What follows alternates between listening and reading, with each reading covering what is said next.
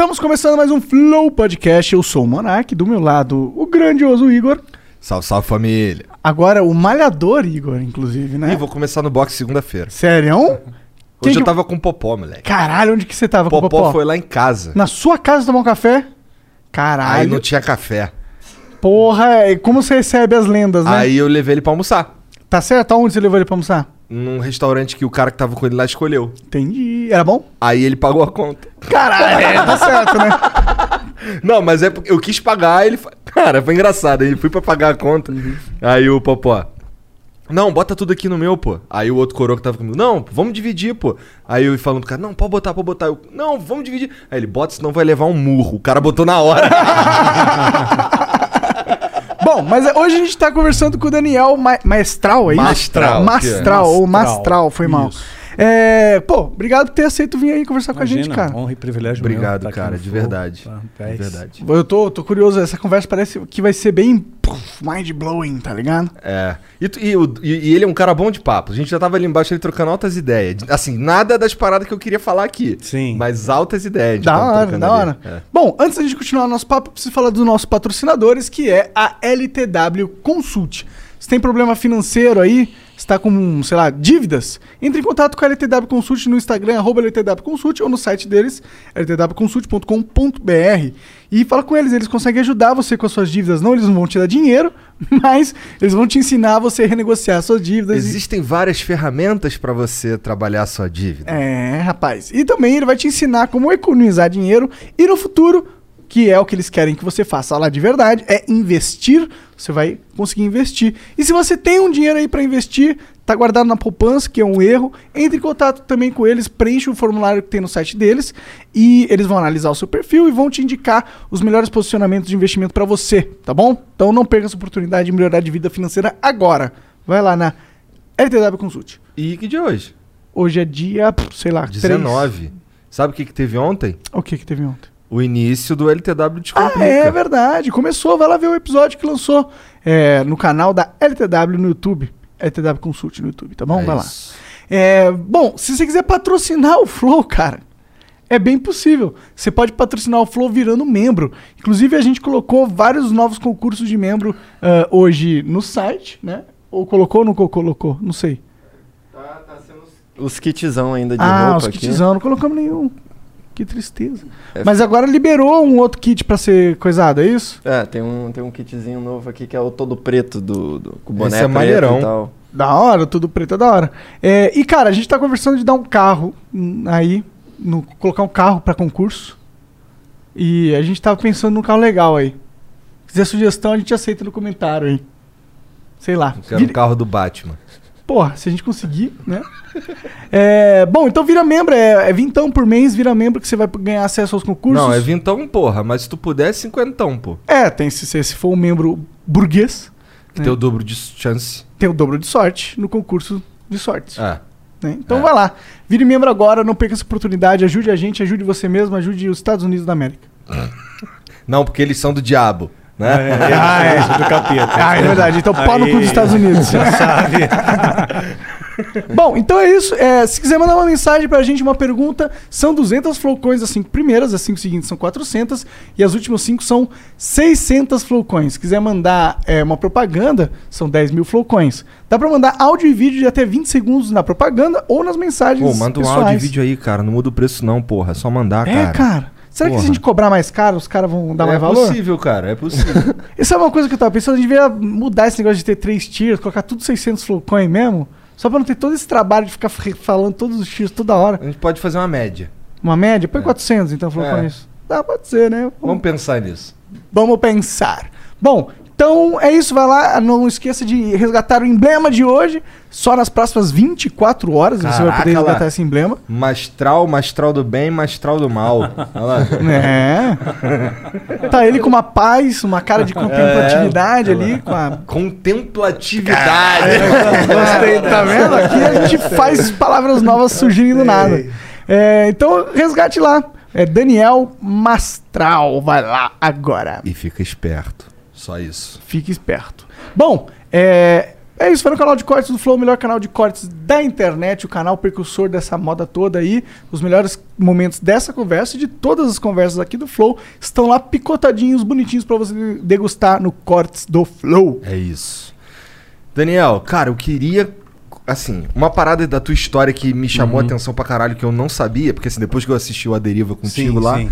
eu fui ver umas paradas porque você solta num programa lá uns lances de Kung Fu.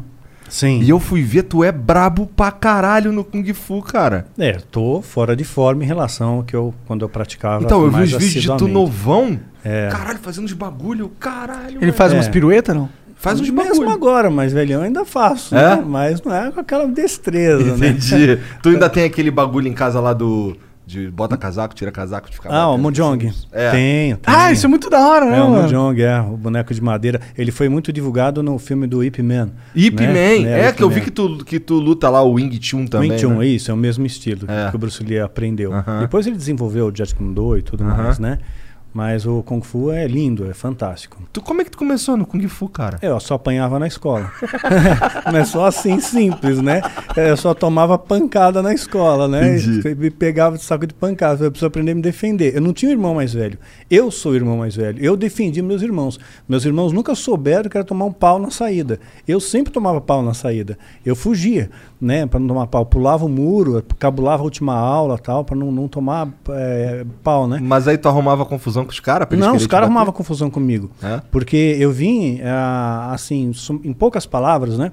né, o, o meu pai, eh, ele foi fiador de um amigo dele de bar. Meu pai bebia muito. Foi, então, fiador amigo de bar. Meu, meu, meu irmão, irmão, meu amigo, tal, isso, aquilo. E o cara deu calote. Aí a casa que a gente tinha financiada, né, foi, foi penhorada, né, levou. E a gente acabou tendo que mudar de, de bairro, de status de social e tudo mais. Aí eu fui estudar numa escola pública, era a Escola Experimental Doutor Edmundo de Carvalho, fica lá na Rua Clélia, na Lapa, perto do Sesc Pompeia. Né? Então, naquela época, meu, a escola tinha até um slogan, Escola Experimental, entra gente, sai marginal. Porque tinha muita briga, muita confusão. Então, assim, eu, eu vim de um, um mundo mais tranquilo, né? De repente, todo mundo violento, né? E aí todo mundo queria vir para cima, eu roubava meu lanche, eu levava dois lanches, um para mim e um para o bandido, né, mas não adiantava, roubava os dois, né? Então, Com quantos anos você entrou no Kung Fu? com 10 anos. 10 anos. 10 anos. E mudou? Te ajudou? Ajudou, ajudou, porque aí eu fui com afinco, fui com aquele sangue no olho, né? Eu Sim. falei, eu preciso aprender o quanto antes esse negócio aqui para me defender, né? E depois de uns, não é imediato, depois de uns três anos de treino, né? Com uns 13, 14 anos, eu já estava bom, né? Já, bom assim, já me defendia bem, né? Então eu, eu percebi que aqueles golpes que eu aprendia na academia eh, funcionavam na realidade. E era fácil você vencer um oponente que não, não tem o conhecimento técnico, né? Então aquilo ali me deixou, assim, fiquei popular na escola. Então virou o jogo. né? Você brigava popular. muito? Ah, eu brigava, eu testava. Tudo, tudo que eu aprendi, eu punha em teste. Eu- então, é, era uma pessoa muito violenta. Eu, fui, eu cheguei a ser muito violento. Hoje eu sou muito calmo, sou zen, sou da paz, mas cheguei a ser uma pessoa muito violenta. Mesmo depois de convertido ao cristianismo. Continuei sendo muito agressivo, muito violento. Né? Teve até um lance, não, não sei o quanto que eu posso falar. Você né? pode falar tudo que você quiser. Bom, se foi muito tempo atrás, já prescreveu, se foi um crime. Não, ó. Não, não tudo, foi. Ó, o filtro do que pode ser dito aqui é você que impõe, Ah, beleza. tá? Beleza. Então, o que acontece? Aí, né, então nessa época eu brigava muito, brigava muito mesmo. Fiz pugilismo, inclusive, É? no Baby Barione, antigo DEF, né? E tive a honra de, de ser aluno do Éder Joffre, né? Eu não manjo. Quem que é esse cara? Éder Joffre, É. não sabe quem é? Ué, o Galinho Também. de Ouro tal, sabe? Foi campeão. Ah, Um boxeador pica. Boxeador, é. Por isso que o pai do Popó chama ele, chamava ele de meu galinho de ouro. Galinho de Ah, ouro, caralho, isso, é de Jofre, o cara é fera, meu. Né, assim, eh, e ele e o tio dele também, também era instrutor de boxe, de pugilismo, né? O Ralph Zumbano. Então eu tive o privilégio e honra de treinar com os dois. Maneiro. Então eu fiquei bom no boxe também. Mas eu não quis seguir carreira, nada disso, né? Era só um complemento à arte marcial que eu praticava do Kung Fu, né? Que o Kung Fu, o Wing Chun é chamado também de boxe chinês ou pugilismo chinês. Então era muito agressivo. Eu queria testar todo custo, tudo que eu aprendi, eu falei, será que funciona mesmo? Né? Então Aí tu procurava encrenca briga ou alguém- de graça, não, procurava briga de graça. procurava briga, mexia com grupos de pessoas, três assim, acho que três eu dou conta, né? Entendi. né? Caralho. né? Com um chaco, né? Sabe? É uma arma complicada. É, você bate, é, machuca de verdade. Então eu não, não batia no rosto, porque leva a óbito, né? Então, então não batia na cabeça, mas batia nas articulações. E, e você tirava a pessoa fora de combate muito rápido. Então ia com um chaco, às vezes provocava hum, por uma besteira, assim. Passava e aí tal, derrubava o sorvete da molecada, dos caras, né? Caralho, era bebendo, chatão, chutava. mano. Era chato. Aí o pessoal vinha pra cima, né, meu? Aí eu, eu conseguia me defender. Então, nisso aí, depois de convertido, convertido, né? Cristão, é, eu continuava agressivo, continuava violento. Né? Tanto é que uma vez ah, eu fui buscar minha sogra para comer uma pizza, né? né? Eu já tenho um lugar reservado nos céus, né? Que bonzinho, levar a sogra comer uma pizza Aham. e tal. Aí ah, fiquei no carro esperando, minha esposa desceu para chamar ela. E de repente veio um cara, não sei de onde ele apareceu, meu. Sabe, o cara treinado, é ninja, né? Ele saiu do asfalto, assim, meu, encostou um revólver meu, na minha cabeça, aí, meu, perdeu, desce do carro, tal, isso, aquilo. E por um instinto, eu desliguei o carro. E o cara ficou muito nervoso. Né, você desligou o carro, isso, aquilo, tal, aí eu vou te matar, porque eu vou te pagar, né? E eu desci do carro calmo, né? E ele deu distância para mim. Eu arrisquei. Não deve se fazer isso. Isso é completamente errado fazer. Né? Você enfrentar alguém que tem uma arma de fogo na mão e o cara não tem nada a perder. Né? Ele puxa o gatilho e acabou. É, acabou a tua, a, a, pra, a tua vida, né? Mas eu reagi. Eu vi que deu distância, reagi.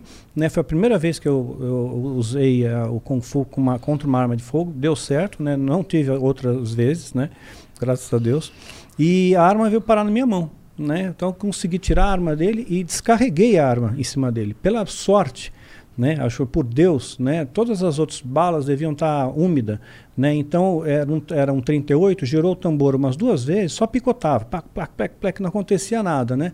Eu joguei a arma na cabeça do bandido, o bandido caiu, bati nele, e aí minha esposa veio, para, para, poxa vida, né? O que você está fazendo? Aí eu me tomei uma bronca da sogra, né? Eu ainda queria levar a arma do bandido para mim na casa, de souvenir. é, para levar de souvenir ainda, né? E aí eu peguei e falei, não, fiz um voto com Deus. Falei, Deus, olha, não quero mais ser violento, né? Tira essa violência de mim, tira essa agressividade, né? me dá um coração mais pacífico, né? Mas não, eu vou com uma briga, mais dia menos dia, você sabe, o valentão morre mais cedo. Né? Mas é melhor o, o herói o, o herói vivo, né? O covarde vivo do O que o herói morto. Isso, exato, né? Então, eu peguei e fiz um voto com Deus. Agora, eh, olha a questão da coisa. Bem que você faz, você rola uma prova, né? Sempre vem uma circunstância. Eu tinha feito esse voto tinha uma semana, né? E assim, eh, bateu uma semana, criou uma circunstância que me colocou à prova, para valer mesmo. Eu queria muito uma Bíblia, uma Bíblia de estudo, que era uma tal de Thompson, né? Fui, comprei a Bíblia, estou voltando para casa, né? Minha esposa está dirigindo, eu estou no banco do passageiro, vendo a Bíblia todo feliz, né? Que legal, isso aqui tem concordância, tem isso, tem aquilo, né? E nisso um cara fechou o nosso carro assim, de graça, de graça, veio, emparelhou e fechou, né? Ou- Outrora eu estaria espumando de raiva. Né, eu teria ido, é, eu fechava o carro dele, parava, pagava num tchaco, batia, mas eu estava um Caraca. tchaco, estava sem um tchaco. Já, já tinha me despojado das armas, né? Tu tinha quantos anos? Ah, nessa época acho que uns 27 Tava anos. no auge então, né? Tava, tava bem. 27, 28 anos por aí. Aí peguei, né, o, o, cara pegou, ficou, a, a minha esposa ficou brava. Eu peguei, eu fiquei calmo, eu não senti raiva. Eu falei, puxa vida, Deus transformou meu coração, né? Mudou aqui dentro. Né? Minha esposa ficou ra com raiva, então ela meteu buzina no cara, farol, né? E eu falei, pô, você não faz isso, né? Ele tá ficando nervoso. Aí o cara ficou mais nervoso ainda, sabe? Começar a brecar na frente e começou a jogar o carro para cima da gente, né? E, e minha esposa foi cedendo aquilo para evitar uma colisão e ele acabou quase que obrigando a gente a parar no, no acostamento na Marginal Pinheiros, próximo à ponte Eusébio Matoso. Aí o cara desceu do carro, bateu a porta assim, veio na nossa direção, full, babando, né? Né? E minha esposa falou para mim, falou, ah, desce lá, Daniel, desce, dá um pau nesse cara. Eu falei, não, acabei de fazer um voto com Deus e paz, né? Como é que eu vou bater no cara, né? Eu não posso, né? Aí eu desci do carro humildemente, né? O cara pôs o dedo na minha cara, sabe? Falava perdigotos, me xingou, falou um monte de coisa. Fiquei quieto, né? Sabe? Fiquei quieto, baixei a cabeça, né? Não, não fiz nada. Aí eu peguei e falei, tá bom, olha, é, falou tudo, tá, me xingou, beleza, né? Pedi desculpa para ele, sei lá, se a gente fez alguma coisa, me desculpa aí. Ele pegou e falou para mim o seguinte, né? Tá, tá bom. Então, então, então vai embora, some nessa, tal, some, vou te pegar, deu uma ameaçada ainda. Eu peguei falei, então vai, vai em paz, tá? Que Deus te abençoe. Ele falou, Deus me abençoe? Eu falei, por acaso você é cristão? Né? Eu falei, sim, eu sou cristão. Eu odeio cristão. Eu detesto cristão, porque cristão é tudo é crente, né? Crente é tudo vigarista. Aí isso, tu foi aquilo, meter uma porrada né? nele. Pois é, tudo vigarista. E ficou bravo, cara. O cara ficou bravo, né? né? Eu falei, não, não é todo mundo assim, não, né? Aí eu falei, Deus, me dá uma estratégia. Eu olhava pra, olhei para trás, para o carro, né?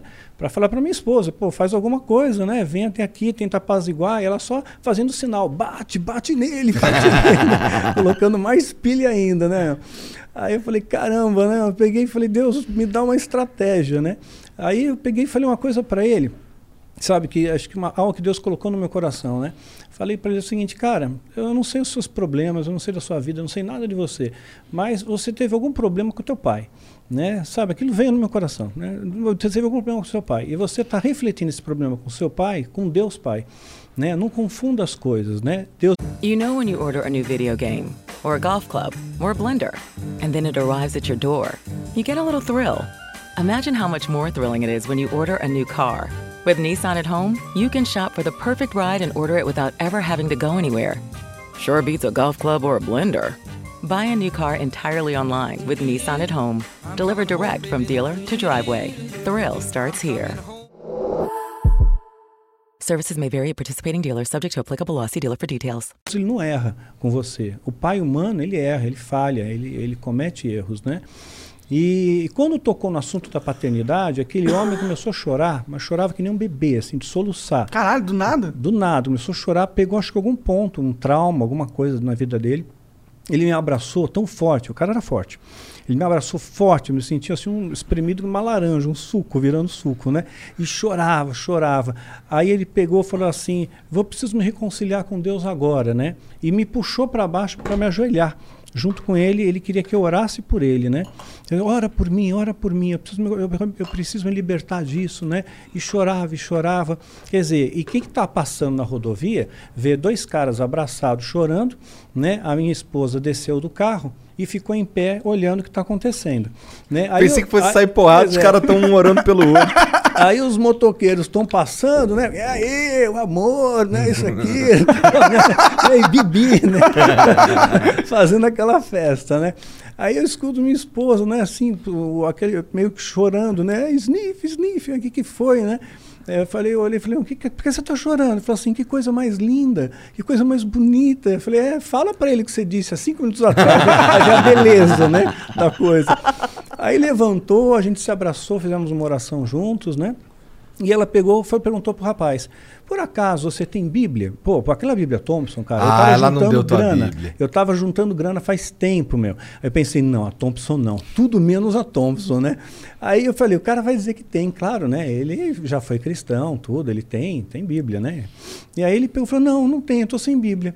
Aí ela falou para mim, você não sente dar a Bíblia para ele? Tem, o cristão tem essa mania de, você sente de, né? É. né? É, mas aí fala assim na frente do cara e o caralho É, tu vai falar o quê? É, é, pois é. Depois dizer- chorou pois pro cara. é. Aí eu falei, ah, tá bom, tá aqui a Bíblia Thompson, né? Tá. Você via com asa, assim, escorreu uma lágrima, né? E foi embora. Três anos depois, olha que mundo pequeno. Eu fui fazer, ministrar um seminário em Botucatu, né? E aí o pastor auxiliar daquela igreja era esse mesmo rapaz. Ele estava com a minha Bíblia Thompson ainda, só não pedi de volta que estava rabiscado, né? Mas, assim, Porra, legal. muito- Então, então é legal. Transformou foi a vida legal. do cara é, ali, né? Acabou ficando legal. Caraca, acabou voltando cara. pra Deus ali. Que história maluca essa aí, né? da hora. É, isso tudo porque o cara era brabo no Kung Fu. Pois é, depois que ele foi pra- eu sou da, da paz. Mas tu chegou a competir? Competir. É? Na época que eu praticava arte marcial, não tinha a federação, é, a federação de Kung Fu. Hoje tem. Hoje é federado, tudo, organiza. Na época não existia isso. Mas tinha ótimos mestres que trouxeram o Kung Fu para o Brasil. São mais de 300 estilos que tem na China, Né? E alguns desses estilos foram trazidos para o Brasil. Então veio o Liu, Kay, por exemplo, trouxe o Tom Long, né, o estilo do gafanhoto, trouxe o, o Garra de Águia, né, veio o Léo Imamura, trouxe o Inchun. Então veio, veio uma galera trazendo coisas novas para cá, né? Então eu, eu peguei essa, essa fase áurea, só que não tinha nada organizado. Então tinha campeonato, é assim, a minha academia contra a sua. Né? Aí quem mais tem aqui no, no- no- em São Paulo que a gente conhece? A gente chamava meia dúzia de academia, fazia um campeonato, falava campeonato paulista. E pronto, e trocava porrada lá, né? E aí saiu campeão, né? Aí conseguia, ah, conseguia alguém do Rio de Janeiro, al- al- alguma academia lá de Goiás topou também, pronto, já virou campeonato brasileiro, né? Aí saía o pau lá e saía quem era o campeão, Entendi. né? E nisso eu fui bicampeão paulista e vice-brasileiro. É, mas ne- nesse formato, né? Entendi. Nesse formato. Entendi. Nós estamos falando de, de quando? Década de 90? É, década de 90. Entendi. Pode crer. E esse negócio de você virar cristão, você era cristão antes? O que, que você era antes de virar cristão? Eu era satanista. Ah, é verdade, né? pois é. Cara, loucura, né? Um satanista virar cristão é tipo um dos 180 aí, né? Mas satanista. Olha só. Satanista é.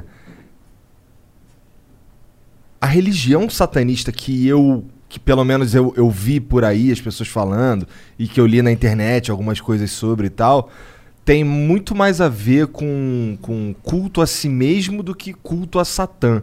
Não estamos falando da mesma coisa então, né? Não. Esse não. satanismo que tu tá falando aí é um bagulho do, mais do mal mesmo. Do mal mesmo, do É? mal mesmo. É, que tem três forças que atuam no mundo, né? Tem a força do mal mesmo, né? Que seria o caracterizado pelo diabo, Satanás, né? E tudo mais. Né? Tem a maldade, né? Que é a maldade humana, a crueldade humana mesmo. São as nossas escolhas em fazer algo errado, né? E tem uma força majoritária que é a força do bem, representada pela, por Deus, né? Que é uma força soberana. Então, tem pessoas que vão em busca de fama repentina, querem fama, querem dinheiro, eh, querem poder, né? E, e se ah, acabam eh, em- se envolvendo com o satanismo. Só que na alta magia, eh, que eu fiz parte, você não bate na porta e diz, eu quero entrar, quero fazer parte. Tipo maçonaria, sabe? Maçonaria, você não bate lá, eu quero ser maçom. O maçom vai te convidar para ser maçom. É, as seitas secretas, elas são discretas. Então, eles não ficam fazendo muito alarido. do- ninguém conta os segredos da maçonaria. Não tem um livro, os segredos da maçonaria, né? Mas cê- aí se encontra um monte de livro por aí falando os segredos do satanismo. Você vê, tem uma Bíblia, a Bíblia satânica, né? A Satanic Bible, né? Aham. É, tem, a, tem o São Cipriano, que o, o Lázaro tem lá, né, que está o fugitivo, né, o Lázaro que diz, É, acha que ele é. é satanista, né? É. Então ele pegou o, o- o livro de São Cipriano, porque nesse livro de São Cipriano, que assim, é pífio, chega a ser é, hilário, ridículo, cômico, né, o tipo de bruxaria que tem lá. A- tem bruxaria para você ficar invisível. Então você lê lá um, um- um encantamento e você está invisível, né? Então, se o cara é chapado, porque ele já é meio psicopata, o cara é psicopata, é louco, né? Ele vê, ele acredita que ele está invisível, né? Então ele fica mais ousado, né? Então aquelas paradas ali, assim, porque quando eu era, eu lembro de um molecão, adolescente, camisa de escola, andando lá no centro do Rio, e aí eu via na, nas, nas bancas, assim, o livro de São Cipriano, os bagulho aqui É, assim. são cip- capa preta, capa de prata. de É, Cipriano. isso aí é tudo caô, papo É de... tudo caô, imagina. Tem o clavícula de Salomão, né? Esse é uma- caô também? É, caô, porque o mais próximo, né, que podemos dizer assim, de, de bruxaria, mais próximo, né, mas assim, é um verniz mais próximo, é o Dogmas e Ritos da Alta Magia de Eliphas Levi, né, é o mais próximo. Esse cara é brasileiro? Não, não. Elifas Levi. É, Eliphas Levi, mas não é brasileiro. Tá. Né? É, então, é, Porque eu imagino que o bagulho doido mesmo tá com os caras. Tá com os caras. O que acontece? Na alta magia você tem livros secretos ali, né? Então você não vai divulgar o segredo para todo mundo, porque o diabo não é burro, né? né? Então ele não vai colocar numa livraria para vender um livro de alta magia que ensina a fazer feitiço de, de Mas verdade. que tipo de feitiço? Ah, depende. Peraí, an- antes de você contar os Ah. feitiços, Dom, como que você entrou nisso aí? Pois é, como eu disse, eu- você não, não- você é chamado para fazer parte. Por né? que Você- que tu foi chamado, então? Eles têm uma série de, de critérios, né? Então eles têm critérios cabalísticos, né? Pautado na numerologia cabalística. Eles têm critérios astrológicos, né? Então eles têm uma série de, de valores, né? Que eles pontuam, né? Para poder selecionar uma pessoa, Né? Então, eles veem que aquela pessoa tem uma, tem uma probabilidade de ter um potencial para se desenvolver na alta magia. É claro se aquela pessoa não se desenvolve, né, ele vai ser descartado. Né? Você tem o que eles chamam de escola de iniciados, onde você aprende o básico da bruxaria lá, né? tipo um Harry Potter, assim, né? É. E aí um pouquinho. E aí se eles veem que alguém não não tá, não tá, não tá na mesma sinergia ali, cai fora. Né? Mas quem tem potencial vai para frente. E aí você vai tendo toda uma lavagem cerebral até um dia que você faz, entra num rito de iniciação. Quer dizer, eu fui convidado, eu vim de uma família muito, muito destruída.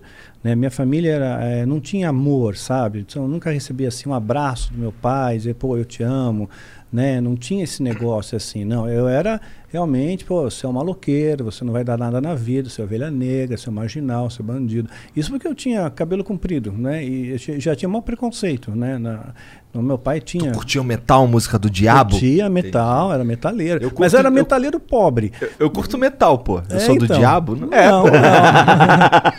Não, depende muito do contexto da letra, né? Acho que vai no contexto da letra. O né? Metal Espadinha é mais, é mais divino, é, né? Mais um negócio sobre anjos. Tem é. até várias músicas sobre é, então. é, mas eu tinha aqueles brochinhos, né? Só que fazia com Durepox, né? Que era bem baratinho, né? Então, Caralho. Era bem Maneiro. pobre mesmo. E que idade você se iniciou? Você começou a prim 17, o primeiro contato, assim? 17 anos. Quem que, quem que foi até tu? Como é que, como é, que é isso? É, eu era rato de biblioteca, né? Gostava muito de biblioteca, gostava muito de estudar ocultismo. Isso já estava dentro de mim. Curtia ocultismo. Então ia para a biblioteca, o Centro Cultural de São Paulo. Mas né? ocultismo, bagulho de bruxaria ou só, bruxaria. sei lá, aliens? Essas não, paradas? não, não, não, não. Bruxaria. É? Bruxaria. Então, assim, o que tinha, o que tinha de acesso, né? Que eu pudesse ter dentro dos livros que eram são comercializados, eu procurava ler para entender um pouco aquela dinâmica. Aquilo me fascinava, porque o culto fascina, né? Porque é uma coisa que você não conhece ainda, que você não descobriu. Então você quer conhecer, né? Então eu queria conhecer mais daquilo. E aquilo começou a mexer comigo. Eu falei, puxa, que legal, né? Porque é, eu tinha uma série de, de palavras e adjetivos contra mim que diziam que eu, eu era uma pessoa negativa, fracassada, etc. e tal. Né? E, eu, e ali eu vi uma oportunidade de, de, de, ser recebido por um grupo que pensasse diferente, que não me avaliasse pela minha aparência, mas por, pelo que eu tivesse por dentro, né? Era assim que eu estava buscando. Mas eu tentei, né? Aí eu mandei uma carta até para a Church Satan, para a igreja de Satã lá nos Estados Unidos. Na época era carta, tá? Não era e-mail. Carta né? mesmo, Carta física. mesmo. E para um descobrir selo. o endereço, eu tive que ir no, lá no na no consulado dos Estados Unidos pesquisar na biblioteca deles em microficha, né, ver a lista telefônica deles em microficha, para achar o endereço da Church Satan lá. Mandei uma carta, aí recebi uma carta padrão de volta, sabe? Mas eu vi que era um caça-níquel ali. Falei assim: ah, você paga 100 dólares e você ganha uma carteirinha de satanista. Eu falei, ah. pô, grande porcaria, né? Você ah, eu faço essa... aqui uma carteirinha. É, você pega essa carteirinha, né, meu? E, Porra. Né, acho um negócio esquisito, né? Não gostei. E eu falei, pô, ainda me cobra dinheiro, eu quero ficar. Eu quero ganhar dinheiro para ser satanista. Aí o cara pega, me cobra dinheiro. Ah, tem um esqueminha aí, né? É, falei, tem que pagar. Falei, não, esse, dia, esse, esse, esse, diabo tá jogando muito sujo já, é. né? não tá o diabo nem... tá muito capitalista. É, tá capitalista. Se né? for pra dar dinheiro, eu vou na igreja. É, pois é. Pois é, é porque a igreja. Salve, tem... salve pessoal da igreja. no final das contas, parece tudo a mesma coisa. Ah, é, mas sabe que no final das contas chega na mesma coisa? Né? Cê, hoje em dia, quer ver? Fazer um parênteses aqui, depois eu volto nessa aí, tá. iniciei. O que, que faz a pessoa entrar no satanismo? Ele quer dinheiro, ele quer poder, ele quer glamour, ele quer beleza. Quer ser aceito. É, quer ser aceito. Aí, o que, que as pessoas vão buscar hoje na igreja? É prosperidade, Prosperidade lota a igreja. Falou, o, culto da prosperidade lotou a igreja. Então eles querem prosperidade, eles querem milagre, eles querem unção, eles querem poder, eles querem títulos, status, prestígio. Né? E pertencimento então, também. Né? Então, quer dizer, é a mesma coisa. Ele conseguiu trazer, o diabo ele conseguiu contaminar a igreja num ponto de, de, dela vibrar na mesma frequência que ele. Ou seja, então as pessoas estão indo na igreja em grandes massas, você pensa, puxa, nós temos 40 milhões de evangélicos no Brasil, por exemplo, né? Mas, olha, para você passa o peneira mesmo, é uma, é uma minoria. A minoria, talvez 5%. Que é fiel realmente. Que é fiel, porque a maioria vai na igreja por interesse, uhum. não vai por amor vai por interesse em querer ganhar alguma coisa, é, levar alguma vantagem, vai para pedir, não vai para se doar. Não estou falando dar dinheiro, mas falando assim de, de realmente se, se entregar ali, sabe? Fazer uma adoração legítima. Colocar a vida em prol dos outros. vida, Exato, exato. Ajudar as pessoas, fazer o bem. As pessoas são muito egoístas, né? Então, isso daí foi uma coisa plantada. Satanismo fez isso, né? Eu fiz parte desse grupo, inclusive, década de 80 e década de 90. Se infiltravam nas igrejas e espalhavam o que a Bíblia hoje coloca como doutrina de demônio né, de doutrinas humanas. Então, es- es- então, uma vez que você entrava nas igrejas, você começava a estimular a vaidade das pessoas, né? De um líder, de um pastor, como você é bom, você é o cara, você tem o dom, você tem a unção, você tem a unção do profeta Elias, né? Você é um Moisés, cara, você é um Davi, né?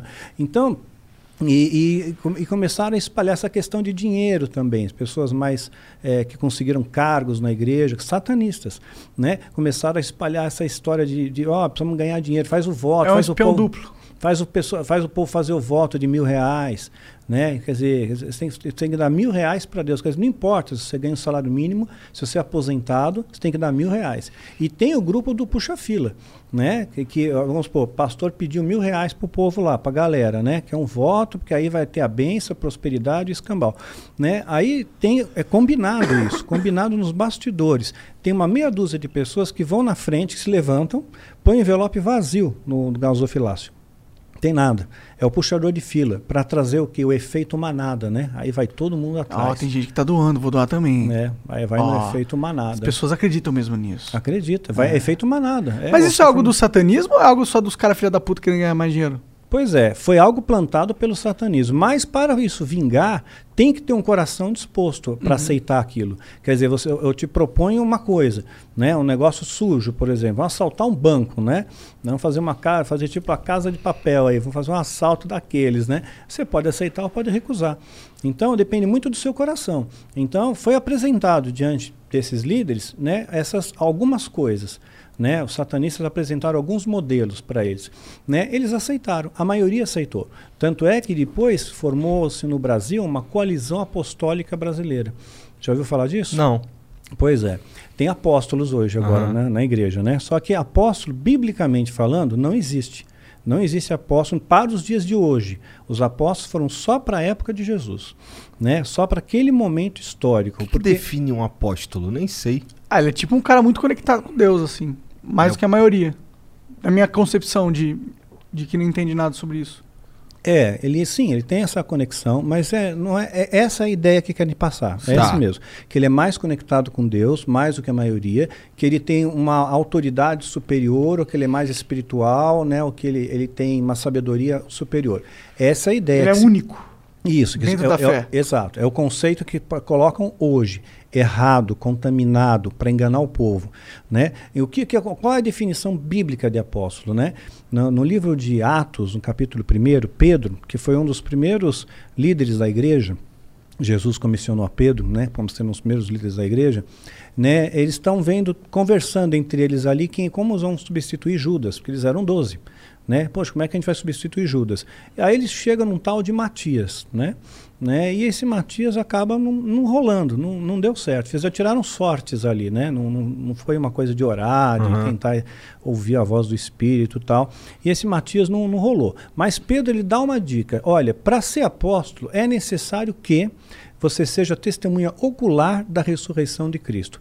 Então, entre a, res- a ressurreição de Cristo, quando ele ressuscitou, e a ascensão, quando ele subiu aos céus, a Bíblia diz que passou um período né, é, de, de 40 dias. Nesses 40 dias, cerca de 500 pessoas viram ele, né, viram Jesus.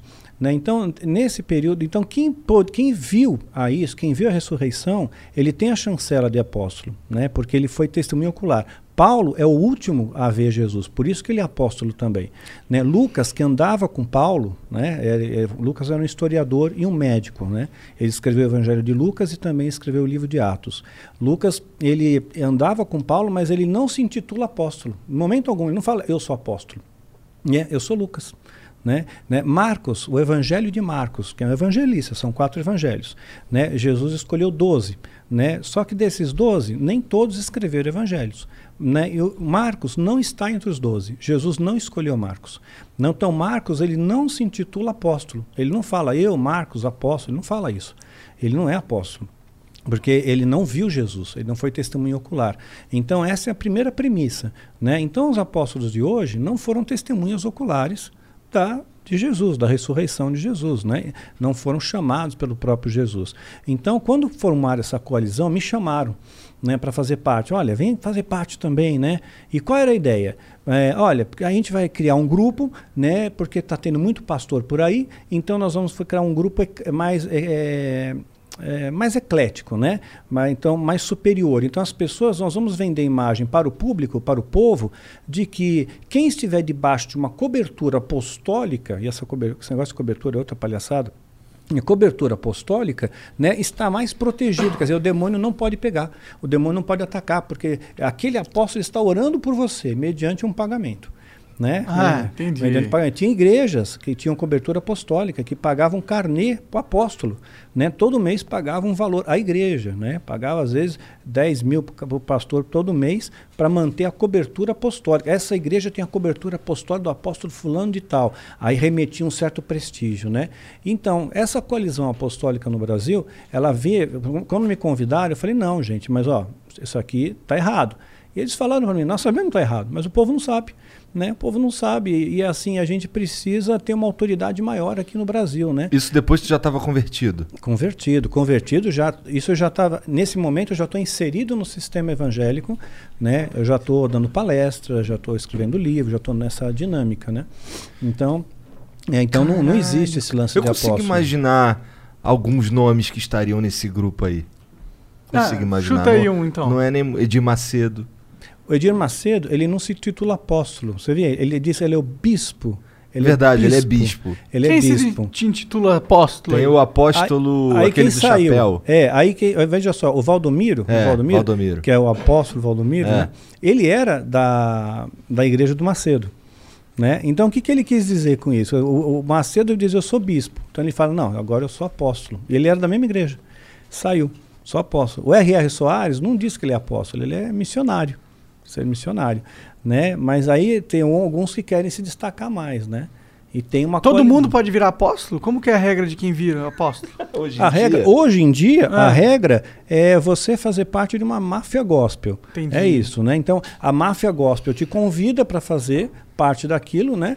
né? Virou uma, um, entre aspas, uma seita, na boa, né? Foi uma seita, né? E aí você vem para cá e aqui nós vamos te, vamos te orientar como ganhar dinheiro do povo. O negócio é saquear dinheiro, porque se a igreja pensasse realmente no povo, para para pensar quanto que o Edir Macedo gastou de milhões de dólares para construir o Templo de Salomão. Sabe? Uma obra faraônica. Sabe? Milhões Tem lá a e milhões. Catedral da Fé no Rio, gigantesco também. Pois é, mas nada se compara ao Templo de Salomão. Eu nunca vi o Templo de Salomão. Eu passei em frente. Você Eu pensei, fica- que fosse, eu pensei que a do Rio fosse maior. Olha, eu acho que. Eu, eu não conheço a do Rio, É sinceramente. que é eu não conheço. muito grande. Então, mas o, o Templo de Salomão. Põe aí o ele é Templo de feito- Salomão pra gente, Tiozão. É, ele é gigantesco, gigantesco, né? E tem uma estrutura, assim, ele trouxe árvores de Jerusalém, ele trouxe é, pedras de Jerusalém. Caralho, é alto caralho. pra caralho. É, e por dentro, não sei se vai ter alguma foto por dentro. Bom, é ele bonito o monstro, negócio. Cabe 5 mil pessoas sentadas, né? Caralho. Então ele é monstruoso, é gigante esse templo. Parece até uma construção italiana essa porra. É. Aí o que acontece? Aqui, isso aqui deve ser. Se parar pra... É, olha aí, Caralho! gigantesco. né? Porra, é. eu acho que o do Rio é maior. Bota o do Rio aí, Catedral da Fé. Eu acho. É. Então agora imagina, o que foi investido aqui. Puta que pariu. a Catedral da Fé acho que é a maior. Eu acho que é maior também. Sei não, hein? Mas é bem mais empa- feia acho também. que empatou aí. É porque é, é, a arquitetura não é tão. não É. chama tanto atenção, mas Nossa, é grande. isso- isso aqui por dentro, cara, parece o Maracanã. É muito grande. Tem patamares, assim, de cadeiras. É muito grande. Agora imagina, né, se esse investimento fosse feito, por exemplo, vamos melhorar a condição do povo, vamos investir no hospital, vamos construir um hospital. Padrão Einstein, cara. Um dinheiro investido aqui, padrão Einstein, padrão sírio-libanês. Né? Então, essa De graça pra todo De mundo. graça, né? Quando a Igreja Católica começou a colonizar o Brasil, tal, os índios e tudo mais, começaram a abrir hospitais. Tem hospital hoje, Hospital São Camilo, né? É, São não sei o quê, né? Então, é, eles começaram a abrir hospitais. Então fizeram uma, uma atividade positiva, né? E, e a igreja evangélica tem, teria essa oportunidade também, porque entra muito dinheiro, então quer dizer, virou templo é dinheiro, né? Não é mais a questão do de- vamos eh, podemos pegar esse dinheiro aqui vamos, vamos fazer um hospital vamos abençoar o povo né? Vamos, vamos dar assistência médica para quem não pode pagar vamos fazer um preço menor vamos fazer um convênio né da, da igreja aqui para os membros da igreja mas não tem isso. O negócio é só pegar dinheiro e não querem saber se você tem se você não tem se você está devendo se É, você não, é aposentado. Lucro pelo lucro máximo. É. Mas você tá falando da sua trajetória dentro. No começo foi como? Como foi subindo escalão dentro da igreja satânica ou dentro do É, satanismo? Porra, eu queria saber como é que o cara chegou em tu. Então, aí que tá. Eu peguei, ma- mandei essa, mandei essa carta para Church Satan, me mandaram de volta uma carta padrão. Aí eu peguei, né, res- respondi para eles, falei: "Não, não vou, não tenho dinheiro, não tenho 100 dólares para te mandar, né? Eu só eu não tenho grana, né? Então, quer dizer, e aí tudo em inglês, né? Então eu pedi para alguém traduzir, fazer para mim, sempre eu pedi um colega fazer para mim. Aí mandou para mandei de volta. Pensei que não ia receber mais nada, de, nada deles. Passou um tempo, mandaram outra carta para mim. Disseram, ok, preenche essa ficha aqui pra gente. Né? Tinha uma ficha preencher e tinha umas três fotos que eu tinha que anexar. Né? Três fotos minhas. Aí coloquei as fotografias, né? preenchi, mandei, né? e passou bastante tempo. Né? Eu pensei até que eles nem tinham recebido. Papo Passou de uns- quanto tempo? uns quatro meses Entendi. né? Uns quatro meses. Aí, de repente, um dia eu estou no Centro Cultural, São Paulo, estava lendo o livro, né? Veio do meu lado um cara, né? Um cara bem vestido, tal, bem afeiçoado, né? Assim, é, e eu não posso dar pista para dizer quem é, né? Mas então, Que é famoso? ah, hã? É famoso? é uma pessoa conhecida. Caralho, uma pessoa conhecida. Pessoa conhecida. Luciano Huck, eu tô ligado. Não, a idade não bate. Ó as pistas. Ih, caralho. É. Ó, É é coisa Isso do é do capeta aí. Tá vendo aí? Do capeta tem uma manifestação sobrenatural. Acho que é melhor não ali, falar o nome, não. Ou fala pra caralho. Não sei qual que é o sinal que ele tá dando aí. Então, veio, sentou, né? Aí pegou, me chamou pelo meu nome, né? Meu nome mesmo de batismo é Marcelo. Marcelo, Marcelo, né? Daniel é um nome espiritual que Deus me deu. Então, assim, na Bíblia a gente vê muito essa questão de mudança de nome. Barnabé, o nome dele não era Barnabé, era José. Até o né? nome do, do. Não, se bem que quem mudou o nome de Daniel não foi Deus, foi o. Foi o- isso. Foi o imperador Foi o lá, imperador né? lá, É, Nabucodonosor. É. Então, Caralho, tá sabendo? hein? né? Junto. Daniel significa Deus é meu juiz. Deus é meu juiz, exatamente, isso Caralho. mesmo. Então, é, se vê Jacó, torna-se Israel. Então, nós vemos mudanças em alguns casos pontuais. Quando eu me converti, eu era uma página em branco. Né? Então, de repente, veio um grupo de pessoas pra, ah, até mim, oraram e disseram que Deus estava me dando um novo nome, que esse nome era Daniel, não era mais Marcelo. Mas naquela época, né, voltando ao, ao- assunto, é, Ele ele chamou chegou de lá, Marcelo. Marcelo. Ô, Marcelo, eu posso sentar do seu lado? Eu já estava sentado, né? Eu falei, pode. Assim, no primeiro momento, eu que eu pensei, né, na, é, assim, é, eu praticava arte marcial, né, tô com 17 anos de idade, né, ainda, ainda tinha aquele ímpeto de violência dentro de mim, né, eu tô, assim, eu não estava bem vestido, né, eu estava do meu jeito, sabe, eu pegava a jaqueta de jeans, jogava na água sanitária, na cândida, né, desmanchava, rasgava, tal, então, então era tudo zoado, né, eu gostava de, me andar, de andar desse jeito. Aí o cara todo arrumadinho, né? Todo terno, tal, todo alinhado, né? Aí eu pensei, pô, o cara deve ser, o cara deve ser gay, né? O cara deve ser gay, ele vai tentar me aliciar aqui, né? E eu já vou dizer pra ele que não vai rolar, né? Então ele veio, Marcelo, posso falar com você? Eu já, já falei, olha, é o seguinte, eu, eu não curto, né? Tudo bem, respeito o teu lado aí e tal, mas é, eu tô, tô aqui na minha. Não, não, mas não é sobre isso que eu vim falar com você, não. Você, você quer ser mesmo satanista? Aí me arrepiei inteiro, dos pés à cabeça. Como que ele sabia, né? Pois é, ah, tinha foto. Né? Não, não, não, isso eu imagino, mas É. a sua cabeça na Né, hora, na hora, no primeiro cara. momento, Sim. né, saber que eu estava lá, naquele lugar, né, que eu estava sentado, compenetrado, e tinha mais gente na biblioteca, eu achei aquele dia, tinha bastante gente no Centro Cultural, né, você quer mesmo ser satanista? Pô, gelei, gelei, arrepiei todo, né, peguei, olhei para a cara dele assim, é, ele, eu imaginei ver um, um olhar na pessoa, sabe aquele olhar meio diabólico, aquele meu olhar assim, sinistro, assim, mas não, era um olhar plácido, calmo, né, é plácido, né, que você usou a palavra? Não fui eu que usei essa palavra, não. Até Não, porque eu nem conheço. ali, é, é, é, é, calmo. é, sereno, né? Então, peguei, falei, mas é, por que você está me fazendo essa pergunta? Eu falei, "Ah, porque você pediu para entrar. Você pediu para entrar, né? E eu vim aqui para dizer, te desejar tipo boas-vindas, né? Para você vir. E, e ali foi um primeiro contato. E ele foi conversando comigo, a gente teve uma conversa muito longa, sabe? Ele foi lá, pagou um café, a gente comeu uma coxinha e tal, conversamos. Ele me tratou super bem, não, não, não olhou para minha aparência. O que, que, eles- que que vocês conversavam sobre? Ah, ele começou a querer saber por que, que eu queria, porque eu tinha interesse no satanismo, queria me explicar que satanismo não tinha volta, né, que eu seria muito bem-vindo, mas não tem volta. Por entanto, eu ia ter uma verdadeira família. Isso mexeu comigo. Isso mexeu comigo. Você vai ter uma família de verdade, vai ter uma família que vai cuidar de você, que vai te proteger e nem o mal vai te tocar, porque você vai ser filho do mal. Então, se você é filho do fogo, fogo não te queima. Se é filho do mal, mal não te toca. Então, não- nenhuma maldade, nada vai te tocar, você vai estar protegido, né? Tipo, entre aspas, teu corpo fechado, né? Por isso o nome do teu livro é Filho, do, fogo, isso, é filho por do isso? fogo. É, exato. Entendi. Né? Porque eles usavam muito esse termo, né? Filho do fogo, fogo não queima, né? Então você você vai poder fazer parte então de uma família, né? E, e nós queremos muito te receber. E aquele negócio da família, meu, aquilo mexeu comigo. Eu, eu tive, sinceramente, eu tive que segurar o choro. Né? Porque a vontade que eu tinha de chorar ali, abraçar aquele cara. Falei, puxa, eu sempre quis ter uma família, eu quis ter um pai, eu quis ter né, uma família amorosa, um lar. Né? A minha casa, para mim, era mais um abrigo do que um lar. Né? É, na, na minha percepção, naquele momento histórico que eu vivia. Né? Então, eu era mais imaturo, tal, né? Eu não tinha a cabeça muito no lugar. Claro que meus pais se esforçaram para dar o melhor também para mim, né? E, e ninguém da família se perdeu, né? Então, assim, tem mais dois irmãos, todos estão bem ajeitados na vida aí. Aí aquilo me, me fascinou, né? Fascinou pra caramba aquilo. E ele pegou, marcou, falou: olha, tal, eu, tal dia eu vou te buscar, né? Em frente, uma, tinha uma, eu morava no bairro da Pompeia, né? E, e na Avenida Pompeia tem uma igreja, né? Não sei o nome daquela igreja católica, fica na esquina da Avenida Pompeia, é, com ah, Alfonso Bovero, né? E eu não, não lembro o nome da igreja agora.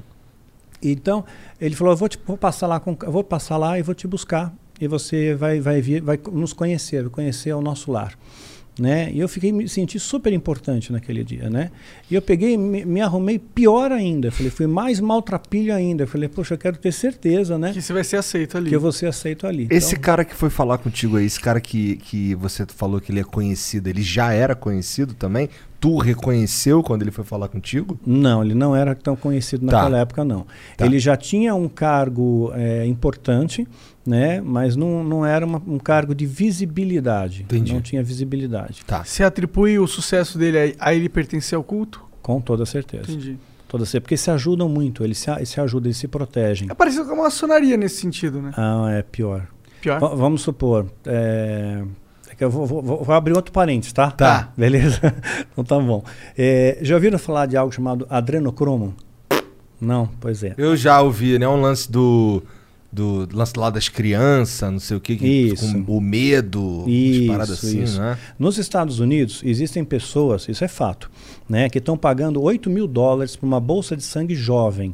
Porque eles acreditam, né? Existe um. Está em estudo isso ainda, mas. Eu já vou falar gente, disso aí. É. Tem uns se- ricaços que estão colocando sangue de Isso. jovens nas próprias veias, que isso rejuvenesce. eles. Exa ou retardo de envelhecimento, É. rejuvenesce ou retardo de envelhecimento, né? Então, isso aí já é uma coisa, um estudo já feito. Isso já existe, já é legalizado e já acontece nos Estados Unidos. Só que existe uma outra vertente disso, isso aí é antigão, mais antigo, tá? Essa, essa estudo é recente, mas esse tipo de situação já acontece há muitos anos. O vampiro vem disso? É, O vampiro não, vem da outra, vem de outra história, vem de Vlad Tepes, né? Que era, era um conde, que era mal pra caramba. Mal pra tal, cacete. Ele empalador. era o empalador. O empalador. Pode isso crer, mesmo, pode é. Então, ah, eles pegavam e faziam o seguinte. é, é, o, o ritual do, do adreno, para extrair o adrenocromo, né, você tem que aterrorizar a vítima. Né, de preferência são crianças, né, é, na faixa mente, de 9 a 7 a 10 anos, mais ou menos. Né? Então aterroriza a vítima, essa é a teoria. Né? Felizmente eu nunca vi um ritual desse. Mas eles, mas eles contavam. Se bem que pra teorizar uma criança não deve ser tão difícil, né? Porra, mas pelo amor. Tu acha que só aterroriza? É, tortura, Ah, entendi, tortura, tortura mesmo, põe medo, tortura. É, Seu bicho vamos te pegar! É, tipo. Com seis anos, né? É, tipo Mas monstros. eu Angie's List is now Angie, and caring for your home just got easier. Whether you need help with routine maintenance or a dream remodel, Angie makes it easy to see reviews, compare quotes, and connect with top local pros who can get the job done right. Plus, you can see upfront pricing and instantly book hundreds of projects. No phone tag, just the work you need done at a time that works for you. Angie's got your to do list covered from start to finish. Book your next home project today at Angie.com. That's A N G I.com. tô querendo, né? é, eu tô querendo tornar uma situação pesada e muito mais leve do que ela Tá, na verdade é. Obrigado, Monarca. Meu ponto fraco é criança. É. Pois é. Então, assim, graças a Deus eu nunca vi, mas eu aprendi na escola de iniciados a mecânica da coisa. Então eles explicavam como é que funcionava, extrair o adrenocromo. Então, quando estava tá aterrorizada, né, assim, prestes a morrer mesmo, né, é, um pouco antes da morte, colhiam sangue. E a quantidade que eles conseguiam colher por, por criança, para ter efeito, a quantidade certa com adrenalina e tudo mais, não é uma quantidade tão grande. Né? Você não consegue tipo um litro, meio litro, né? Você consegue uma ampola de 10 ml, mais ou menos. Entendi. né? E isso daí é vendido no mercado paralelo assim a um valor estratosférico, né? Então os, os, o- quem- os satanistas eles se beneficiam dessa do adrenocromo, né? Especialmente sacerdotes e sumos sacerdotes, as são as- os patamares mais elevados, né? E eles também ah, vendem isso para mercados paralelos. Então tem muitos atores de Hollywood que você pode ver que o cara está no formol, né? O cara assim não envelhece. A Cher não envelhece. O Tom Cruise. Tom Cruise não envelhece. Mas ele é cientologista. É cientologista, É. né? Pois Tem é, mas alguma não, coisa a ver Eu ou estou se- dizendo assim que a, que a pessoa pode comprar isso, Não, claro, entendeu? não, sim, sim. Né? Então você, você financia né, a, a instituição satânica assim de diversas fontes, né? De diversas fontes de captação. Então, é, Mas tem- depois a criança vai pra casa dormir. Ela morre, porra. né, não. Ela dorme pra sempre. Mas é, é, executam e cremam. Cremam. Eles têm crematório, crematórios próprios, né? né? Então, naquela época, eles alugavam um crematório. Agora, eles já têm próprios. Então, assim, você Deve não ser sabe... difícil fazer um crematório, né? É, você, assim, você não sabe aonde está o negócio. E tem catalisadores, tudo, quer dizer, não sai fumaça, não sai nada. Virou pó, sumiu, né? Você nunca mais encontra, entra na taxa de desaparecidos. Vê o número, pesquisa o número de crianças desaparecidas só no Brasil, por ano. Enorme o número, enorme. Isso porque a polícia não divulga os números reais para não alarmar a população. Os números são bastante maquiados ainda. Então tem muita gente que desaparece, simplesmente desaparece. Né? Então eu creio que uma boa parte disso vai, vai ser, servir para esses tipos de rituais macabros aí. Então, só que aí eles se protegem. Digamos que alguém viu essa cena, ficou impactado com aquilo, né? Se eu visse, por exemplo, uma criança, sabe, eu ia ficar muito impactado com isso, ia mexer comigo, e eu quisesse denunciar, né? Fosse lá na polícia, olha, eu sei o local, eu sei onde é, eu, eu Sei vá- quem são. sei quem são, tal. Não adianta, ó, o delegado, né, é, tem delegado, tem é, juiz, tem promotor, tem político, tem pessoas de todas as esferas, sabe, da, todas as camadas da sociedade, tem gente ligada ao satanismo, né? Tem um, um um, um documentário da Netflix, acho que ele reproduz isso muito bem, chama-se Os Filhos de Sam, né, que conta uma série de assassinatos que houve em Nova York na década de 70 e ligados a, a supostamente uma seita satânica. Né? Não sei se você já viu. Não. Então, e aí teve um repórter investigativo, ele foi atrás. Ele descobriu a seita satânica, descobriu as pessoas poderosas dentro da seita, descobriu que tinha pornografia, pedofilia, sabe, é, é, crimes contra crianças, assim, e ele juntou provas. Ele apresentou para a polícia essas provas. A polícia não investigou, nenhum político quis saber de ir atrás morreu, eh, morreu o assunto. E ele ficou, ele morreu sozinho. Todo mundo se afastou dele, achando que ele era uma pessoa Maluco. desacreditada, maluca. Ele se afundou no álcool, né, no- nas drogas, morreu sozinho, desacreditado. Né? Então eles se protegem bastante. Agora, é claro, não, ninguém escapa da, da justiça de Deus. Quer dizer, as pessoas podem, eles podem achar que estão protegidos né? Né? Da, da, das questões sociais, assim, que eles se protegem bastante, mas não, não, não vão estar protegidos da mão de Deus. A mão de Deus alcança eles e o que, eles, o que você semeia, você colhe. Teve Isso algum, é bíblico. algum né? caso de um satanista que se fudeu recentemente? Como assim, que... Se virou notícia, um, um cara que era famoso satanista e descobriram que ele tá fazendo maldades e o caralho. Não, não. Nunca, nunca ouvi nenhum caso assim real, né, de alguém que de fato é, E aqueles ricaços lá dos Estados Unidos? Eu não lembro o nome dele, mas rolou uma polêmica o cara dava várias caronas pro Bill Clinton, era amigo do Bill Gates, e tinha um, um sistema de pedofilia aí, O né? Steve Bannon? Não, não é Não. Steve Bannon, não, é o... Eu não sei o nome. Esse cara, se não me engano, tem um filme sobre ele, não? Ou alguma É, coisa. esqueci to- eu acho que eu sei quem é, assim, eu não estou lembrando o nome. é, mas Harvey vê, Weinstein? Você vê não que no sei. final das Eu não é contas não dá não. em nada. Mais ou menos, ele morreu, né? Ele É. era bilionário e foi Sim, mas enforcado uma- na prisão, né? É, pois é. Mas as coisas assim, é, talvez é, existem pessoas que, que, que fazem um serviço sujo, né? Mas quem está comandando os cúpula, né? cordéis, alta cúpula, isso daí Quem é a alta bem- cúpula do satanismo? Ah, é difícil de, eu- de eu te explicar isso. São 13 famílias, na verdade, né? 13 famílias é, extremamente Estão na poderosas. nota do dólar. Tá? A nota do dólar tem, tem, um tre- tem 13 flechas ali, É. simboliza as 13 famílias também. Tem, tem uma coruja na nota de dólar também. Essa né? coruja eu nunca vi, cara. Tem, ela é pequenininha, tá bem no cantinho da nota de dólar. E o olho que tudo vê? É o olho que tudo vê, ele vem do olho de Horus, vem, remonta lá do Antigo Egito, né? Egito. O que, Né? que é essa pirâmide acima da pirâmide? Então, é, é uma. Mostra o olho que tudo vê que ele é soberano, que ele está enxergando todas as coisas, né? Mas é, é um símbolo do- dos Illuminati. Não tem a ver Né? com satanismo isso. Tem a ver com satanismo, porque o Illuminati é um braço do satanismo. Ah, é? um braço, é um braço. Caralho. né? Tanto é que na base da, da nota da, da pirâmide que está na nota de dólar, né, tem uma data lá, está em número romano, né, 1776, eu acho, né, que é a data que o, a seita Illuminati foi fundada. Então tem muita coisa na nota de dólar e tem uma coruja. Aí, por que uma coruja? Porque a coruja é uma ave que ela representa a sabedoria, Ah. né? Mas é uma ave noturna. Então é sabedoria da noite, sabedoria das trevas, né? Entendi. Então essa, essa é a ideia, essa é a pira. pegada. Pá, caralho. Mas Cara, é. aí, eu fui, aí eu fui nessa com o cara, né? Foi- o cara foi me buscar. É, né? como foi lá o primeiro dia na. É, primeiro dia, né? Eu não vou dar nem muitas características do carro, porque até pelo carro as pessoas vão saber quem é. Caralho, e se eles descobrissem quem é esse cara? O que, que aconteceria de verdade? Porra nenhuma, né?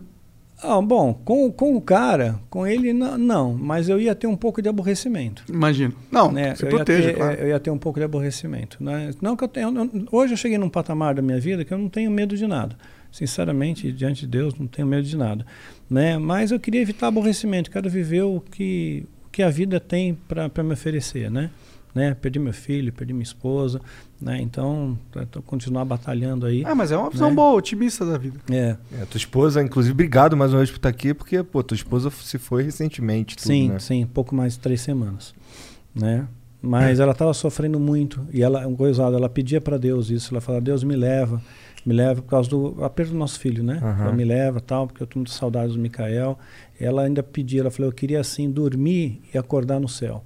E foi né? o que rolou, né? E foi o que rolou, exatamente. Ela foi deitar, né? Teve uma parada fulminante, assim, e morreu dormindo, sabe? Sem dor, sem nada. Então, então isso me conforta. Isso me conforta ver que, poxa, de certa forma, era um pedido que ela fazia sempre, né? Eu falava, não, não, eu discordava, não, espera, né? Vamos nós dois juntos, né? Ela falou, não, mas eu não estou aguentando, eu não aguento esperar, né? né? Teu filho se foi saudades. faz uns dois anos. dois anos e meio. Dois anos e meio. Pois tá. é. Mas vamos voltar lá pro lance lá do, do cara no primeiro Então, dia. Aí Não veio, fala do aí, carro. Aí veio, aí veio um carro, né? Po- posso dizer que era um, um- um carro de luxo da época, né? Tá. É, tá? É da, para os padrões da época. Tinha até telefone. Caralho! É. Luxo mesmo. É luxo, porque tinha, tinha duas anteninhas para fora assim e tinha um telefone dentro. Quer dizer, só, é, um carro para ter telefone não era qualquer carro, não. Pra ter Caraca. telefone era difícil, ponto, né? Sim, Não sei sim. que época que era essa. Ah, isso aí também foi, quer ver, eu tava com 17 anos, fazer conta aí, né? Mas uma época onde o telefone era difícil de conseguir, eu imagino. Linha telefônica. Caralho, te chamou de velho pra caralho. Bom, eu achei que tinha 43, mas ele entregou que tem 50 e pouco. 54. Aí já não acho tão mais jovem. Pois né? é. Tá. Ah, então, aí fui, fui muito bem recebido, eu fui atrás com ele no carro, né? Ele se apresentou com o nome de Marlon, que é o nome que eu dei no livro, né, para ele mesmo, né? E e aí foi Puta nome fake do caralho, Marlon no Brasil. Porra. Tá É. de sacanagem, caralho. Seu nome não é Marlon, Pois porra. é, pois é, né? Se apresentou. Uh, Marlon foi o nome que eu dei no livro, né? Né, Foi o nome é criado, né? Mas o, nome dele é outro, né? Tá. Claro. Então ele se apresentou, tal, falou o nome dele mesmo, tudo, né? É, e tinha um motorista, né? E chegamos num- numa uma mansão, né? Na, é, bah, isso aí eu posso dizer. Uma mansão bastante proeminente, fica, na, fica no Morumbi, né? Perto da onde tem a Ponte Eusébio Matoso ali, né? Tem a Avenida Morumbi, né? Aí tem uma mansão gigantesca, não mais para frente assim, que pega duas quadras quase, você vê um negócio monstro, sabe? Que vai de um lado para o outro, né? E tinham mais casas que faziam parte da estrutura que tinham interligações. Então você viu uma casa, eh, mas aquela casa estava coligada com a outra casa, com a outra Tipo uma casa. vila. É, era uma vila, né? Mas eram tudo, tudo interligações por dentro. Com, então, Condomínio fechado, como se fosse. não, Não, as casas era eram na rua. conectadas. Ah, Era na entendi, rua, isso, entendi, na rua, só que entendi, conectadas. Haviam portas internas que conectavam elas.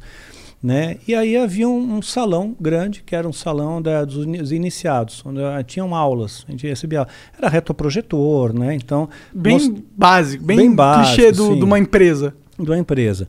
Né? E Então, qual mas era é- o que, que rolava nessas mas aulas? era uma lavagem cerebral. Diz- tem- Primeiro para mostrar que Deus é mau.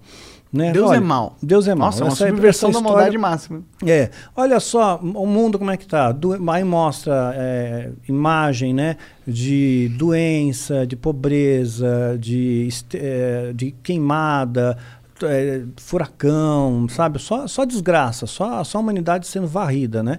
Fala, tá vendo? Deus não é bom.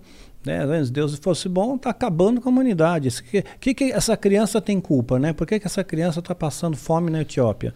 Né? Então, por que que... Podia estar aqui pra gente estar colhendo Pois é. sangue. Pois é. Pois é. Desculpa, bad vibes máximo. Mas é engraçado eles usarem esse perfil de argumentação, porque ele vai muito em encontro daquele moleque que tá desiludido com a sua posição social, com a vida. É. Ele fala assim, É. não tenho propósito aqui, parece que o mundo ele é voltado contra mim, parece que eu só nasci pra me fuder. Aí vem um Exato. cara e fala, é isso mesmo, É isso Deus mesmo. que tá fazendo essa E porra. Deus que está fazendo, exatamente. Deus é o responsável pelo seu fracasso. A galera que tava contigo ali era mais ou menos da tua idade? Mais ou menos na mesma faixa etária. Né? Mesma faixa etária, porque eles iam fazer o rito de iniciação com 18 anos. Né? Então, 18 anos ia fazer o rito de iniciação. Então, era mais ou menos um ano de treinamento. Então, é uma lavagem cerebral. No final desse, desse curso, né, você fica realmente acreditando né, que o diabo é bom, né, que ele é um ser muito bom, muito caridoso, e Deus é mau, Deus é injusto. Né? Deus não, não é justo. Né? Quando você mostrava até eh, maus tratos com animais, né? Como é que Deus permite uma coisa dessa, né? É Deus é cruel, tal, né? Então, aí acabava acreditando e eu acabei acreditando de fato que Deus era mau, né? E que o diabo ele tinha, ele era eh, muito sagaz. E eles tinham vários planos assim. Então, assim, eh, eh, eles acreditavam no Apocalipse, né? Acreditavam no Apocalipse que é descrito na Bíblia, tal. Ele põe uma data? Eles põem uma data específica? E Sim, eles têm um calendário, uma linha de tempo, né? Um calendário. Quando que acaba o mundo? Bom, não sei quando acaba, eu não posso te afirmar quando Não, não, acaba. não, mas, no calendário assim, deles. no calendário deles começa ah, o bicho, o princípio da desgraça começa em 31 de outubro de 2023. Ih, caralho, eu vou estar vivo. Caralho, é tipo, daqui a dois anos. É. Pô, e a gente achou que já tinha vivido a desgraça agora com essa porra dessa pandemia. Não, vai vir uma pior. Uma né? pandemia pior? É, o plano era esse. Não, Entendi. não sei, até então, o que eu tenho falado nos vídeos, tal, é, nessa na linha de calendário que eles têm, tem acontecido. Com a permissão de Deus, evidentemente, né? Porque o apocalipse vai acontecer, nós não vamos impedir que aconteça. Então, é, eles têm essa data aí, Bom, 31 de outubro. se você for olhar do- no espaço-tempo, né, dado o futuro todo, certeza que o mundo vai acabar. É, É. mas se começar dia 31 de outubro. é, 31 é o de outubro. princípio do fim. Né? Aí começaria assim, sugeria uma, uma pandemia extremamente violenta no mundo, né? extremamente letal. Esse aqui, essa atual pandemia seria, é só um ensaio, é um laboratório isso aqui. Não, então vazou realmente de laboratório, foi preparado para isso, tal, solta, espalha no mundo inteiro, né? E aí aí deixa a população agora mais obediente. Então todo mundo vai, vai, vai tomar a picada, né? Todo mundo vai é, ficar em casa, né? Agora, então está treinando. Até mesmo quando você vai num local aferir a temperatura, né? É, você estende a mão direita, né? Antes, e, e, e, a Bíblia diz que vai ter uma marca né, na mão direita ou na testa, né? então ninguém vai poder comprar, vender se não tiver essa marca na mão direita ou na testa. E o curioso é que o Bill Gates ele está preparando uma super vacina, né?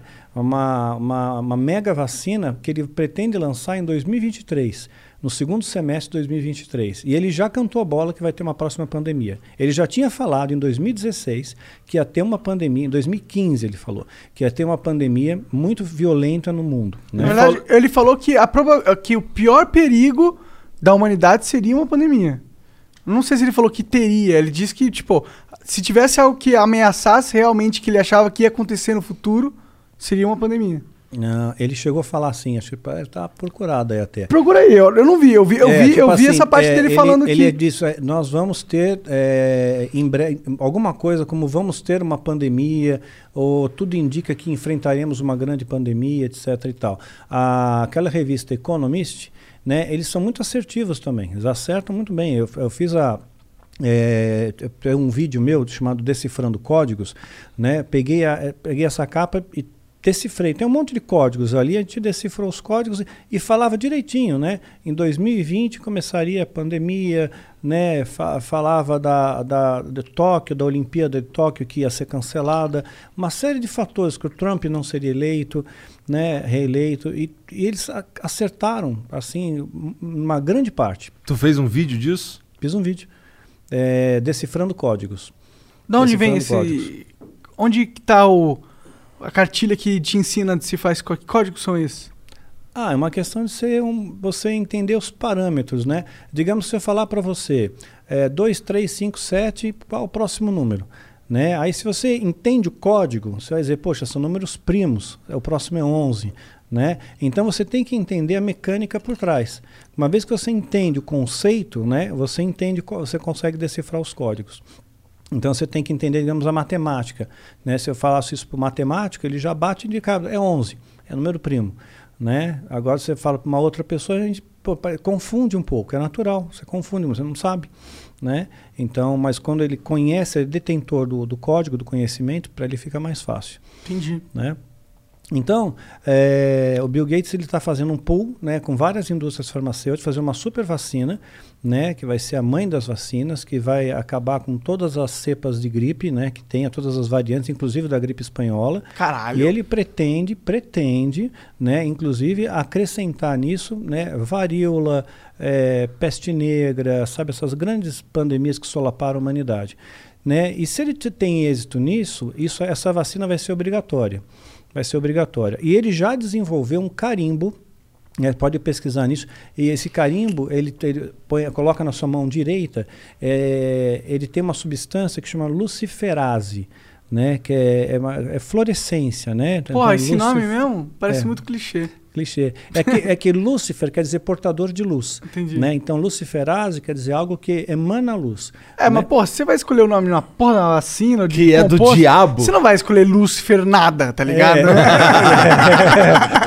mas o luciferase é o carimbo só, não é entendi, a vacina. Entendi. Aí, pá, tomou o carimbo, toma a vacina. Tomou a vacina, ganhou o carimbo. Né? E você não enxerga, ela é invisível olho nu. Mas com o aplicativo, né, você vê o negócio verdinho lá. Que tu, vê, tá, pô, tomou, tu tá vacinado. Tá vacinado. Ó, só tá quero deixar claro aí para as pessoas que estão ouvindo essa conversa que eu acho isso muito improvável e impossível, tá? Eu sou ah. cético, eu não acho. Não, tranquilo. Eu acho que, porra, é que, tipo, existem vários mecanismos quando, que as pessoas vão verificar o que está acontecendo. Pode ser que tenha um grupo de pessoas que estejam mal intencionados, tenham uma, uma conspiração e tenham tentando fazer isso, mas tem milhares e milhões de outras pessoas que não estão no jogo, nesse, dentro dessa porra, e eles têm a capacidade técnica de analisar o que está sendo proposto assim fisicamente. Ele pode pegar a vacina, tipo Coronavac, quebrar ela e falar, ó, tem isso, isso, isso, isso aqui, esses são os efeitos que ela vai causar. são pessoas que não necessariamente estão ligadas a esse contexto satânico. né? Sim, sim. É, mas aí que tá. É, a questão nem é essa. É, a- é a va- a vacina, eu creio que, que o que o Bill Gates vai desenvolver vai ser uma vacina muito eficaz. Vai ter eficácia, vai, eu creio que ela vai atingir sim o, o propósito que ele. É um cavalo de Troia. É, isso, vai atingir o propósito.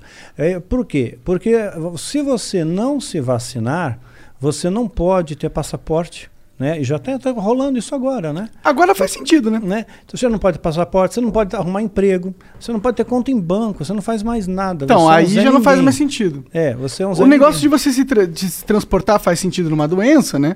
Porque, tu se não vo- leva doença. É, exato. Se você tá com certeza vacinado, você não vai transmitir o bagulho. Sim. Então, pro país que tá te recebendo, é mais seguro. É mais seguro, é Ah. mais seguro. Então, quem não aceitar a, a vacina não tem a marca, e se você não tem a marca, você não, não, não, não tem vida social. Entendi. Né? E Bem Black Mirror essa porra. É, E É. a Bíblia fala alguma coisa nesse sentido também, Uhum. né? Que vai ter uma marca tal, né? Essa parada que tu tá falando aí foram coisas que tu ficou sabendo no papo lá com os caras. Sim, sim. Isso É. foi repetido e repetido tantas vezes que você decora, né? Mas não é algo que você acredita.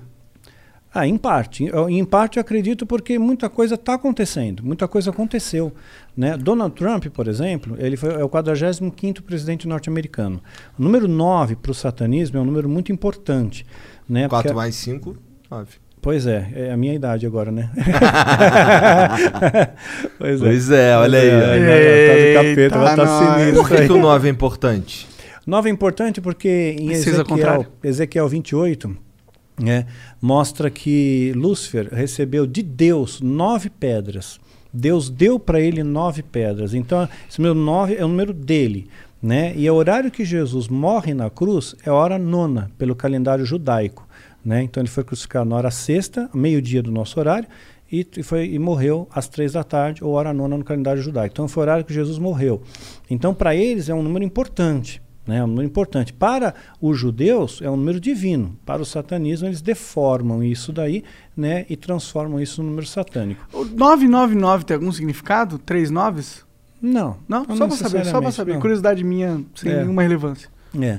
Né, então, é, eles acabam é, se pautando muito nessa questão dessa numerologia. Né, e, e a vacina vai, vai vir, vai vir, vai funcionar. Não, mas Oh. tu tava no Trump. É, Na, no Trump, exatamente, o Trump. Então é o 45º presidente norte-americano, 549, né? E lá nos Estados Unidos começa uma nova ordem mundial. Ela tem que começar nos Estados Unidos, essa nova ordem mundial. Isso já foi falado e repetido muitas vezes, né? Em mídias, né? na, na ONU, tudo mais, em nova ordem mundial. Se fala muito em nova ordem mundial. Se- Parece que o, o mundo está anelando por uma nova ordem mundial. Né? E como é que você faz? Você tem que resetar o sistema né, para ter uma nova ordem mundial. Para resetar o sistema, você abala a economia. Né? Você não precisa chegar, no caso, com uma quebra da Bolsa de Nova York, mas se você abalar a economia com a, com a pandemia, né, você já começa a resetar o sistema. Né? E aí você. de que forma? Ah, você começa a ter escassez né, financeira, de fluxo de Mas é, dinheiro. eu, pessoalmente, gostaria que esse sistema fosse resetado, na verdade. Porque eu acho que o sistema que a gente tá vivendo é um sistema muito repressor, é um sistema meio que, tipo... Ele não é um sistema que tá pra potencializar a humanidade, mas sim pra sugar Sugar. A o que a gente produz, né? Exato. Então a ideia justamente é essa: é propor uma nova ordem mundial Pra que venha deixar oferecer, feliz. deixar feliz. Mas deixar isso é feliz. cavalo de Troia também. É o cavalo de Troia, para te deixar feliz. Então é, é, uma, é uma ilusão, é uma venda de uma ilusão, né? Então Mas vou- será que esses caras não se beneficiam no sistema atual? Porque hoje, por exemplo, o dólar. O dólar é meio esquisito, né?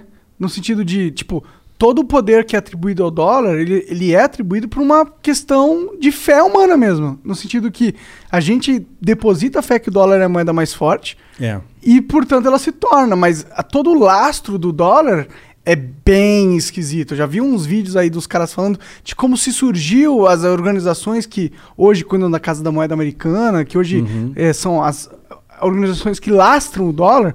Todas essas organizações, elas têm uns, um, um ocultismo ali, né? Tem um negócio secreto de como elas funcionam. Não é bem claro quem manda. E por que que funciona desse jeito? Por que que esse jogo é assim? Por que que eles têm esse poder? Não um poder assim que, tipo, qualquer pessoa poderia ter, mas tem uma galera que controla. É. E você vê, aí o do, do Trump ele fez muitas coisas, né? Muitas coisas para corroborar para essa plataforma, né, do satanismo, digamos assim. Uma delas foi transferir a embaixada americana para Jerusalém. né, E reconhecer o Estado de Israel, Je- Jerusalém como capital do Estado de Israel. Isso daí foi um marco, assim, no mundo espiritual, assim, pela, pelas profecias bíblicas, né? Isso aí tem um, peso bastante grande, né? Porque Israel é uma é, é como se fosse a figueira, né? Então a, faz uma alusão à figueira. A Bíblia faz uma alusão a Israel à figueira. Então Jesus ele fala em Mateus 24 que quando a figueira, os ramos estiverem tenros, né, é chegado o verão e eu estou chegando à porta. E ainda ele repete, não vai passar essa geração sem que essas coisas aconteçam. E ele diz o que vai acontecer. Vai ter terremoto, vai ter maremoto, vai ter é, morte, vai ter pandemia, vai ter uma série de coisas. É que é foda que essas coisas sempre acontecem na humanidade, né? Maremoto. Acontece. Pô, eu lembro numa época atrás que lá na Tailândia, não sei se foi na Tailândia. Foi na Tailândia, não. Tailândia, teve tsunami? Foi um tsunami, foi na Tailândia? Tailândia, acho que foi Tailândia. Ou Finlândia, eu não lembro. É, mas matou uma porrada de gente. Isso sempre aconteceu, entendeu? Sempre tipo, aconteceu. é legal, é foda você fazer um presságio de algo que sempre acontece, porque Uhum. é muito fácil você conectar. Você falar, opa, Sim. esse presságio tá acontecendo, mas isso sempre acontece na humanidade. Doença, caos, destruição. Sim, sim, mas existe um detalhe. Hum. Existe um detalhe. Se você observar estatisticamente, fizer um estudo estatístico, quantitativo, quantitativo, né, da década de 50 para cá, né, teve um aumento de mais de 40% dos cataclismos mundiais. Então, quer dizer, nós nunca tivemos uma queimada como teve na, na Flórida, É né, como teve eh, na, na Austrália, né, furacões, temporada de furacões. Mas né? isso não é atribuído ao efeito do aquecimento global? global? Não sei, poderia até ser, mas o fato é que aumentou. Uhum. Né? Fato é que aumentou bastante. Então, isso coincide com uma profecia bíblica que foi profetizada antes de tudo isso estar acontecendo. Né? E, e faz uma correlação com Israel. Israel foi fundado em 14 de maio de 1948. Né? Um, um- um- e Jesus fala: não vai passar essa geração sem que essas coisas aconteçam. Uma geração bíblica tem 70 anos. Né? Salmo 90, 10 fala disso. Então, se você pegar né, 48, 2018, montou né, 70 anos.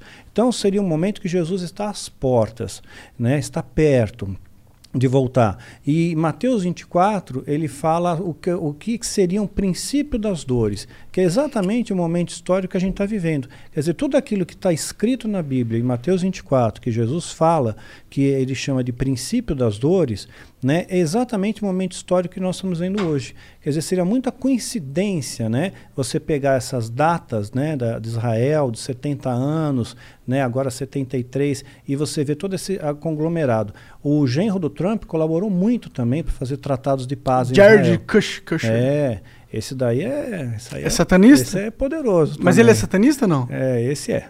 É, entendi. é. Mas, porra, o Trump ser satanista não é um pouco burro da parte dele? Porque, porra, todos os holofotes estão nele, porra, olhando o que ele tá fazendo. Porra, mas como Não? é que ele chegou à presidência? Sendo satanista? Ou alguém. A Rússia dando uma força, que é porque você tem um amigo lá, que é o Putin, É, é. né, que faz parte do mesmo clube de golfe. O lance do Trump é esquisito porque ele é um. Ele é o primeiro presidente em muito tempo que não é reeleito. É verdade. Né? É verdade, é meio bizarro. Ao, ao mesmo tempo, ele é um dos presidentes que foi eleito numa situação muito atípica dentro da conjuntura política. Exatamente. É. E teve o lance lá, inclusive a CIA chegou a comprovar isso, né? Que a Rússia influenciou. Teve, uma, teve uma, um papel de influência. Mas será que esse, a CIA, comprovando isso, não é tipo o sistema americano lutando contra um cara que é um outsider? Pode ser também. Eu não, não, não descarto essa possibilidade, não. Mas eu acredito que a Rússia deva ter mexido os pauzinhos sim. Ah, bom, pra Rússia faz todo sentido. É. Os democratas odeiam a Rússia, eles demonizam a Rússia. Eles É. falam que o Putin é um ditador, terrorista, assassino, torturador. né? Exatamente. Não que ele não seja, tá ligado? Mas a verdade é que. Pô, os- o Putin anda montado em ursos sem camisa na Sibéria. Mas aqui a verdade é que se for fazer um comparativo de maldades, os Estados Unidos também é muito mal. Sim. Né? É. Ele invadiu vários países sem nenhuma justificativa, simplesmente pra explorar a riqueza deles. ou Mas pra tu ter um controle concorda- mundial. Tu não concorda comigo que, porra, é, eu tenho mais controle se eu for o. Sei lá, o vice-presidente ou o conselheiro do presidente? Muito sábio. É isso mesmo. Normalmente. É porque eu quem- joguei Vampiro à Máscara. É, normalmente, é, numa eleição, por exemplo, tá? Vamos supor que um satanista ele queira um cargo de poder. Ele não se candidata a ser o presidente, ele se candidata a vice. Porque toda artilharia vai no presidente. Cara, isso faz todo sentido. O centrão é do diabo. Aí, ó. Toda artilharia vai para o presidente, né? Tudo, tudo que levanta de informação, de mídia tal, para detonar o cara, né? Vai para o candidato à presidência.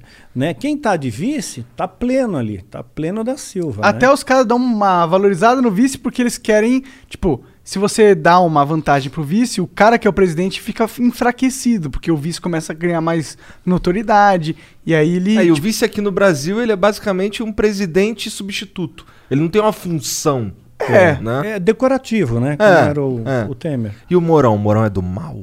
O Morão, ele, é- ele, na verdade, ele não é é do mal, ele é maçom, 33 grau da maçonaria. Caralho. Então ele é considerado. 33 Tem quantos graus? 33 só, ele tá no máximo. Caralho! Ele chegou no topo da pirâmide. E o lá. Muçoca, como é que tu sabe dessa porra? Isso é aberto, isso é, é- é- não é- ele não esconde, isso daí tá, tá em qualquer lugar pra Entendi. você pesquisar, isso aí é tranquilo. Entendi. E o Bolsonaro? Que, que ele é de alguma seita? Ele é de algum. grupo? Não, não, não. Ele é só Bolsonaro burro, Ele é só não. burro. Não, não, é só. Eu acho ele meio burro, tá ligado? Eu acho Pois ele é. bem burro, na real. É, às vezes a oratória dele fica, fica Às vezes, eu nunca vi ele falando algo que fala, caralho, inteligente isso aí que ele falou. Pois é. Até coisa que eu concordo, ele fala de um jeito burro, tá ligado? É foda. Não sei. Pois é. Caralho, agora eu lembro onde a gente tava. Não, mas, cara, é, aí você tava. Você entrou no satanismo. Foi. Como que. Eu queria entender como que você cresce no ranking desses caras. Tá. Bom, então, aí fiz, fiz a iniciação, né? É feito um ritual de iniciação tal, tem todo cheio de detalhes, tudo mais. No final, todo mundo tão, né, tira uns capuzes, né? A maçonaria faz isso também. Mesma coisa. Entra todo mundo encapuzado Entra com as encapuzado, túnicas. É, com túnicas. A maçonaria faz a mesma coisa. Parece filme. É, mas é a mesma coisa que a maçonaria, né? E aí quando você é iniciado e você é aceito pelo grupo, você passou pela iniciação, né? Você terminou aquele ritual, aí todos tiram os capuzes, né? Mostram o rosto para você e você recebe uma boas-vindas, né? As Boas-vindas.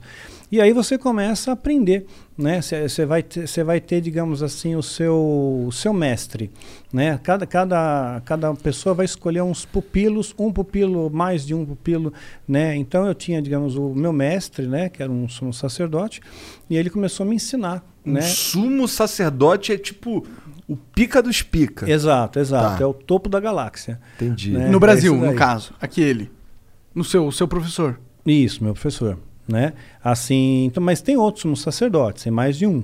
O sumo né? é o máximo da, da, da- do, É, o sumo do sacerdote é o máximo. Até Sim. o cara mais poderoso dentro do satanismo, tipo Donald Trump, no caso ele fosse, ele seria um sumo sacerdote? É, se ele fosse, sim, seria um sumo sacerdote. Entendi, entendi. Né? Tá. Então, e tem muita coisa, se pesquisar do Trump, tem muita coisa aí, viu? Muita coisa aí. O negócio de sumo sacerdote me parece muito Ku Klux Klan, né? Que eles têm os sacerdotes lá, né? Sei lá. Não tem, manjo. não sei. O que, que a Ku Klux Klan tem no satanismo? Eles são também? Um braço? Não, não, não, não. Só são um babaca foi, mesmo. foi- é, foi um bando de babaca mesmo, pre- preconceituosos, Entendi, racistas entendi. ali, né? Mas é que o, o mecanismo pelo qual forma o Ku Klux Klan e o satanismo e a igreja católica, eu acho que é bem parecido, entendeu? O grupo de pessoas que se sentem... sentem que elas são menos... E aí tem um grupo que fala, ô, você é mais só porque você é branco. Ou você é mais só porque você é satanista. Ou você é Exato. mais só porque você é católico, entendeu? Exato, exatamente. E aí isso, isso, isso tem um poder muito grande no coração Tem. de um jovem de merda. Burro. É. É.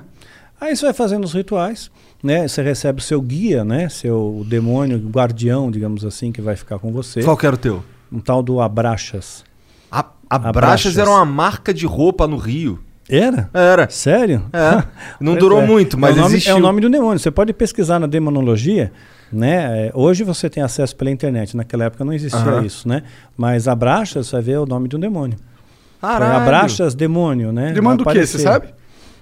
É, ele, é um, ele- é um demônio territorial, né? Hum. Chama um demônio territorialista, né? Então ele é, um- ele é um espírito territorial que atua numa parte do estado de São Paulo, né? Então eles têm Caralho. territórios, Entendi. territórios, né? É, domínios. Então a gente tá sobre o efeito aqui do Abraxas agora, nesse exato momento. É, eu acredito que isso não são efeito da proteção de Deus acima de tudo, né? Sim, mas, ele tá aqui no assim, território. A gente tá no território do cara. Tá né? no território do cara, mas às vezes você não pode ser tocado por ele, né? Entendi. né? Quem que Então, tem proteção divina?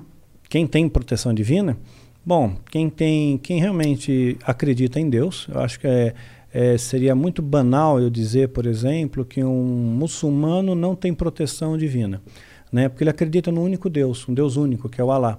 Né? O Zoroastro, o Zoroastrismo, existe 3 mil anos antes de Cristo. E eles acreditam num único Deus, são monoteístas, Asura Mastra, né? o grande sábio. Então, existem várias eh, linhas religiosas eh, monoteístas que eu acredito que são formas de Deus de se apresentar às pessoas. Né? Então, por exemplo, ah, quando a gente fala na Bíblia, né, a sua mãe que é cristã, crente, né, é, sabe bem disso, né? Quando você pega duas pessoas, de ju é julgo desigual. Você pegar alguém que é crente com alguém que é ímpio, que é do mundo, né? Então você não pode casar. Né? Mas a gente vê na Bíblia diferente disso. José do Egito, né, ele se casou com a Zenate. A Zenate era uma egípcia. Se casou, teve filhos, dois filhos, Manassés e Efraim, e tão, foram tão importantes Caralho, que tu é entraram... um super nerd da Bíblia. Tu sabe tudo, cara. Eu só balanço a cabeça e concordo. É isso aí, é isso aí. Mas Mas enfim, tá- mas a galera que tá vendo tá, Tá. tá antenada. Sim, Se eu falar bobagem, eles vão me cortar lá. Tá. Pô, ele falou bobagem. tá bom. Então, Manassés e Efraim. E entraram para as 12 tribos de Israel. Né? Só que um detalhe: o pai de Azenate ele era sacerdote do deus Atom. Porque teve um faraó né, no Antigo Egito, o Egito politeísta, e teve um faraó que pirou na batata. Né? Ele pegou do nada e falou assim: Meu, tá tudo errado. Tá tudo errado aqui, né? Só tem um Deus, não tem esse monte de Deus, não. Osíris, Ísis, Horus. Não, só tem um Deus, é o Deus Atom, que é o Deus Sol. O nome dele era Amenófis IV. Ele muda o nome dele para Akhenaton. Né? Akhenaton. Akhenaton. Ele fez até uma cidade, Ake- a- Aham. Que Brasília é um espelho dessa cidade. Caralho. Isso eu não sabia. Brasília é um espelho, é um espelho. Você pe- pega- procura na internet Brasília Secreta. Você vai ver, tem, tem videozinhos que falam. Pô, mas você tá falando que Brasília é um negócio divino, cara. Não gosto disso, não. Falou que é divino? Não. Ah, é porque o cara era o cara que primeiro aceitou que um Deus só existia. Ele era um cara sábio dentro da- do contexto que a gente tá falando. Sim, sim. É que, é que depois dele, né? que- Quando ele morreu, voltou todo o politeísmo de novo. Né? Entendi. Voltou tudo Ele de novo. conseguiu fazer uma junção dos deuses? Ele não, conseguiu? ele, ele não conseguiu. Entendi. E- Ele disse que nenhum dos deuses valia, que valia realmente era o Átom, que era o superior, era o Deus criador de todas as coisas. Mas será que isso é um negócio Caralho, ser... o povo não foi lá matar ele? Não que foi, não tinha essa, não. O cara era o Não. faraó, meu irmão. Porra, demorou, mas aí faraó, tu meu. falou pro cara que é, sei lá, o teu vizir, sei Não, lá, mas ele falou, ó, o viseiro existe, mas é que tem um deus que é o pica. É, então, é isso aí. Ele é o próprio Deus, né? É. Exatamente. Ele é o criador de todos os outros deuses, né? Se bem que isso aconteceu até na mitologia grega, né? Eles tiveram que ter a necessidade de, de colocar um deus que era o deus da hierarquia Sim, tinha um deus a majoritário, todos. é. vários. Os sumérios tinham Enlil, ah, os babilônicos tinham Marduk, E o hinduísmo? na Síria tinha o Assur. O hinduísmo, o Shiva tem uma, uma um destaque grande, né? Ah, Shiva tem um destaque grande, né? E é curioso que é chamado, ele é um, é um deus da destruição, Shiva. Né? E tem a estátua de Shiva bem em frente ao acelerador de partículas lá na Sério? Suíça. Maneiro. Quer dizer, Não, faz sentido, pô. É que, pô, quando Vamos fazer a você... destruição, sim, a destruição. É, que destruição das o- partículas, das é, partículas, é. né? Maneiro. Não Pois é, sabia. pois é. Então, umas coisas curiosas por aí, né? Então, é, era, então, o pai dela era sacerdote, o Deus único, Deus Átom, era um Deus único. Então, Deus não condena aquela, aquela união, Inclu- ao contrário, abençoou. Tanto é que entrou para as tribos de Israel. Então, eu, eu acredito nessa pluralidade de Deus. Eh, tem até um livro chamado Fator Melquisedeque. Para quem está assistindo, quiser conhecer melhor, Fator Melquisedeque. Né? Porque vai, vai fazer com que você amplie seus horizontes. Né? Você realmente vai entender que eh, Deus ele não está só naquele seu quadradinho. Porque é as pessoas se sentem muito como você falou, superiores. Ah, eu sou crente, eu sou cristão, então eu sou melhor que aquele, eu sou melhor que o outro, né? É, eu sou superior àquele, porque aquele ali vai para o inferno, porque aquele ali vai para o inferno, aquele ali vai para o inferno, todo mundo vai para o inferno. Ah, que saco essa porra de É, todo mundo vai pro Meu, inferno. Não, é- é- vamos combinar, é um saco mesmo, né? Porra. Não, é chato demais, né? Eu vou pro inferno porque. eu- Comeu carne de porco. Não, eu- é, e tatuei o Akuma. É. Vai pro não, inferno. nada a ver, Acabou, eu tenho já tatuagem também. Tem? Tenho. Vai pro inferno. pois é, então é, é muito simplista, mesmo porque esse negócio de dizer vai para o inferno, é, a Bíblia não dá chancela nenhuma para nós julgarmos as pessoas. Não está escrito ide e julgai todos os povos, né? Se do ide né, e levar o evangelho a todos os povos. Pô, Jesus falou que era pra amar os outros igual tu ama tu mesmo. Pois e, é, E, e aí, tá ligado chegar- esses 10 mandamentos aqui? Então, ó, eu vou resumir. é, Ama é o isso aí. outro. É, tem uma lei. Eu sigo, sabe, sabe que eu sigo exatamente isso na minha vida? Tem apenas uma lei que eu sigo. Nunca faça pros outros aquilo que você não gostaria que os outros fizessem pra você. Não preciso mais Exatamente. seguir nenhuma outra lei. Essa é a Exatamente. única coisa que eu preciso seguir pra construir uma construção lógica de comportamento social Sim. que faz sentido. Sim. Isso, isso é importantíssimo, né? E acreditar em Deus, né? Porque existe uma força criadora. É Mas inevitável Deus, isso. Deus é um, é um, na tua cabeça, é um coroa barbudo, branquinho não, e tal. não, não, não. Deus é, é, o, é um princípio. É tipo aquilo que regeu tudo que existe. Ele, ele é um conceito na sua cabeça, você diria? Não. Porque Pra mim mim- é. Pra mim é um sim, conceito. sim. Deus, no caso, é um conceito que ele é base, baseado na minha experiência, baseado na, na minha vivência, mas ele é um conceito que baseia fundamentalmente todas as minhas ações a partir desse conceito que eu acredito verdade. Ele é tipo um conceito fundamental dentro da minha mentalidade como ser humano. Eu aceito que aquilo existe, portanto, da partir daquele momento, eu baseio toda a minha estrutura lógica de, de, de, de ação no, na, no mundo baseado nesse princípio básico, que essa porra existe e que existe um direcionamento. Uhum. Eu tenho uma série de vídeos até que eu explico bem essa questão. Deus existe, né? Ou, ou melhor, a origem de Deus. A origem de Deus. Esse Tá. é a origem de Deus. É uma série que chama Origem de Deus. Então, na verdade, você vai encontrar essa, um DNA divino em todos os lugares. Né? Já ouviram falar em algo chamado sequência Fibonacci? Já, Sim. já. Então, isso, essa sequência, esse padrão numérico, né, essa proporção áurea, essa geometria sagrada, ela está em todos os lugares. Está em todo lugar. Está na sua digital, está na galáxia, As Nos plantas, está nas plantas, está na, na borboleta. na estrutura tá em tudo. arquitetônica humana. É, eu, eu fiquei sabendo de. Eu, eu descobri sobre isso daí assistindo. Anjos e demônios. Não. Pato Donald na Terra da Matemática. Porra! Pato Donald. Aí você cavou essa memória. Donald na Terra da Matemática, um bagulho assim. No país da Matemática. Tá vendo a, Di- a Disney é satanista não? Não, não posso dizer Agora que ela a virou. Pra mim, Disney- Frozen é satanista. É, não posso dizer que...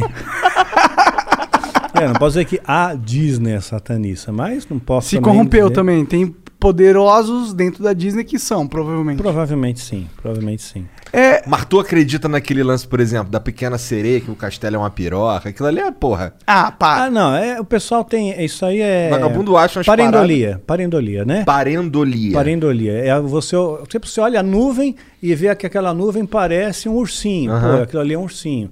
né? Então Deus estava é- mostrando é que os ursos vão vir. Isso é parendolia. Então, se a pessoa tá com aquele negócio na cabeça, meu, ela vai ver, né, meu? A Xuxa é satânica, não? As músicas da Xuxa, Não, ao contrário, não, era de não. coisa de satanismo? Nada a ver. Ah, e ainda que disseram, ainda o cara que falou que fez o pacto dela, é, um tal de tio Chico, acho que já morreu. É, acho que é, foi uma porra assim. É, é, o cara maluco tal, nada a ver. Ou, agora então, agora eu vou. Agora, esse aqui eu não sei nem se tu conhece. Já ouviu falar no Toninho do Diabo? Toninho te conheço. Quer dizer, não conheço, mas eu Mas sei tá quem ligado é, no porque Toninho eu já vi nos debates dele com o Ine Cristo. É. já vi os pega. Ô, o que você acha dessas figuras assim? Henrique Cristo, Toninho do Diabo? Não, tudo doido. O Ine Cristo, eu fiz uma live com, com o Ine Cristo. O Ine Cristo, meu, é, ele assim... Tudo doido é foda. É, não, não, o Ine Cristo é muito doido. Mas assim, ele não é um charlatão. Ele acredita que ele é Cristo mesmo. Ele O que, acredita. que faz toda a diferença. É, ele acredita que ele é Cristo. Então ele não é um charlatão. Ele, não- ele não te pede dinheiro, Ele é não, só não te doido. cobra dízimo, né? Não, não, Ele não- tá não feliz vende com as- a- com as fronha. ali. É, tá feliz. São nove. Porra, precisa demais? Não precisa, né? Que doideira, né, cara? Ele é espertão, ele é o Jesus que só co- escolheu apóstolas. É. É, ele tem. Só, é, só tem dois caras lá, o resto tudo menina. Tem que ter, né? Da, da- conta. Não, deixa eu falar, tô falando merda. Desculpa, Henrique. É nóis, não tô falando que seu sua seita é surubística. não tô falando isso. É, Então, o Toninho co- do Diabo é figura, maluco, Figura, maluco doido, louco. Uma coisa que me deixa curioso que você falou no início da conversa é as paradas das magias. Uhum. E, e como foi essas suas experiências com magias dentro do satanismo? É, que é magia curioso. que você tentou e deu certo? Ah, tem. Eu vou. vou é, eu não posso ensinar magia. Não, não aqui, mas ensina, eu- Não, eu vou não pensar, ensinar. é. Fala como. Até porque essa porra deve ser super complexo. Não eu ia fazer sem querer uma hora na minha vida. É. Não, tem, a- tem as mais simples, que cê- é que nem fazer é, mágica, tá? É, mágica e magia, né? No começo você aprende a fazer um truque simples, de repente você está fazendo a pessoa levitar. Matar né? mesmo, os outros Né? levitam. Eu duvido. Não, não, não levita. Tá. Tá- No truque, no ilusionismo. truque, tá. No Ah, tá, ilusionismo, entendi. fazendo uma analogia Tá bom, aqui. tá bom. Então, no começo você aprende um, cu- um, Um troço truque de besta. carta, uma Aham. coisa carta. Aí de repente você está fazendo alguém levitar. né? Entendi. Então você Tipo, cresceu. Não dá você ficar invisível. Não, não É, dá pra ficar invisível. mas tem alguma aí- coisa sobrenatural realmente que você chegou a testemunhar? Ou algum ritual ou magia que promete algo que dizem que funciona, algo assim? Sim. É, muitas vezes eu lançava feitiço contra líderes religiosos, né? Porque eu não ia com a cara deles. Não ia com a cara deles, eu considerava eles meus inimigos, né? Na, na minha cabeça, né? Eu já estava doutrinado ali. Então, acalhava da pessoa, de repente, eu lançava um feitiço, a pessoa ficava doente, muito doente, muito doente mesmo. Né? E a Bíblia diz que tem, tem doenças que são causadas pelo diabo. Né? Então Jesus às vezes ele expulsava um demônio de uma pessoa, né? E aquele demônio estava causando uma doença naquela pessoa. Só que nem toda doença é do diabo, obviamente. Né? Então, se fosse assim, né? É, para que medicina? É. Você vai, É. vai para a igreja, todo mundo e pronto, Tá resolveu curado. o problema, está curado, né? Então nem toda e também nem sempre Deus cura. Né? Então, às vezes a pessoa tem uma doença, ela acha que é do diabo, vai pôs na cabeça dela que é do diabo e que ela tem que fazer, sei lá, uma libertação, uma quebra de vinho, quebra de maldição hereditária, aquela coisa toda.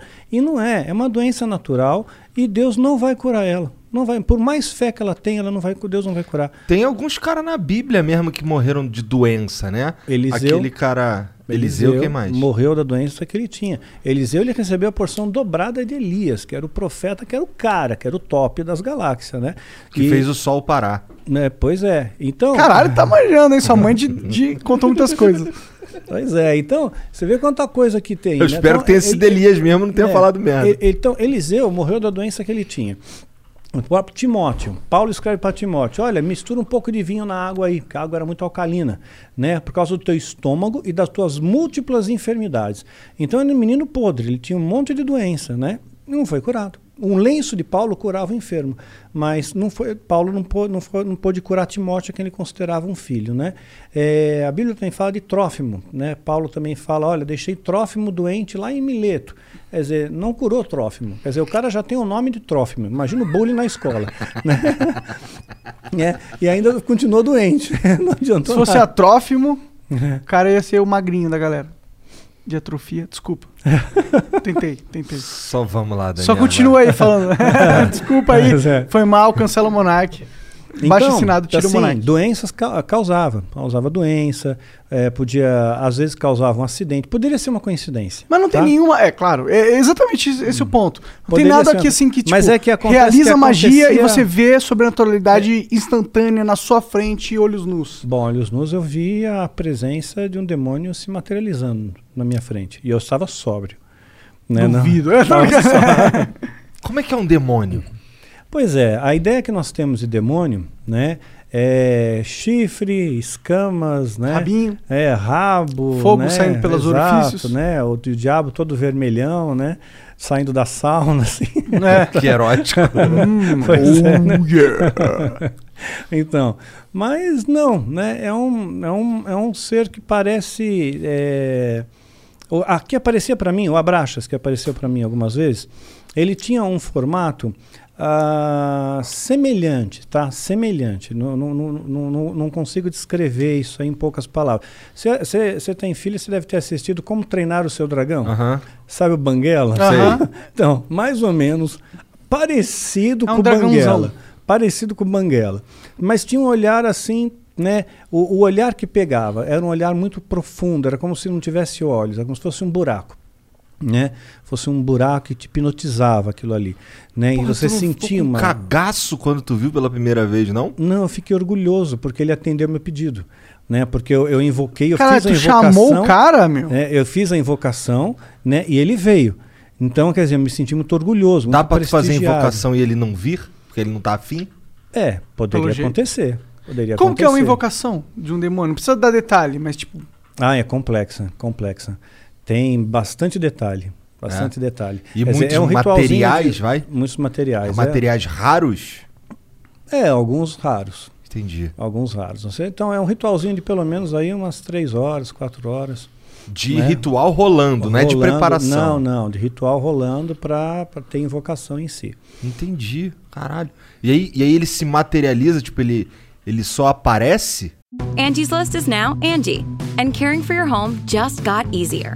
Whether you need help with routine maintenance or a dream remodel, Angie makes it easy to see reviews, compare quotes, and connect with top local pros who can get the job done right. Plus, you can see upfront pricing and instantly book hundreds of projects. No phone tag, just the work you need done at a time that works for you. Angie's got your to do list covered from start to finish. Book your next home project today at Angie.com. That's A N G I.com. Ele falou alguma coisa com você? Tipo, dá pra encostar nele? Dá para encostar. São criaturas frias, geladas. Frio, completamente frio. E o que, que ele Mas falava? você vê, anjo, anjo se materializou na Bíblia. Anjo se materializou. Comeu. Né? Anjos comeram na Bíblia, então estavam bem materializados. Né? Então, se, o- se os anjos, se demônios são anjos caídos, eles também podem se materializar, só que em circunstâncias ritualísticas. Por exemplo, um demônio não pode se materializar aqui. Né? Um anjo poderia, Deus poderia permitir que um anjo viesse aqui, mas um demônio não. Só, só dentro de um sistema ritual. Tem que ter um ritual para ele, pra ele vir. Tem que ser tudo bem preparado. Porque eles estão aprisionados, de certa forma? São aprisionados, sim, sim. Eles são limitados, né? Eles não, não podem fazer o que eles querem também da Veneta, né? Eles têm as suas fronteiras de ação. Por exemplo, eles não podem tocar num, num cristão verdadeiro, né? Verdadeiro não pode. A não ser que Deus permita, no caso de Jó, né? Então, Satanás pediu para tocar, tocou e Jó não blasfemou contra Jó Deus. foi um cara que se fudeu pra cacete, né? Ele Muito, se lascou pra caramba. ficou doente, tudo, né? Ficou doente, perdeu dinheiro, família, tudo. Morreu todo mundo, ele Exatamente. ficou sozinho. E mesmo Raspava assim- as pereba com telha, Exato, né? com telha, exatamente. E no final Deus recompensa ele, né? E ele, no final Jó chega a dizer, antes eu conhecia Deus de ouvir falar, agora eu vejo com os meus olhos, né? Então, Maldiçoa teu Deus e morre. exato, é isso mesmo. Os amigos de Jó, né, É. que vinham lá, largavam o pau então, em cima dele. Então, é, às vezes Deus permite que essas coisas aconteçam. Então, teve gente que já falou para mim, falou, ah, Daniel, pô, perdeu teu filho, perdeu teu esposo, isso aí é, é, é, foi rechaçado pelo satanismo. Eu não vejo dessa maneira. Eu vejo- Rechaçado em que sentido? ah, o satanismo está me atacando com Entendi, feitiço, entendi, com magia e fez, é, cau- causou esses efeitos, né? Mas eu não vejo assim. Não? Não, não, de forma alguma. Eu vejo assim como coisas que Deus permite, que as pessoas morrem no mundo. Né? Isso acontece, né? Então as pessoas têm depressão, né? Então aconteceu, eu vejo como uma fatalidade. E mesmo se fosse no caso como Jó, né? Vamos supor que o demônio tivesse pedido permissão para Deus, olha, deixa eu tocar lá no Daniel, né? Porque vamos ver se realmente ele segura a onda, vamos ver se ele é cristão de verdade, vamos ver se ele, se ele não vai eh, se rebelar contra Deus, né? Depois se eu, se eu tirar dele o que ele tem de mais precioso, né? Que era o meu filho, né? Principalmente, né? Então tirou. Aí eu nunca me rebelei, nunca questionei a Deus, nunca eh, briguei com Deus, né? Eu sempre costumo fazer a oração que Jesus nos ensinou como modelo do Pai Nosso, né? E dentro dessa oração está escrito, olha Pai, seja feita a tua vontade, assim na terra como no céu. Né? E essa é a minha oração, seja feita a sua vontade, não é a minha, é a tua. Se a tua vontade é essa, que a minha esposa partisse naquele dia, dia 30 de maio, pronto, é 30 de maio, é o dia que Deus escolheu. Né? Então eu descanso nele, ok? E tudo tem que ter um propósito, porque eu, eu, eu escapei da morte duas vezes. Né? Então por duas vezes escapei da morte. Então, Olha, eu diria que três, se contar da, da, da vez que reagiu a arma lá do cara. ah, é, se contar nessa, três, é, porque ali duas vezes, né? Então, a- assim que eu vi, cheguei, vi a morte de perto, né? Você sente o cheiro da morte de perto, né? E então, quer dizer, se, se eu não fui, é porque tem algum propósito aqui ainda, tem alguma coisa ainda para fazer aqui. E quando terminar esse propósito, aí Deus me leva. Era alguma coisa ligada a e- esse assunto de satanismo e tal, que tu quase morreu ou não tem, tinha nada a ver? Não, não, não. Teve uma, uma das ocasiões, por exemplo, foi no ano passado, né? Eu estava com. Foi dia 30 de novembro do ano passado, ia entrar dezembro. Dezembro foi o mês que meu filho partiu, né? Dia 22 de dezembro. Então eu estava muito angustiado com aquele negócio. Poxa, vou entrar dezembro, mais um Natal, mais um final de ano. Aí eu tomei um monte de comprimido para dormir. Eu só queria dormir, eu não quis matar. Né? Meu interesse não era morrer. Só que eu acabei aspirando e tive uma pneumonia aspirativa e entrei em coma profundo. Né? Caralho. Pois é, fiquei 22 horas em coma profundo, entubado, acordei entubado no hospital. Caralho. Assim. Então ali Tu foi dormir sente- na tua cama e acordou entubado. Acordei entubado. Né? E é muito horrível meu, você acordar com um tubo na boca. Deve ser, cara. Deve ser É inde- assustador em primeiro é lugar. indescritível, indescritível. É, porque até o momento você acha que você tava só dormindo. É, pois é, eu tava dormindo de boa, quando você acorda, tubo na boca, né? Um ambiente diferente, onde eu tô, quem sou eu, né? Que doideira. É. Mas, tá. Pra que que tu chamou o Abraxas, cara? Então, eu queria testar o ritual de invocação. Porque se eu conseguisse que ele aparecesse, eu, ganhava, eu ganharia méritos dentro da Irmandade. Tinha alguém testemunhando ali? Não, não tinha. Não tinha. Mas a, a minha palavra valia porque supostamente esse demônio validaria essa palavra né, para o sumo sacerdote. Né? Então eu fiquei muito orgulhoso com aquilo. Então a primeira coisa que eu perguntei para ele, né, eu, eu toquei, vi que era, para ver se era real, né, gelado, frio, né, e me olhava fixamente nos olhos, né, mas eu não conseguia olhar por muito tempo, né. É, Ele era era um- da tua altura? não, estava mais alto que eu, mas estava é, como se estivesse ajoelhado, sabe? Tá. Né? Como se estivesse ajoelhado, não, é, ajoelhado sentado sobre os joelhos. Tá, tá. Ele tinha quatro, quatro membros? Sim, sim, sim. Assim, o, o, o Banguela lá, ele não é bípede, mas ele era bípede? Ah, sim, bípede, bípede. Entendi. Né? Sim, tinha pernas, braços, né? Sentou, né? Forte, eh, braceletes que pareciam pareciam braceletes de ouro, era dourado, né? Não sei se de ouro de verdade, não. Tá. né? Dá para morder assim, tipo É. assim. é para valer, né?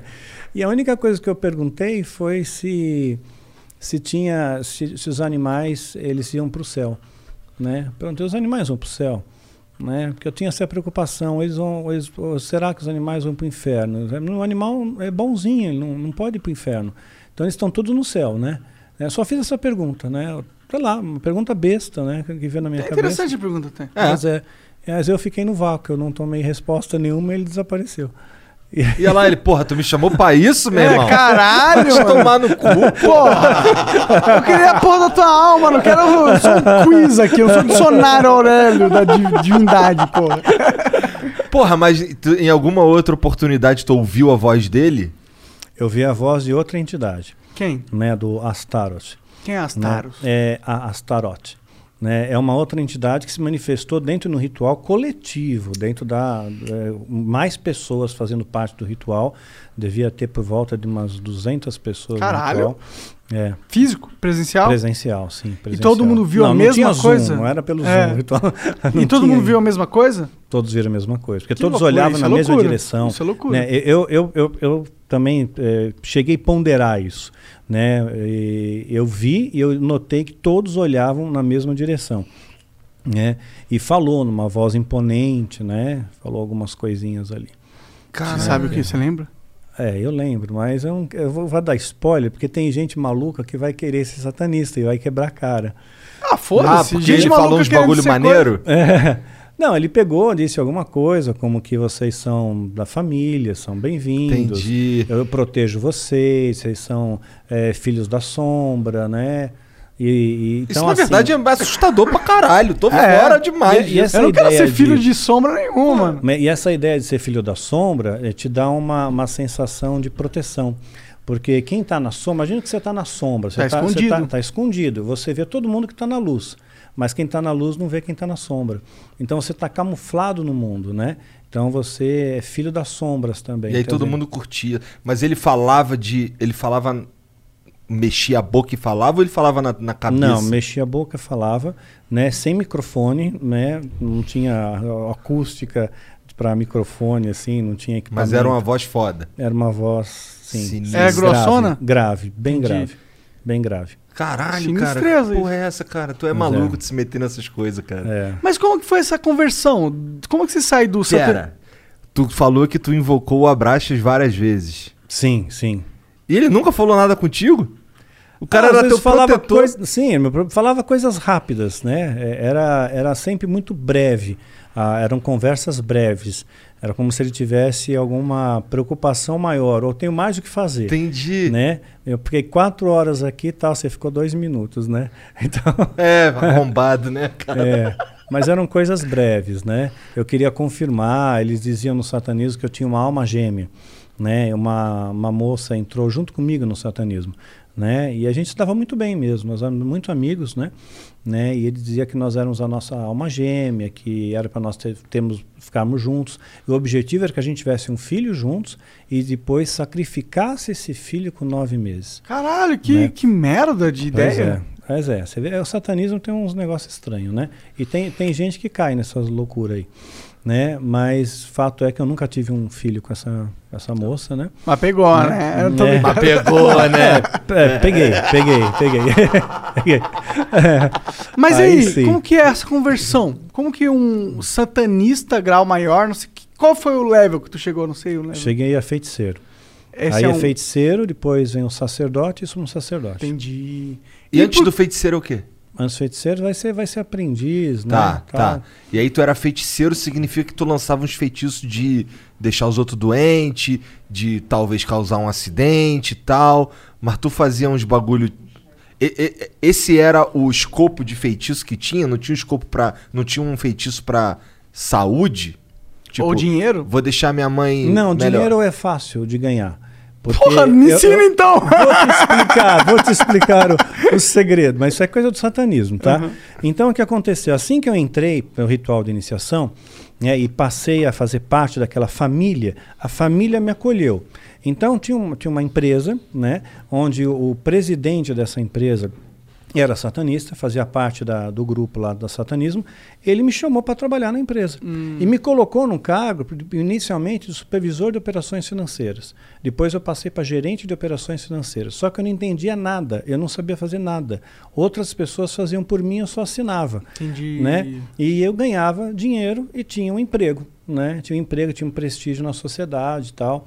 Então você entra para essas empresas que já existem, né? Então é uma, Caralho, uma das maneiras. entendi. Então você ganha, começa a ganhar dinheiro mais fácil, Então, começa aí a tu- glamorizar a coisa. E o que que foi esse clique pra você sair disso? Como que Pois foi é, isso? foi meio que por acaso, né? Eu fui, eh, eu namorava com uma moça, ela era evangélica não praticante, né? Porque tem o, o católico não praticante, essa era evangélica não praticante, né? E aí nós somos uma igreja, né? Era a Igreja Batista do Morumbi, isso eu posso falar, né? Na época o pastor era o Ari Veloso, um homem de Deus, um rapaz muito bom ele. E eu tava, nós estávamos chegando lá, ela queria que eu fosse no culto, na igreja e tal. Eu falei, bom, vou, né? Esse bando de crente aí não é nada, né? Ela Sou- sabia que tu era satanista? Não, não sabia, não sabia. Né? Mas a- ela queria me converter ao cristianismo. Ela sabia que eu não era cristão. Ela queria me converter, porque ela, porque ela era evangélica, né? Então ela me levou, foi, foi, né, fui nesse culto aí, né? E pensei, beleza, né? Eu sou filho do fogo, fogo não me queima, né? Eu sou, eu sou das sombras, né? Isso aqui não é nada para mim, né? Mas quando eu estava entrando, tinha uma banda de louvor tocando, né? E era um louvor genuíno, verdadeiro, uma adoração verdadeira, né? Pura, né? Porque tem Não era tem- um show. Não era um show, não era um espetáculo, né? Não, não é como. é, sabe aqueles louvores mais antigos? Sérgio Pimenta, Guilherme Kerr, né? Nelson Bomilcar, não sei se você conhece. É, aí eu já não manjo. É uns bagulho meio harpa mijar. cristã. Não, harpa cristã não. Não. Tá. Não, aí é muito bitolado. Tá. né? É, tinha sim a bateria, a guitarra e tal. Né? Mas não era um órgão. Não, não Tá. era um órgão. Então era, era um tal do era o tal do grupo do Milad, do Nelson. E eles estavam cantando uma música que eu lembro até hoje. A letra é meu somente meu todo o trabalho e o teu trabalho só descansar em mim. Naquele dia, aquela música, aquela canção, aquelas notas musicais me mandaram pro chão. Eu caí. Eu perdi os sentidos ali, somente se eu escutar o som daquela música.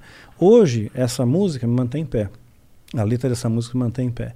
Né? Então, caí, perdi os sentidos. De repente, eu abro os olhos assim, tem um cara em cima de mim, urrando no meu ouvido: qual é seu nome? Qual é seu nome? Fala qual é seu nome. Porque as pessoas acham que você tem que saber o nome do demônio para expulsar o demônio, né?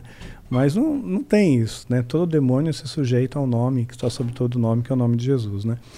Então, é, falei meu nome tudo e levantei, né? E, e aquela moça, a família toda ficou toda estarrecida de ver aquilo, né? Falaram que foi uma cena horrível e tudo mais. Eu não vi, né? Mas só as pessoas que Tu só apagou. apaguei, apaguei, né? E não, não vi o que aconteceu. Aí aquela menina ficou preocupada, falou assim: Poxa, vou marcar um encontro com ele como pastor. Né? Um, um pastor, é, nós demos o nome de Brint no livro Filho do Fogo, mas o nome verdadeiro é Luiz Augusto Zitt. Né? E é um homem de Deus, um pastorzão mesmo, coração puro, então é um homem de Deus. Aí peguei, ela marcou encontro com ele. E aí eu peguei e falei: Tá, eu vou, eu vou fazer um feitiço contra ele, vou fazer ele ficar doente. Ah, o lance do, de tu cair na igreja lá, perder o sentido, ter um cara ali falando contigo ali, Não. isso não te desmotivou não de me forma nenhuma. desmotivou, não. Fiquei indi- indignado com aquilo. Eu queria entender o porquê. Eu per- eu perguntei lá no, satanismo, para os sumos sacerdotes. Eles falavam que eu não estava pronto para entrar ainda numa, na, uma igreja. A- né, naquele momento, aquele grupo tinha, digamos, o que a gente pode chamar de unção. Né? Aquele grupo tinha. Então, essa unção, é, ela realmente repudia. Você não tem poder contra isso. Né? Não tem poder sobre esse, contra esse poder. Então, é, Então todos os feitiços que tu lançava nas lideranças religiosas, os que pegavam era porque os caras eram meio esquisito mesmo. Era meio esquisito. A maioria pegava, 99,9% pegava, né? Então, porque sempre tinha uma coisa por trás, né? Sempre tinha uma coisa de bastidor. Então, ah, assim, então você ter ah, uma vida reta faz muita diferença, né? E aquele grupo de louvor, to- eles procuravam ter uma vida reta, né? Eles não são perfeitos. Eu não sou perfeito, você não Aham. é, ninguém é, só Deus é, né? Mas aí você procura, você se esforça, né, em fazer o bem, né, em ser uma pessoa boa. Então, ah, caí com aquelas notas musicais e marcou um encontro com o pastor. Eu peguei fiz um feitiço contra ele, fiz sozinho, né? Chamei o Abraxas e tal, né? Falei, vai lá, causa uma doença nele. Tu chamou o abraço Chamei nesse o dia. Abraxas, né? Falei, invoquei ele para causar uma doença nele, uma doença que incapacite dele chegar no encontro. Sabe, não, não importa o que seja, ele pode ter uma dor de cabeça, sabe, mas ele, ele, ele não pode chegar no encontro, né? E eu fui ao encontro e ele não foi. Eu esperei umas duas horas, ele não foi, foi embora. Aí no outro dia eu estou na empresa que eu trabalhava, o presidente satanista, né, tocou o telefone para mim, né, a secretária passou e era a secretária da igreja e falou, olha, o pastor não pôde ir ao encontro, né? Eu pensei comigo, puxa, não veio ao encontro porque se lascou, né? Eu fiz um, fiz um negócio aqui. Fez um, é, pois é. Aí ela falou assim, não, sabe o que é? O filho dele sofreu um acidente, né? Que fraturou a perna, tal, né? E, mas não foi nada grave, tal. Foi assim, uma brincadeira de criança, tal, acidente doméstico. E falei, poxa, mas não era para ser no filho, era para ser nele, né? né? E, ok, fa- eu fiz alguma coisa errada, né? Porque o ritual é rigoroso, não pode ter erro, né? Então, ah, marquei o segundo encontro, marquei de novo segunda vez e chamei mais pessoas para me ajudar. Fizemos o pentagrama, cada um na ponta de um pentagrama, então fizemos com cinco dessa vez. Cinco Então o pentagrama é um símbolo satânico. É um símbolo satânico, sim. Pentagrama invertido, especialmente, né? Porque vai, vai, vai encaixar dentro dele exatamente a figura do bode, né? E o bode na Bíblia é o bode de Levítico, né? Um era solto, né, no deserto, né? E outro era sacrificado. Então, o satanismo eles, eles interpretam que aquele bode que está lá no centro é o que foi solto, é o que te dá liberdade, né? E há cinco pontos, cinco continentes, né? Onde ele tem o poder e tudo mais, ele faz Entendi. e acontece, né? Então, tem todo um simbolismo em torno disso, né? Aí é, peguei na ponta do pentagrama, fizemos, foi feito o encantamento, né? Inclusive tem encantamentos feitos com, com a estrela de Davi também, né? Que é Estrela o, de Davi. o hexagrama, Uhum. tem encantamento com hexagrama também. É um triângulo pra cima e um triângulo pra baixo. Exato. Tem, tem também, dependendo do, do tipo de ritual, também usa Mas estrela de Davi não é um símbolo sagrado, não é? Não, não tem nada na Bíblia que fala sobre isso. É um símbolo antiquíssimo. Você vai encontrar entre os bizantinos, vai encontrar entre os persas. É antiquíssimo, sabe? Entendi. É um símbolo esotérico. E numerologia, cara? que é essa parada aí? Numerologia? É, você entende algo sobre isso? Entendo, entendo. Eu aprendi O numerologia. que, que significa o número 111? 1, 111, 31. 3, 1? É, na verdade, os três uns, eles vão vai ter que somar. Até vai virar 3. Hum, Então vai virar o número 3. hum. né? Aí você tem uma tabela, né, onde você vê os parâmetros do número 3, mas você tem que pegar a sua idade, tem que fazer um mapa astrológico. Tem uma série de fatores, né, para você poder compilar e, e chegar na conclusão daquele significado para você. E de onde tu tirou esse número? Teve uma vez que o cara falou que. Não, o Monark é 111. Eu falei, que porra é essa? Eu não sabia o que, que era. Era de negócio de numerologia. Aí eu fiquei Então curioso. é 3, na verdade é 3. É 3? Entendi. É 3. Agora os detalhes assim eu não lembro agora de cabeça, Entendi. né, que os significados tudo, mas é 3. Você Que pode viagem. procurar o que que é 3 na numerologia. Mas essa porra aí é real mesmo? Incrível que pareça que a, é, é- é tipo assim, sabe qual é que É é? real mesmo essa parada mesmo? Porra, é real. Quer ver um lance que é curioso? Tipo horóscopo. Né? Ah. eu, eu, eu não acredito. Tá. Eu não acredito. Né? Mas eh, se você se for uma pessoa influenciável, você É. olha aquilo lá, pô, isso aqui foi para mim. Isso aqui é para mim, falou comigo, né? É verdade? Então ah, porque o cérebro tem um alto poder de conectar padrões inexistentes. Exatamente. Então, foi para mim. Né? A numerologia, né, ela vai um pouco além. Ela é mais específica, ela é mais abrangente. Então, ela tem, mais, ela tem um leque maior de possibilidades de você se identificar. Né? Então, ela, em vez de, ah, no, na astrologia, no horóscopo, você tem, digamos, quatro variantes, hipoteticamente, né? na numerologia vai te abrir isso aqui para 12 variantes. Né? Então, numa delas, você se encaixa. Né? Então, pô, realmente, isso aqui foi para mim, isso aqui funcionou. Né? Então, e, e muitas coisas são pautadas na numerologia. Mas falei do número 9, que é o número satânico. Nem todo 9 é do diabo. É, né? isso que eu, aí que eu Nem- tava, tava preparando aqui, ó. Se eu, vamos lá, é, eu desenho um pentagrama aqui, na verdade eu tava querendo desenhar uma estrela no céu. A intenção A faz toda a intenção, diferença? Toda a diferença. Toda Tá. a diferença. E que nem o número 9. Quer dizer, tem gente que soma a placa do carro do irmão lá para ver se deu 9, para ver se é satanista ou se não é. Eh, Já falaram, por exemplo, que tem um político aí que tem nove dedos e que é satanista. né? Porque tem nove dedos. Caralho. Poderia que ser pira. só um acidente. Ou o Lula é alguma coisa? Não, não é Não? nada. Não, não, não. Você saberia se ele fosse? Ou ele é um cara que sabe esconder muito bem? Não, não, não. Ele Não? é só companheiros. aquelas Ele é só um filho da. Desculpa. assim como todo político. Bolsonaro É, incluído. política é fogo, meu.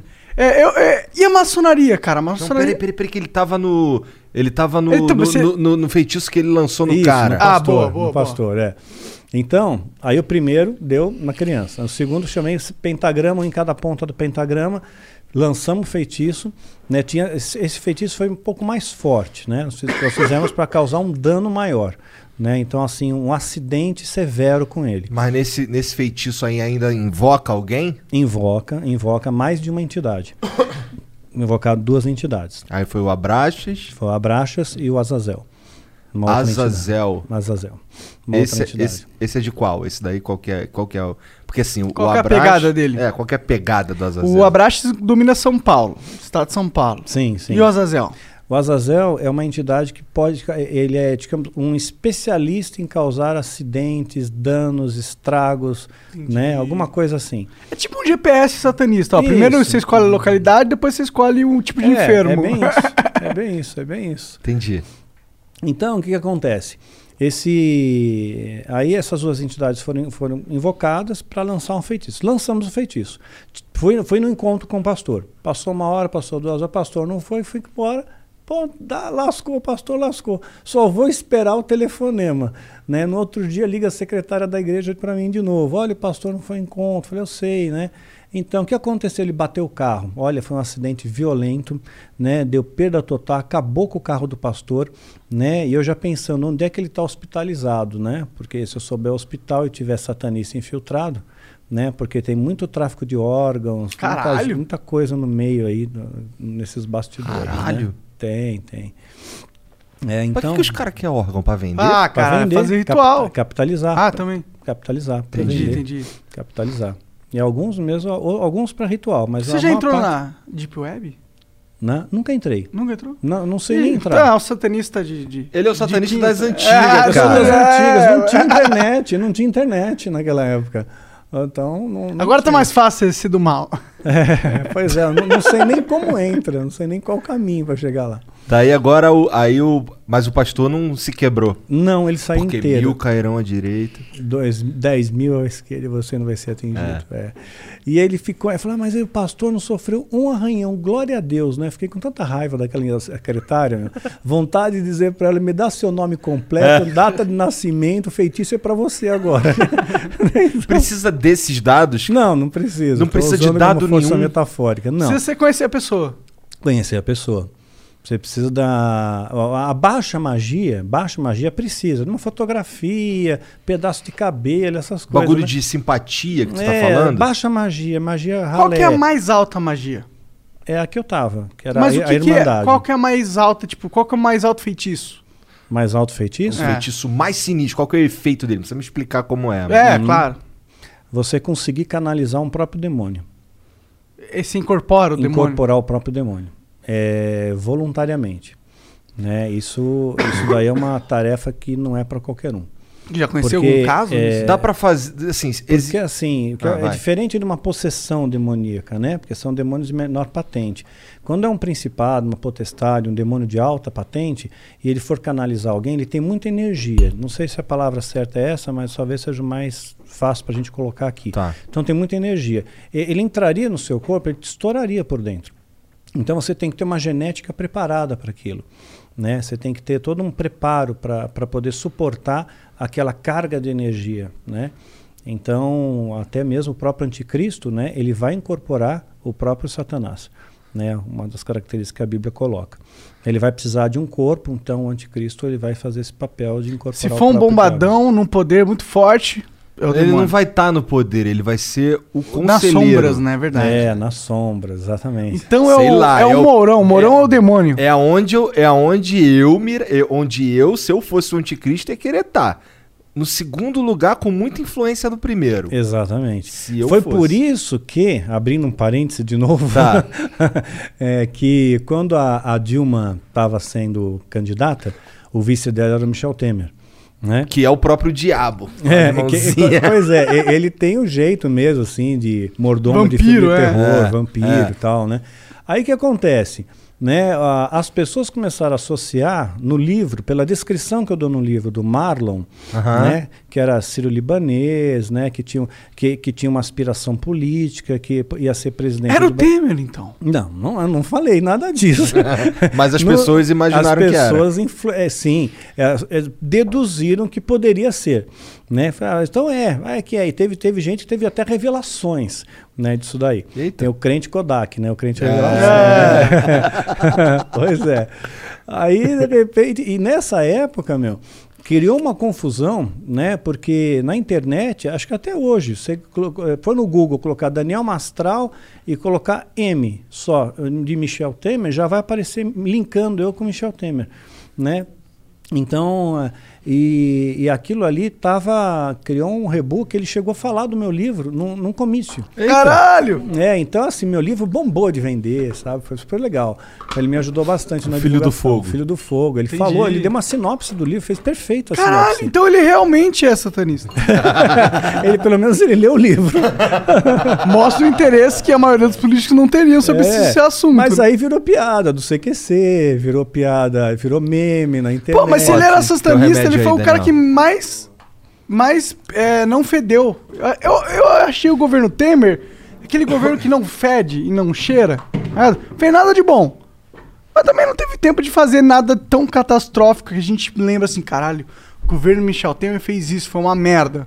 Eu não sei o que, que ele fez. Tem pouco, pouco tempo, né? Ah, geralmente os, go- os governos de, de que substituem o, o que foi eleito são assim. Do Itamar também foi assim. Pô, mas se ele é satanista, ele tinha que ter feito alguma parada, né? Mas é que ele não é, né? Não é Pois o cara que você tá falando. Não, não é uma pessoa que eu tô falando. Tá. Né? Então, Por que a gente começou a falar do Temer?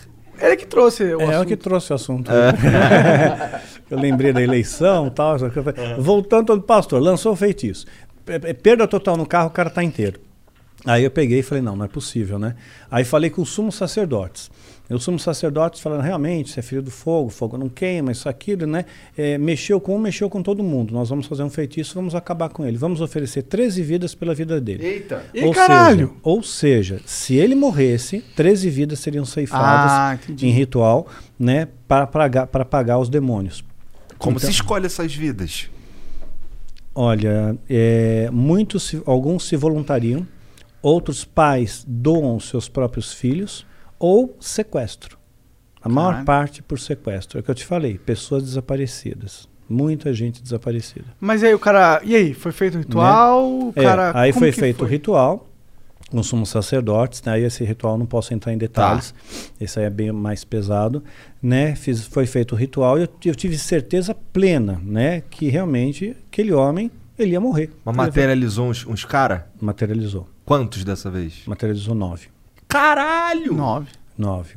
Bem no nove. Abra... É nove, né? Nove. Abraxas, Azazel, Astarote. Astarote, Asmodeu, Leviatã, Abaddon. Ih, o Abaddon põe o escudo em mim. Já, já escutou, já escutou em Abaddon? É que Abaddon tem um herói no Dota, que é um jogo que a gente joga. ah, sim. Ele é, o nome dele é Abaddon. Ah, tá. Ah, e ele é meio esse- demoníaco. Esses Ele é meio nomes, demoníaco. esses nomes É. são famosos. Ele pô. é o famosos, Death Knight. Ele é o. Ele é o. é. Eles vão parar na, na, na mídia mainstream, vira e mexe. Azazel, Sim. já vi vários filmes. Nos Sim. filmes ele, ele aparece como o Anjo da Morte. É, tem o, o Astarote também, já O ouvi Astarote, falar. sim, É, sim. Já ouvi falar de vários. Mas aí, fez o, o ritual, o que, que rolou Fez depois? o ritual, então eu tinha certeza que aí o homem ia morrer. Falei, porque o ritual já aí já era para matar ele, né? Então, ok, né? Se, se é para matar, que, que morra logo, né? E marquei outro encontro. Mas assim, eu fui triunfante naquele encontro, né? Eu fui regozijante, eh, todo feliz, imaginando, puxa vida, eu vou pegar Não vai ter encontro. né, não vai ter encontro, né? Esse cara não vem, já era, está lá visto, olhar para a secretária e ficava pensando, quero ver você falar agora alguma coisa para mim, né? E eu já tá, deu duas horas, eu cansei, né? Tô, tô indo embora, né? Bem na hora que o pastor chega, ele chegou. Ele estava com o ar meio abatido, tá, tá transpirando muito, abatido, né? né? Mas ele pegou, falou, ah, que bom que você está aqui ainda, né? Me atrasei, né? Mas ele não falou o que aconteceu. Né? Então não, não- E tu nunca soube. nunca soube. Tá. Né? Ele não, não entrou no mérito do que aconteceu, mas ele estava abatido. E ele pegou falou: Vamos conversar. Né? Olha, naquela época eu estava no platô do Kung Fu, né? é feiticeiro do satanismo. Quer dizer, aquele homem não era oponente para mim, mas eu tive um medo dele que me arrepiou dos pés à cabeça. Né? Porque ele tinha. Era pra estar morto. É, era para estar morto. Eu tô vendo um, um- alguém vivo que era para estar morto, né? né? E ele tinha unção, tinha essa unção, tinha essa autoridade, tinha essa é, é um homem de Deus, um homem de Deus, né? Um homem de fé. E, e eu tinha receio que se eu tocasse nele, se, eu- se eu pegasse na mão dele, ele estendeu a mão, não, não, não estendi, eu, eu ia cair de novo, porque eu já estava com aquele trauma que eu caí na, na igreja lá, né? E então eu falei, pastor, desculpe, o senhor chegou atrasado, eu vou embora, eu tenho compromisso. Menti, né? Aí ele falou, tudo bem, olha, se você não quiser conversar, a gente não conversa, uma conversa rápida, cinco minutinhos só, vai. Olha, demorei tanto para chegar até aqui, você não sabe o que eu passei para chegar até aqui, me dá cinco minutos só, te prometo que não vai passar um minuto a mais. Aí eu falei, tá bom, cinco minutos, hein? Cinco minutos. Aí nós subimos a parte superior, era um sobrado né, da casa. Ele entrou na sala, né, eu entrei após ele, ele fechou a porta à chave. Tirou a chave e pôs no bolso. Imediatamente olho para a janela, né? Pensando rotas de fuga, né? Grades na janela. Né? Eita. Falei, não, tinha que ter pijama de uma listra para passar por lá, não ia dar, né? Aí eu peguei e falei, pastor, mudei de ideia. Não quero mais falar com o senhor, não. Eu preciso ir embora mesmo, né? Ah, tá bom, você quer ir embora, você não quer falar comigo, tudo bem. Né? Eu só vou orar por você antes de você ir embora, tudo bem? Né? E aí eu só vejo uma mão, assim, porque ele impôs a mão sobre mim, né? Vejo a mão crescendo, apaguei, cara, apaguei. De Literalmente apaguei de novo. Mas eu, eu tive alguns despertares no meio desse, desse apagão. University of Maryland Global Campus was established to bring a respected state university education to working adults at home and abroad. 70 years ago, we sent professors overseas to educate service members and their families on military installations and on the front lines. Today, we're online because that's where working adults need us, that's where you need us. We'll support your commitment to being a successful student with services that fit your lifestyle. And we offer more than 90 programs and specializations for where you are and where you want to be. University of Maryland University College is now University of Maryland Global Campus. We go the distance because times have changed, but what we're made for hasn't. UMGC offers online support for veterans, including resources at the Veterans Resource Center, no cost digital materials replacing most textbooks, virtual advising, transfer credits, and lifetime career services. Speak to our dedicated military and veterans advisors who can help you find the right degree for your career path. Visit umgc.edu. Certified to operate in Virginia by Chev. Então, cada vez que eu tinha minha consciência recobrada, eh, eu via que eu estava no chão, eu estava todo estourado, sabe? Tava com hematoma, machucado, roupa rasgada, arranhão, né? A sala dele estava toda destruída, Caralho. cadeira, tudo voando, livro para tudo quanto é lado, não voando poltergeist. Aham, mas- Tipo Mas assim, que, tava tipo, bagunçado, é, assim, bagunçado. você se mexeu muito. Eu me mexi, exato. E, e ele estava calmo, ele estava sereno, né? Falando baixinho, baixinho, né? Falando Deus, né? Visita essa vida com teu amor, visita essa vida com teu amor. Eu nunca vou esquecer dessas palavras, né? E, e de repente aí apaguei, apagava, voltava. Chegou uma hora que eu voltei, né? E ele pegou, ele me ajudou a levantar, né? Me pôs na cadeira, né? E pegou, falou, tá vendo isso aqui? É, falei, tô vendo. Isso aqui nunca mais vai fazer parte da sua vida, né? Porque agora você é uma nova criatura, né? Agora você, você, você é de Jesus. Você quer, quer Jesus na sua vida, né? Você quer aceitar Deus na sua vida, né? E eu peguei e pensei, puxa vida, né? Eu acreditava que o diabo era tão poderoso, né? E esse homem, ele nem encostou em mim e me derrubou e fez tudo isso, né? E destronou os principados, os demônios mais poderosos contra ele. Então eu falei, eu quero, o senhor me ajuda, né? Então ele fez aquela coisa de oração, sabe? Repete comigo a oração, tal, fiz. Aí ele me deu um abraço, eu me senti muito acolhido com aquele abraço, mais do que todos os abraços que eu recebi na Irmandade. Né? Senti uma paz no meu coração tão, tão incrível, tão indescritível. É a, a Bíblia chama de paz que transcende o entendimento, né? Então senti uma paz, uma serenidade, e uma alegria muito grande, né? Que eu nunca tinha sentido na minha vida, né? Então eu saí de lá super feliz, radiante, todo machucado com o corpo, né? Mas feliz por dentro, né?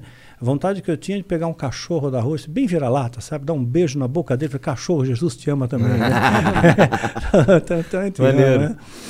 Aí cheguei em casa, ligaram para mim, teve dois sacerdotes do satanismo que me incomodaram muito. Eu gente só não enlouqueceu, eu e minha esposa, porque realmente Deus não permitiu. Tu já A gente- casado nessa Não, fase né, aí? nessa fase aqui eu namorava, Tá. né? Na- namorava com uma outra moça, Tá. conhecia essa daí, veio posterior. Tá. Né? Esses sacerdotes começaram a- a- desde aquela época, desde a minha conversão. que Eu tinha quase 26 anos, eu tinha 25 anos e 8 meses, né, quando me converti. Então, é, eles eu conheci a minha esposa com 27. Né? Então, levou um, tem um. Na igreja? Conheci na igreja Tá. né? Então, ela, eu, eu não era muito de frequentar a igreja, né? É, mas ela estava fazendo um grupo de teatro, né? E precisava de alguém que praticasse algum tipo de esporte, né? Para fazer uma cena lá. E como eu já praticava Kung Fu, eu falei, ah, eu posso fazer uma sequência aí. Aí eu entrei, a gente acabou se conhecendo, namoramos, noivamos, casamos. Entendi. né? Então, Mas ah, Tá- Você isso tava não sa- falando dos É, sacerdotes o que que, tentaram. que, que, que eles fizeram pra encher é, então, aí eles ligaram para minha casa. Nesse e- mesmo dia? No mesmo dia. Eu cheguei em casa, passou uma hora mais ou menos, o telefone tocou, né? E a voz do outro lado era um tal de Taulês, a gente deu o nome de Taulês no livro. E ele pegou e falou para mim: Nós avisamos você, satanismo não é para todo mundo, né? Mas uma vez que você entrou, não tem mais volta, não tem mais volta. Amanhã você tem um compromisso conosco, né? E, e nós vamos buscar você na sua casa. E se você não estiver aí, nós vamos matar a sua família. Caralho. Né? Então, assim, eu não pensei duas vezes, eu, eu não, não consegui raciocinar, né? Eu, a única coisa que eu pensei, porque eu sabia que, aquele, que ritual que era, né? Aquele ritual era um ritual que eu teria que fazer pela primeira vez, um, um ritual de sacrifício humano. Então, é, Por quê? Porque tu tava fraco? não, não, para subir de degrau, para virar sacerdote. Né? Então, estava marcado, estava me preparando para aquilo, entendendo os princípios, conceitos, aprendendo os rituais, aprendendo o, o uso da, enfim, da- das ferramentas né, que são utilizadas. né? E eu conheci a pessoa, conheci a menina, a menina de 9 anos. Os pais doaram a filha, a filha, né, para, os, para, para ser sacrificada em, bu- em troca de poder, de glamour, de beleza e tudo mais. Os pais, a filha era nada. A filha eles não, não tinha um vínculo. Eu, eu, eu, eu acho isso inimaginável. Eu também. Inimaginável. Eu não consigo entrar isso na minha cabeça. Mas tem gente que faz isso. Tem pai que estupra o filho. Né? É, né? Então, quer dizer, é a inacreditável. maldade existe, né? Maldade existe, né? Então, é, eu conversei com a menina, né? Eu lembro de ter olhado nos olhos dela, conversei com ela. Ela estava no preparo, tem uma espécie de jejum, né? E ela sem entender o que está acontecendo, porque transforma a vida dela, ela é tratada como uma princesa, né? Então, é, conversei com ela e aquilo ficou na minha cabeça, né? Então eu falei, não, puxa vida, Deus me livrou bem na véspera de fazer isso. Falei, então, não, então é para eu não ir mesmo, né? Eu peguei minha bicicleta, morava na Pompeia, pedalei até o Parque de Ibirapuera, onde tem o batalhão do Exército. Aí parei com a bicicleta bem lá em frente, falei, quero ver me pegarem aqui em frente ao Exército, né? Tô protegido, né? Mas aí foi caindo a noite, né? E eu fui vendo as estrelas tal. Passei a noite lá, no, no gramado, né? Daí sentado. E eu fiz a minha primeira. Essa porra pra lá, cara. Não, soprar pra lá. Pra não jogar fumaça Ah, nele. tá. É vapor. Não, tá, não é é vapor d'água, tranquilo, tranquilo. Aí o que aconteceu? É, eu comecei a ver cada uma daquelas estrelas e comecei a pensar, puxa vida, Deus fez cada uma dessas estrelas, né? Deus fez a grama que eu estou deitado, né? Deus fez todas as coisas. Deus vai me proteger. Aí eu fiz a minha primeira oração sozinho, não sabia orar. Né? Falei, Senhor, você lembra de mim? Olha, eu sou o Marcelo. Marcelo que se converteu ontem. Lembra lá na casa no Cusite, né? Olha, moro na rua tal, número tal, RG, CPF, grupo sanguíneo, né? Passei os dados para Deus. Aí é, eu tenho certeza que os anjos me guardaram naquele dia. Foram anjos que se acamparam ao meu redor. Porque a, a Bíblia fala que os anjos se acampam ao nosso redor. A gente não tem ideia do que é isso, né? Um anjo de Deus, um anjo, derrotou um exército de Senaqueribe, 185 mil homens, um anjo. E Deus dá ordem para esses anjos acamparem ao nosso redor. Então a gente não tem ideia da proteção espiritual que a gente tem, né? Quando você tem- realmente tem Deus no seu coração. Então. Foi o é, que salvou aquele pastor, né? foi o que salvou aquele pastor, com toda certeza. Mas você tem que ver a história dele. Eu vou contar até o fim, se você Tá. permitir. Claro. Né? Então, que, é, ela está descrita no final da série Filho do Fogo, no livro Catedral das Sombras. Né? A primeira história é a história dele. Né? Eu tenho, tenho, tenho no celular até. Depois eu te mostro fora, né? Para te, te mostrar um detalhe, né? Para não expor a pessoa Tá bom. é, mostrar a sombra atrás dele, o tamanho do demônio que estava atrás dele. Né? Então, o que aconteceu? Ah, esse pastor eh, era a minha única referência que eu tinha, era ele. Né? Então, quando ligaram para o Zord que me ameaçou, né? eu peda- pedalei, fiz aquela oração, voltei para casa, tentei ligar para o pastor. Não consegui mais falar com ele, perdi contato total com ele. É, ele não está mais na igreja, ele saiu, ele não, não trabalha mais aqui né, perdi contato e fiquei em desespero, porque ele era a única referência, era meu esteio, né? Falei, como é que eu sozinho vou lutar contra uma, uma organização, uma seita, um monte de gente que se, se protegem, podem me sequestrar, podem me sacrificar, vão me cremar, vou virar pó e sumo, sumo simplesmente desapareço, né? Então, é, ah, o Zord falou aquilo para mim, né? No, no dia seguinte, que seria o dia que, que eles teriam que vir me buscar, eu também não fiquei em casa, né? Saí também, né? Para eles não me acharem e nada aconteceu com a minha família, né? Ainda pedi para Deus, Deus guarda a minha família. Não ia contar para minha mãe, mãe, se vier uns caras estranhos aqui e tal, né? Não, não falei nada. Tu- tua família também não sabia que tu curtia essas paradas? Não, não sabia. Tá. Sabia que eu saía, né? Que eu dava umas sumidas às vezes, né? De uma semana, mas era normal. Normal, né? Falei, ah, vou passar uns dias lá com a, com a minha alma gêmea, né? né? Com a fulana lá. De certa forma ia mesmo, né? É, ia mesmo, É. ia mesmo, né? Então. É... Só não era alma gêmea, mas tudo bem. É, não era alma gêmea. Quando você é. descobriu que ela não era alma gêmea? Ah, na verdade você vê uma incompatibilidade, né? Eu, você, você, você tem muita ilusão. Se, se a pessoa fala muito em cima da sua cabeça, aquela pessoa é só uma gêmea, olha só como que é, como que não é, né?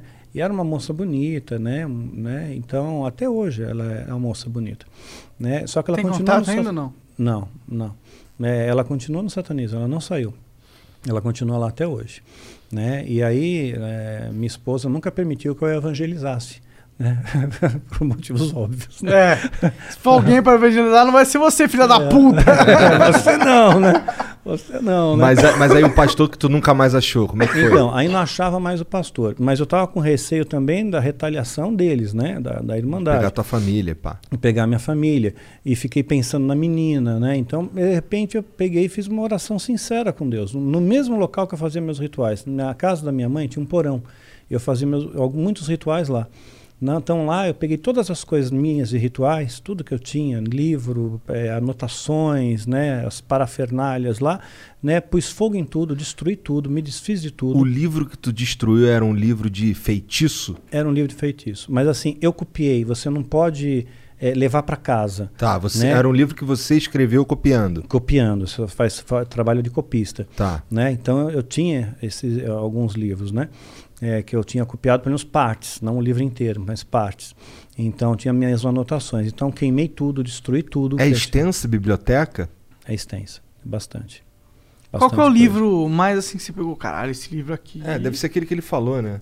Qual, qual mesmo? Não lembro. Eu também não lembro o nome. Tem a, ó, um dos mais poderosos da alta magia que eles consideram é a clavícula maior de Salomão, Ah, sim. a clavícula menor, né? E a chave de Salomão. Você falou que esses não livros. são muito. Não, não. verídicos. Esse daí é o que você vê na. na você compra isso. Aham. Né? Mas tem um livro verdadeiro com o mesmo nome, né? que, é, que é o original mesmo, que é diferente. Porque Salomão, é, você sabe que Salomão ele deu uma desviada, né? Sim. Com essa história. Então, mas se, se você lembra bem da história, 1 Reis 10, 14, fala que Salomão recebia todo ano 666 talentos de ouro, 666, que é o número do diabo.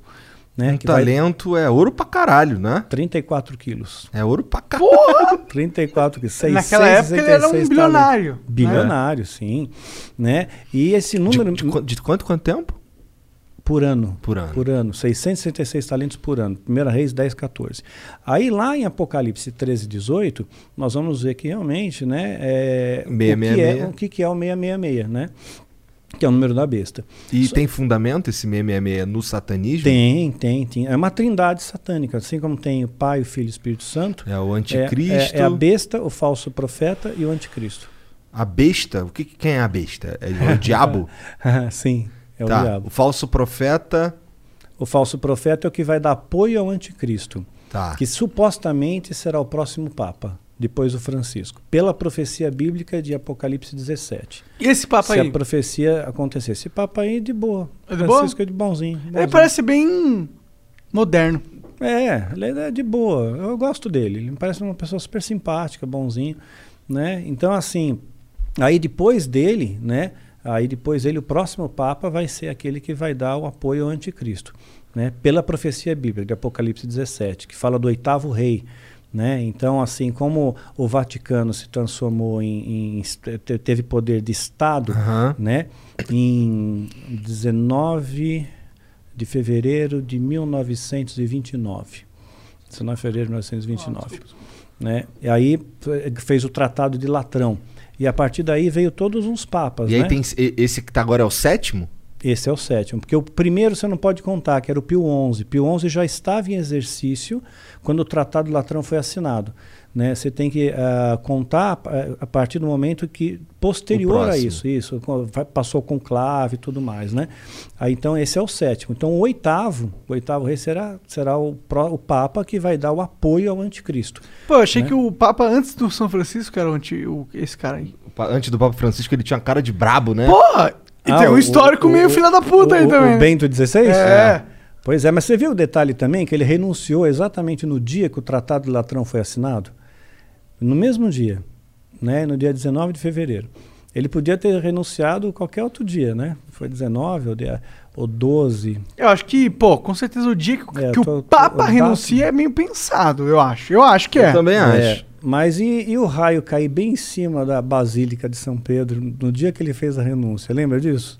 Não, não lembro disso, É, caralho. no dia que ele renunciou, caiu um raio, pá, em cima da Basílica. Aí os repórteres, olha qual coisa estranha, tem uma coisa sinistra aí, né?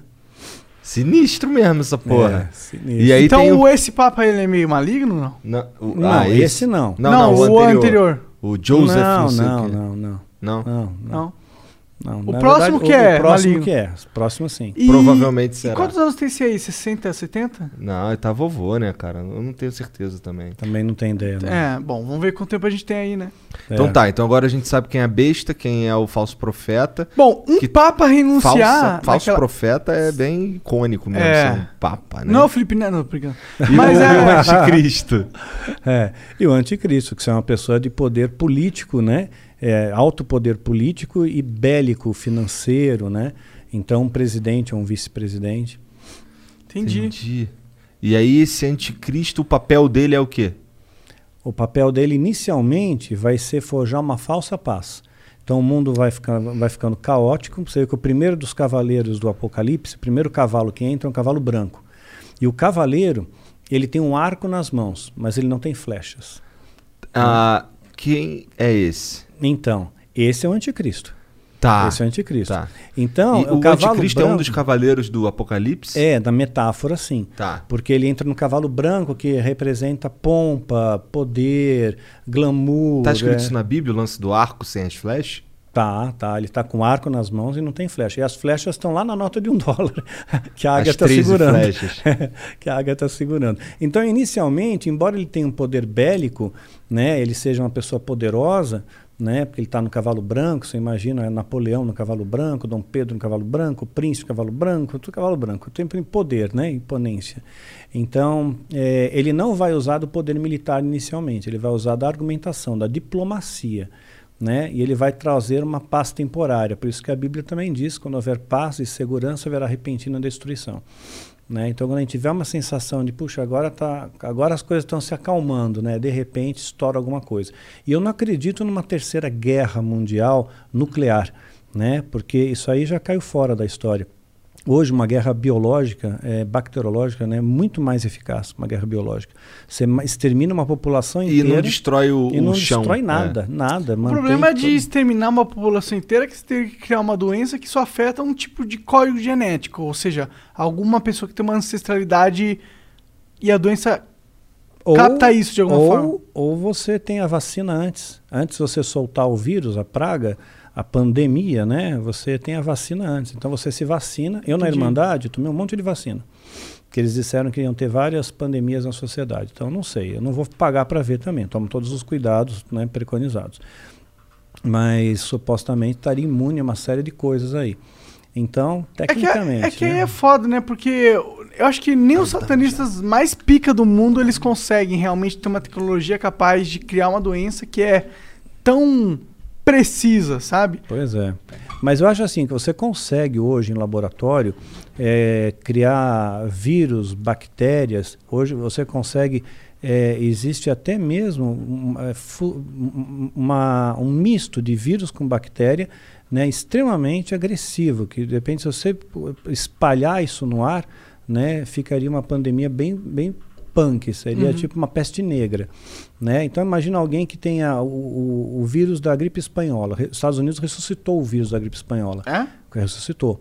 Eles encontraram um cadáver congelado e tinha o vírus da gripe, eh, eles congelaram e multiplicaram. Então eles têm o vírus da gripe espanhola, da gripe espanhola, que na verdade é, ela, ela começou nos Estados Unidos, né? Começou no te- eh, acho que começou em Chicago. E por que, que o nome é gripe espanhola? Gripe espanhola porque a Espanha foi a primeira no, da notícia. Entendi. Primeira da notícia na, nos jornais.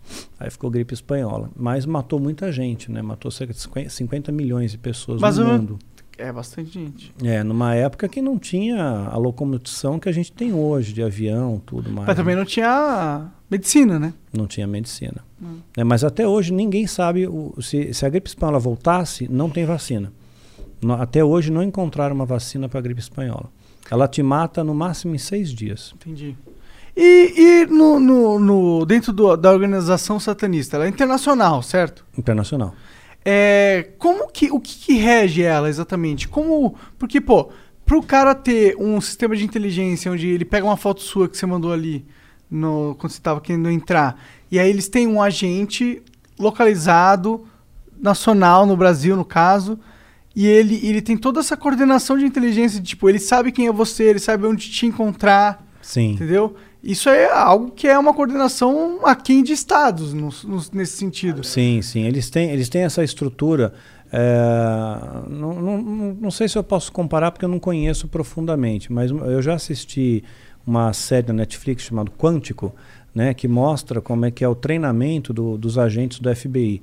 Então, assim, é incrível. Você, pelo computador, você consegue descobrir tudo da pessoa, né? Você consegue vasculhar a vida, porque hoje está tudo conectado. Até porque eu alimento, mesmo que involuntariamente, todo esse sistema. Tudo, né? até seu celular. Seu celular tá. A câmera tá aberta o tempo todo, o áudio tá aberto, É. estão capturando tudo que você fala, tudo que você tá vendo, né? E vão jogando no banco de dados aí, né? E pega um algoritmo e filtra. É. E esse algoritmo pode facilmente pôr só um CPN, CPF, CNPJ, sei É. lá, e você vê quem que é. Né? É, então a ideia deles é essa mesmo, espalhar um, um- um vírus, né, exterminar a população. Eles estão vacinados, então eles não, não, não morreriam com esse vírus né, de alta toxicidade. Estava falando para ele até que os Estados Unidos ele ressuscitou o vírus da gripe espanhola. Né, e, e aí depois eles se abrigariam em bunkers. Tem bunkers espalhados pelo mundo e tem alguns muito grandes, de- um, estruturas de pequenas cidades, são, cabem 20 mil pessoas Porra! né, 20 mil pessoas, né? Tem um no Brasil também, né? Em Rondônia, né? No Brasil, em Rondônia. Então, é, Isso, isso é, isso é. Todo mundo sabe disso? não, não, não sabe, não sabe. Né? Tem os bunkers que você conhece, que aparece no Fantástico, tudo. tem tem ricaço que constrói. Eu queria bunker. ter um bunker. Nem, nem É. que se fosse uma sala gamer, tá ligado? uma sala gamer. É tipo. Passar é, o tempo, o né? porão homem, o main cave, tá ligado? Mas aí acho que não vai pegar a internet. Porra, Ah, com o Elon pois Musk é, aí não, talvez meu. pegue. Pois é. Ô, e o Elon Musk, ele é satanista? não sei, não sei. Tá, eu queria saber. É porque eu tenho- tá rolando uma nova onda de odiar esse cara aí, né? É? Ah, ele falou umas merdas no Twitter. Ele falou, tipo, se tem um país de terceiro mundo que a gente precisa dar um golpe de Estado, foda-se. A gente vai dar um golpe de Estado em quem a gente quiser, porque aqui é o futuro. Caralho. É. Falou umas merda então. Falou, falou. Aí eles se escondem nos bunkers, esperam né, a, a, a coisa estar descontaminada, saem e herdam a terra. Então eles têm a ideia de que eles vão herdar a terra, que a terra vai ser deles. Mesmo que as profecias bíblicas se cumpram e a igreja seja arrebatada, né, porque tem essas linhas do arrebatamento também, né, do pré, o mid e pós-tribulacionismo, né, mas todas elas ah, compilam como um arrebatamento, né? Então eles acabam acreditando que, que eles vão sair, vão herdar a terra, e vão ficar de boa, vão ficar de boa. Então quando você vende essa ideia para essa galera, né, o pessoal vê, puxa, eu tô sou o máximo. Né? E quando eu saí, eu sabia que tudo aquilo que representava, porque eu saí sabendo de muita coisa, né? sabendo muita, muita informação. Então eu pensei, eles vão me matar porque eu sou um arquivo vivo, né? De repente eu posso, né? mas aí eu pensei melhor, falei não, eu vou é, ficar quieto, não vou falar nada para ninguém, vou como se nunca tivesse existido na minha vida, né? E fiz isso com uma promessa para mim mesmo. E Quantos fiz uma anos oração. ficou lá? Eu fiquei dos 17 aos quase 26, quase 9 anos, Tá. né? 9. então de novo. É. É, aí eu fui naquele mesmo porão da minha casa da minha mãe, onde eu fazia os rituais, me ajoelhei, orei, falei: "Deus, me ajuda, me dá força, me protege, me guarda, né? Eu não vou, não vou falar nada, né? Não vou me mexer com eles, né? Eles não mexem comigo e pronto, né? E assim, a- aquele terrorismo continuou por um tempo ainda. Eles ligavam para minha casa às vezes, né? Falavam assim, olha, é, vo- vo- você não tem mais poder do que a gente, né? Eu tinha bichinhos em casa de estimação, tinha maritaca, é, peixe, tartaruga, essas coisinhas, né? né? Um dia meus animais amanheceram mortos, né? Tudo bem, a gente pode imaginar, vai, vazou gás, Tudo né? ao mesmo tempo? tudo ao mesmo tempo. A gente pode Desculpa. tentar teorizar a coisa, pode teorizar a coisa. Puxa, vaz- ah, vazou gás à noite, sei lá, né?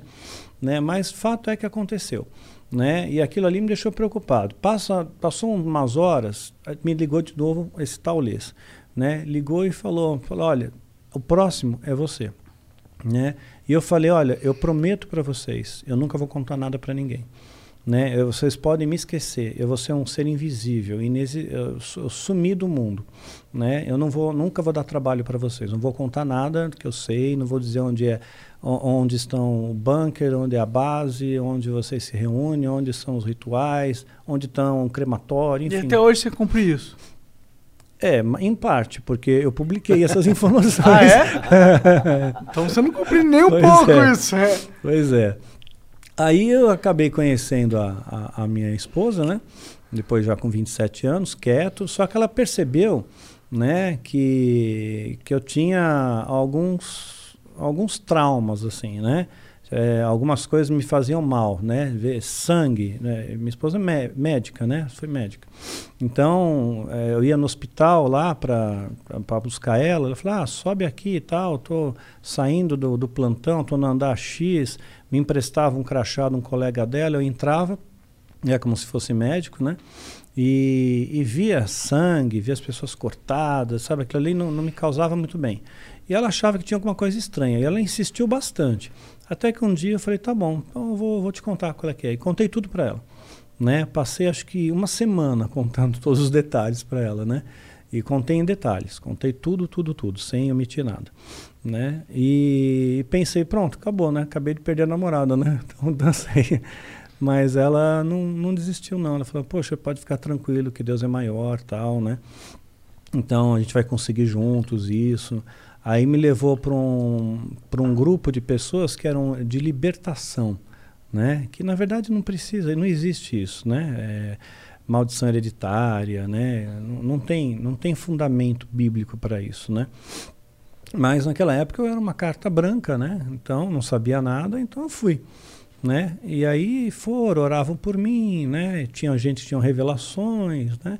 E às vezes eu, eu contava alguma coisa fragmentada e, e mentia. Veja bem, eu, eu sou recém-convertido, tenho muito da minha herança ainda, né?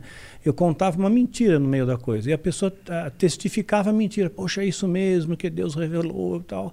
E eu vi, tá, esse cara aí não, não tem É. Deus. É. Mas aí teve um, um cara, chamava Maurício, esse cara aí sim, esse cara, ele, ele, eh, quando eu falei com ele, quando eu comecei a conversar com ele, né, contando as minhas lorotas, ele parou, ele falou, não, para aí, eu acho que isso aí você sonhou, você sonhou com isso, você deve ter imaginado isso, mas não foi assim que aconteceu. É, aconteceu desse jeito, e foi muito incisivo, e foi preciso, sabe, assim, foi um corte seco, né, e eu falei, puxa, então existe, existe realmente né, um poder maior de Deus que pode, eh, sei lá, se ajustar a uma pessoa, pode se manifestar através de uma pessoa. Então passei a respeitar mais, né, quando ele estava presente, né? Entendi. né? E, e esse processo, na verdade, ele foi libertador para mim no, no ponto de vista psicológico, que eu pude pôr para fora muita informação, né? Pude pôr para fora muita informação. Ah, as pessoas, na verdade, tinham mais curiosidade ao meu redor, né?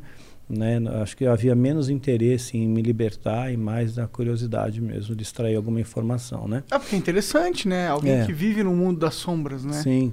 Então eu falei, né? Eu falei o que não, não contei tudo, né? Contei 5%, né? Né? E mas foi foi libertador. Falar aquilo ali, falar sobre aquilo foi libertador para mim. Então eu comecei a escrever o livro Filho do Fogo, né? À, à mão, primeiro não tinha nem computador, aí depois tive o computador sucata, escrevendo, né? E aí quando o livro ficou pronto, né? Aí eles eles realmente eles apertaram a ameaça né? Eu estava morando num, em Araçariguama, num local chamado Vale da Bênção.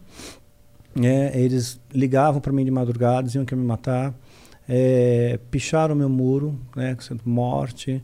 Né? Deram dois tiros com arma de fogo na minha casa, na porta de casa. Disseram, ligavam de madrugada, o próximo na sua cabeça, você vai morrer se publicar esse livro tal, né? E eu falei, bom, se, se Deus permitir que eu publique, eu publico, porque eu não tenho dinheiro não tenho onde cair morto, né? Eu estava sem emprego, minha esposa sem emprego, a gente tinha re- recém-casado e, e o livro saiu por um milagre também. Eu fui na gráfica lá, tinha que mandar fazer, deu dois livros, né? Deu, o Filho do Fogo deu dois volumes, né?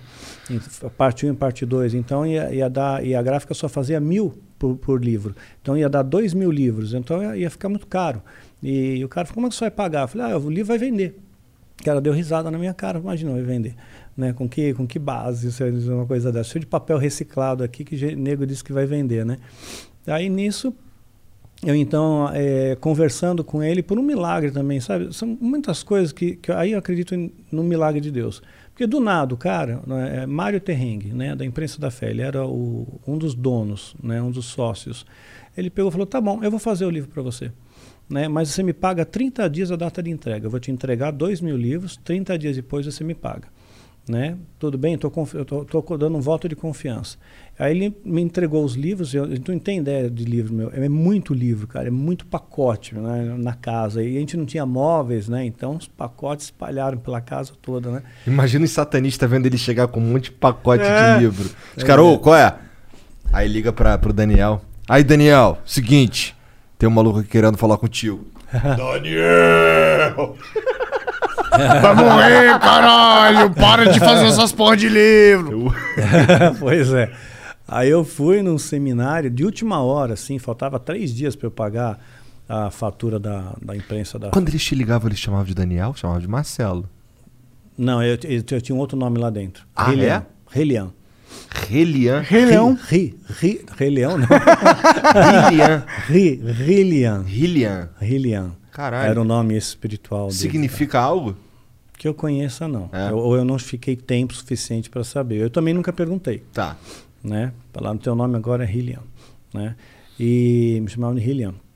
Então, quando é, eu faltavam três dias, teve um congresso, uma tal da Rebeca Brown veio para o Brasil, né? Que era Rebeca considerada, é, era Esse considerada. nome não me é estranho. É, ela escreveu um livro, ela ajudou uma satanista a sair do satanismo. Ah, Ela escreveu um livro, né? E estava bombando o livro dela, tal. E ela veio para o Brasil pela primeira vez. E ela foi fazer um tipo um congresso, né, de batalha espiritual, tal. Aí foi todo várias pessoas, vai todo mundo aquele rabo de cometa, né? Aproveita porque ela é o- a cereja do bolo. Aí vem um monte de bico no meio, né? Que é para aproveitar a multidão, né? Aham. Pedir dinheiro também, aquela coisa toda. E eu montei uma barraquinha de livro, chamei um pessoal da igreja para me ajudar, oito jovens lá, para me ajudar a vender os livros, vender pra caramba, né? Tô aqui no seminário de batalha, né, meu? E os caras, ninguém sabia quem eu era. Então, Então, então a minha barraquinha virou um ponto de. eh, de informações, tipo assim, onde é o banheiro? Ah, onde eu compro a ficha para almoço? Então ficou só nisso, né? Aí, quando chegou perto de eu falar, né, eu fui numa salinha que era atrás do, do púlpito, né, do altar, e a Rebeca Brown estava lá. Só que eu não falo inglês. Ela estava sem intérprete. É, então, é, eu acho que falaram alguma coisa de mim para ela. Né? Porque ela olhava assim para mim, né? E falava, ah, Daniel, Daniel, alguma coisa assim, né? Eu falei, é, Daniel, det, satanismo, det. Né? Então, aí não conseguimos comunicar direito, né? Mas quando eu subi, eh, foi a primeira vez que eu fui falar em público, né? Eu nunca tinha falado em público na minha vida. Aí tem alguém que pega, me puxa pelo braço e fala, Daniel, vem cá, vem cá, vem cá, vem cá. Deixa eu te falar uma coisa no teu ouvido aqui, ó. Sabe quantas pessoas tem aí, cara? 5 mil pessoas. Eu falei, pô, cara, eu precisava dessa informação. Precisava. Sabe, sem isso eu não ia conseguir falar. Ah, tem 5 mil pessoas, eu tenho 2 mil livros, preciso da metade só, um pouquinho menos. Não, nem Ah, deu na pra verdade fazer ele essa ficou conta. maluco, falou Fiquei, assim, pô, caralho. mó medo. Your favorite things feel made for you. Your education should too. University of Maryland Global Campus, formerly University of Maryland University College, was made to serve the military and working adults like you. Today, we continue that tradition by offering frequent start dates so you can get started with convenient online learning that fits your schedule, by recognizing your accomplishments with credits you can earn for what you know, by providing no cost online resources replacing most textbooks because a college education can fit your budget too, and with no SAT or GRE required for most programs. University of Maryland Global Campus, made for you. Last year, we awarded more than $15 million in scholarships to qualified students, including community college students, service members, veterans, and working adults just like you. Discover how we can make your education and your goals for the future a reality. Visit us at umgc.edu. That's umgc.edu. Certified to operate in Virginia by Chev. Meu, falava 5 mil pessoas, pô. E o pessoal, e o público tava raivoso, que tinham sabotado o evento. Tinham dado, sabe aquelas. Davam pro povo uma sacolinha de patrocinadores? Ah, eu ouvi falar, botaram um bagulho de De pornografia. pornografia. Ah, os ativistas meu. É, do meu, você soube dessa? Lembrou? sei lá. Não, eu ouvi você falar em algum lugar. É, e, meu, e tava. No Petri, e- e- provavelmente. e o pessoal tava bravo com aquilo, tava bravo. Aí eu subi, falei o que eu tinha que falar, né? Quando eu estou terminando, eu vejo o povo levantando, correndo lá para fora, um- perto da barraquinha, né? Pensei que eu tinha falado alguma besteira. Falei, falei alguma bobagem, o povo tá me dando as costas. Nem esperaram eu terminar, né? E vendi todos os livros naquele dia. Bom, o que Então- que o- tu, tu tava dando um testemunho nesse dia? É, era mais ou menos um testemunho. Não, não, não contei Da da, tua minha conversão? vida. Não, não falei da minha conversão, não. Eu expliquei como é que funcionava o sistema satânico. Tá. E eu dei uma desenhada, assim, como é que funcionava o sistema satânico. Como é que, essa hierarquia satânica, né? Mostrei. Tem hierarquia entre os demônios? Tem hierarquia entre os demônios. Por isso que tem principado, potestades, dominadores. Bom, Satanás da é o mano mais pica. Sim. Quem que é o Ele- ele, segundo? Ele, é- ele é o chefe. Aí tem quatro grandes príncipes abaixo dele. Hum. Belzebu, Astarote, Asmodeu e Leviatã. O Leviatã parece ser foda. É, No Le- sentido que parece ser o cara que causa o apocalipse.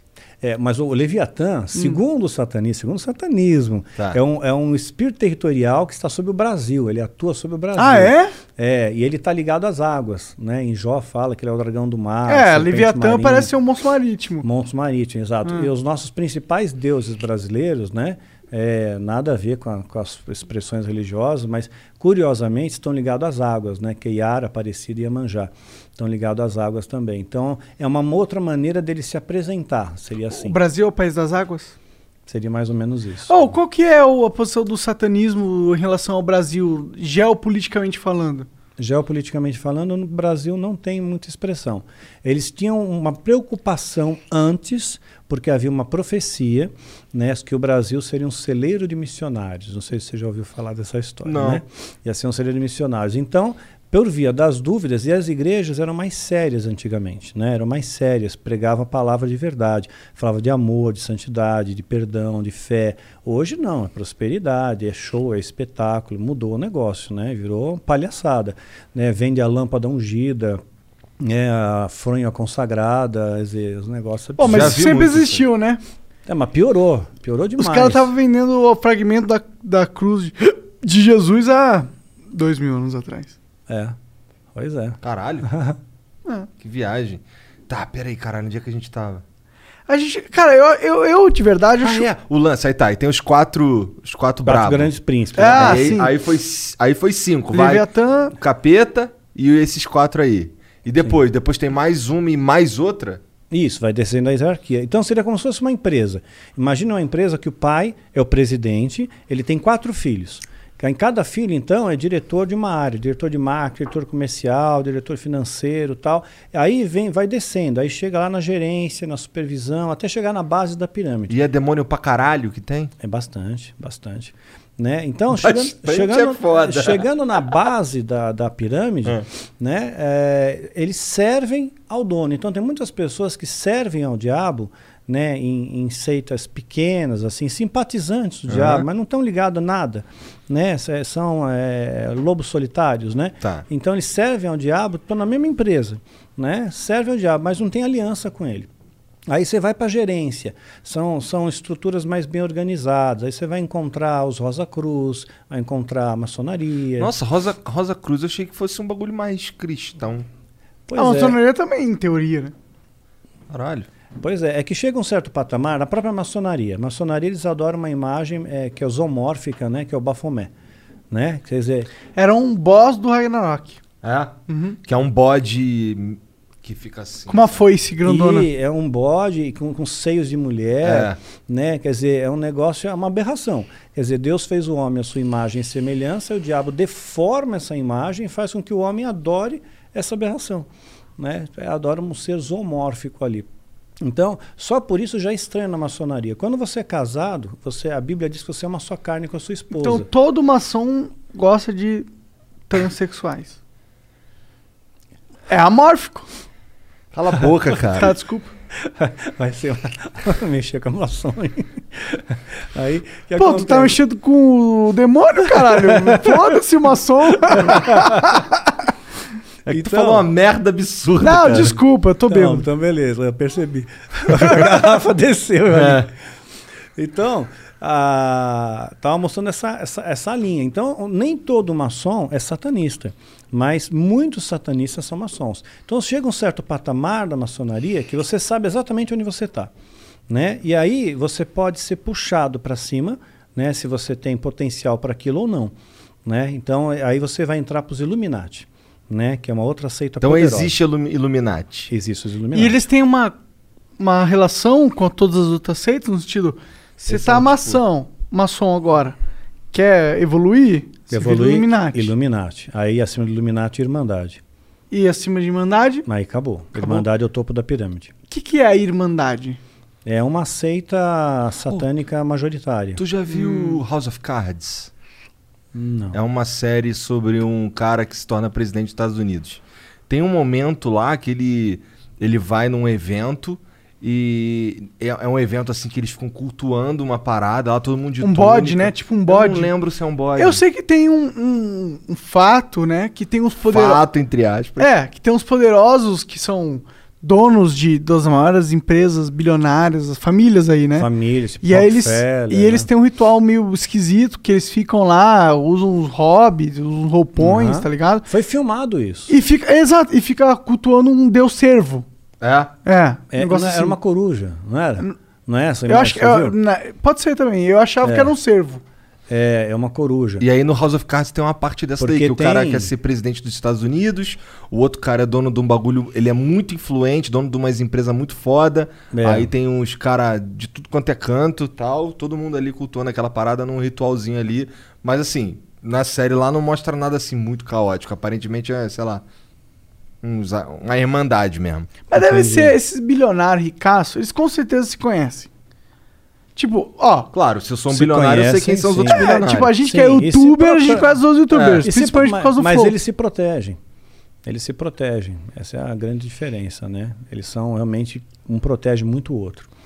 Tá. Mas todos os bilionários são amigos? Não tem uma disputa aí nesse Não, não. grande... Quem faz parte da Irmandade e é bilionário, por exemplo, não. Porque eles, faz parte, eles fazem parte da mesma igreja, da mesma seita, né? Da mesma, ah, da, da mesma fé, digamos assim, né?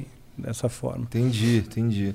Quem que... que- Quem, quem que são os bilionários que hoje em dia eles são esquisitos, na sua opinião? Ah, eu não posso dar nome. Porra, Porque bilionário... expla- Bill Gates. A, a Melinda Gates, que era a esposa dele, terminou com ele. Há, há a possibilidade dela ter terminado com ele por causa de dinheiro, eu duvido. Mas há a possibilidade dela ter terminado com ele por causa de que ele se provou um cara mau. Ou um cara que tá fazendo umas coisas que ela não concorda. Isso. Eu posso dizer que Bill Gates é um cara do mal. É um puta merda, mal. desinstala o Windows aí. Pronto. O negócio é Linux. cara do mal. né? Porra, cara, a gente parou. Calma aí. Eu é, tenho, Peraí, eu sei, eu sei. Da eu tenho conversão. É, eu tenho várias pastor. paradas que eu quero te perguntar aqui também. De umas paradas que, que eu já, já ouvi aí na vida e tal, mas aí tu tava lá pedindo a Deus pra. Ok, aí contei tudo para minha esposa, fiz aquela libertação, lancei o livro, publicou o livro, né? Comecei a, a viajar, dar o testemunho, né? E no começo eles me ameaçaram pesado, né? Meus animais de estimação morreram, Morreram. morreram, né? E eu pensei, caramba, né? E, e o próximo sou eu. Né? Então, quer dizer, começou a acontecer um monte de coisa estranha à nossa volta, né? E as pessoas se afastaram da gente, até da própria igreja se afastaram. E eles falaram isso, vocês vão ficar sozinhos. Se afastaram porque tinham medo da gente, né? Eu, eu cheguei a fazer parte de uma igreja, né? Onde o pastor ele foi candidato a presidente da República do Brasil, né? E ele tinha uma profecia sobre ele que e ele ia trazer restauração para o Brasil. Até o slogan né, era Brasil restaurado tal e tudo mais. E ele falou para mim, ele era meu pastor, falou para mim, olha, você, você não fala que você é membro dessa igreja não. Você vai queimar minha candidatura. Porque se souber que tem um ex-satanista aqui, vai me queimar. Qual é a da Ciolo? Pois é. Caralho! Não, mas, não, mas não é, não é ele não, não é ele não. É, Cabo é, da é, Ciolo, é, pá, Não, não é, não é. Não é? um Quem que é? apóstolo também, não posso dizer não. Tá, tá, tá, tá.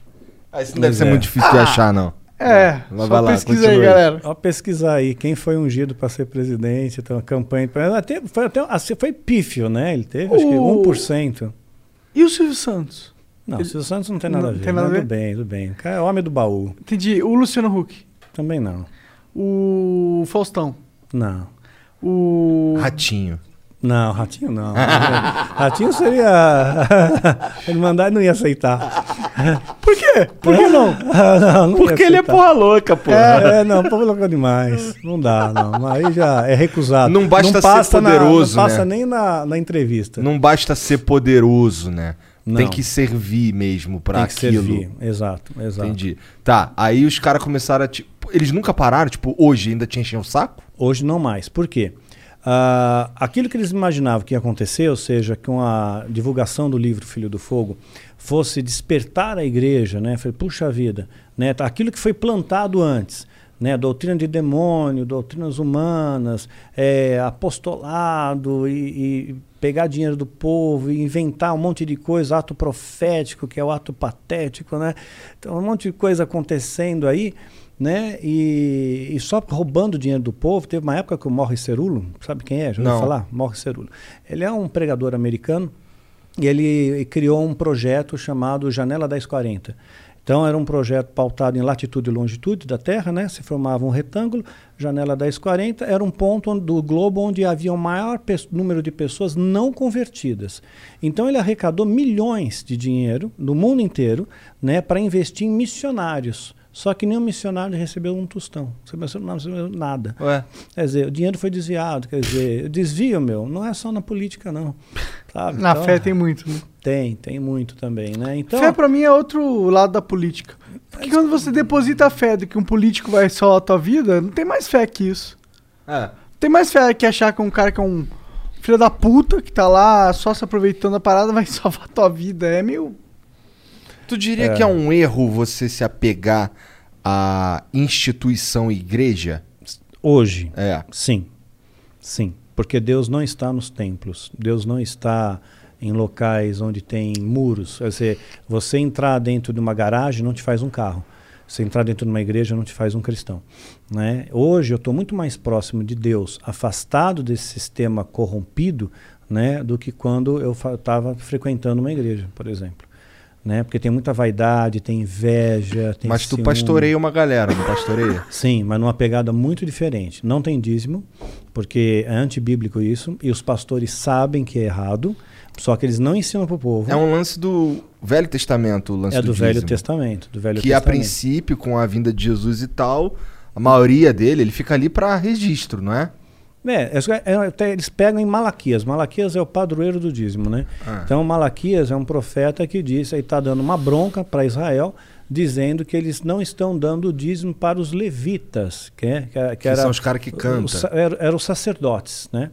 Eram sacerdotes, né? Então hoje os le, levita tem essa conotação do- dos cantores, adoradores, é. né? Então adoradores, então sendo sacerdotes, adoradores. Então eles estavam fal- falhando com isso, mas não era dinheiro, era comida, era mantimento, né? Aí no Novo Testamento, né, é, quebrou esse paradigma, né? Então porque Jesus ele não vem nem da tribo de Levi, ele é chamado Leão da tribo Judá. de Judá. Então quebrou o paradigma. Então não tem dízimo no Novo Testamento. Aí se você perguntar para um pastor, né, por exemplo, tem tem pastores aí que vão dizer para você, eu tenho certeza, você perguntar para qualquer pastor que Menos pro cobra Kleber dízimo, Lucas, o Kleber Lucas, ele falou esse bagulho aí também, mas vai lá. é, você perguntar para qualquer pastor, Ah, ele concorda com nesse ponto. Ah, é, tá. É, qualquer pastor que defenda o dízimo, ele vai dizer, mas está no Novo Testamento. Ele vai dizer Mateus 23. Jesus está dando uma bronca nos fariseus, dizendo, pô, vocês dão dízimo do, da hortelã, do cominho e o escambau, mas vocês não têm uma vida reta. Sabe? Estão dando uma bronca. Aí eles falam, tá vendo só? Falou do dízimo. Só que ali nós estamos na lei ainda. Ainda é lei. Não começou a graça. A graça começa com a cruz de Cristo, com a crucificação. Com a crucificação, o véu do templo se rasga e aí começa uma contagem de tempo, né? Nós, mu- mudou até a história, antes de Cristo e depois de Cristo, né? Mudou até a maneira de contar o tempo. Então, Jesus, a importância dele é muito grande. Então, ali começa o Novo Testamento. Tanto é que Paulo não recebia dízimo das comunidades que ele fundou. Né? Ele recebia ofertas voluntárias em amor. E ele dizia, cada um dê segundo a sua prosperidade. Então, eu tenho um grupo pequeno que eu posso, que eu, que eu, eu- que eu conheço. né? Eu poderia ter 50 mil ovelhas virtuais, né? Mas eu tenho pequeno, eu tenho um grupo que se eu somar tudo vai dar 300, né? Mas essas 300 eu sei o nome, eu sei a história, eu conheço eh, quem, quem são. O nome é tem- ovelha? Hã? O nome é ovelha que você dá? É, ovelha sim, é como É ruim assim, esse nome. Como se fosse assim, estão sendo cuidados, estão sendo Sim, sim, pastoreados, entendo, né? entendo. Nesse sentido, né? No sentido de serem pastoreados, né? Mas são seres humanos, né? Claro. E então a- a- nós nos ajudamos um ao outro. Então se alguém passa necessidade no grupo, né? Então tá, tá perdeu emprego, né? Não consegue pagar o aluguel. Todo mundo se junta, faz uma vaquinha, a gente vai pagar seu aluguel. A pessoa, poxa, a menina ficou grávida, né? Ela não estava esperando o teu bebê. Todo mundo se reuniu, fez um mega chá de bebê, ela não precisou comprar nada durante três anos. Né? Então, a gente procura ter essa questão de se ajudar de verdade. Não apenas orar, porque a oração, é, orar é falar, mas tem a ação, né? Tem a parte prática também. Então, a gente procura se ajudar. Então, não tem A dízimo. fé sem a obra é morta. É morta, exatamente. Então, Caralho. assim, é, eles é, não, não dão dízimo para mim, né? Não tem dízimo. Tenho, e, é- e, é- e o legal é que a gente tem células que são. Eu, for- forma, eu formo líderes hoje. Hoje eu tenho formação de líderes. Nós temos células que eu tenho gente no mundo inteiro. Que é, vai pelo Zoom, então tem gente no Canadá, na Austrália, na Alemanha, né, no Japão, tudo Diferentes níveis de prosperidade também. indiferentes, né? E assim, mas eu, eu passo um- uma carga é, consistente de informação, muita informação. Né? Então, são aulas que são dadas, não só por mim, mas por outros líderes do, do MGL que eu acabei forjando, né? na graça de Deus. O que, que é MGL? Ministério Guerreiros da Luz. Tá. Né? Então, aí acabamos. Aí tem outros líderes que me ajudam também, que dão aulas, né? Cada um dá na, naquilo que fala melhor, então ele dá, dá aula. E esses alunos, eles são cobrados. Essas ovelhas, que são alunos também, são cobrados. Né? Porque é, é um- tipo um, um centro de treinamento, quero forjar líderes ali, né? Eu quero pessoas sérias. Então, é, tem prova, tem avaliação, né? Para ler um livro, quero a resenha do livro, quero ver se você leu mesmo, se você entendeu, né? Então essa cobrança ela é, ela é muito produtiva porque as pessoas aprendem, aprendem de verdade. E hoje eles entenderam o que é o amor. Hoje eu não preciso. No começo eu tinha que orquestrar.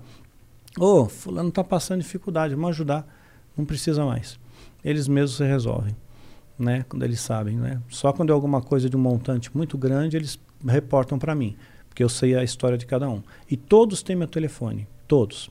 Então, assim, eu não sou aquele cara inacessível, porque realmente o pastor é o, o inacessível, né? Você vê lá no altar, longe, você, ah, pequenininho, ovelha no banco, né?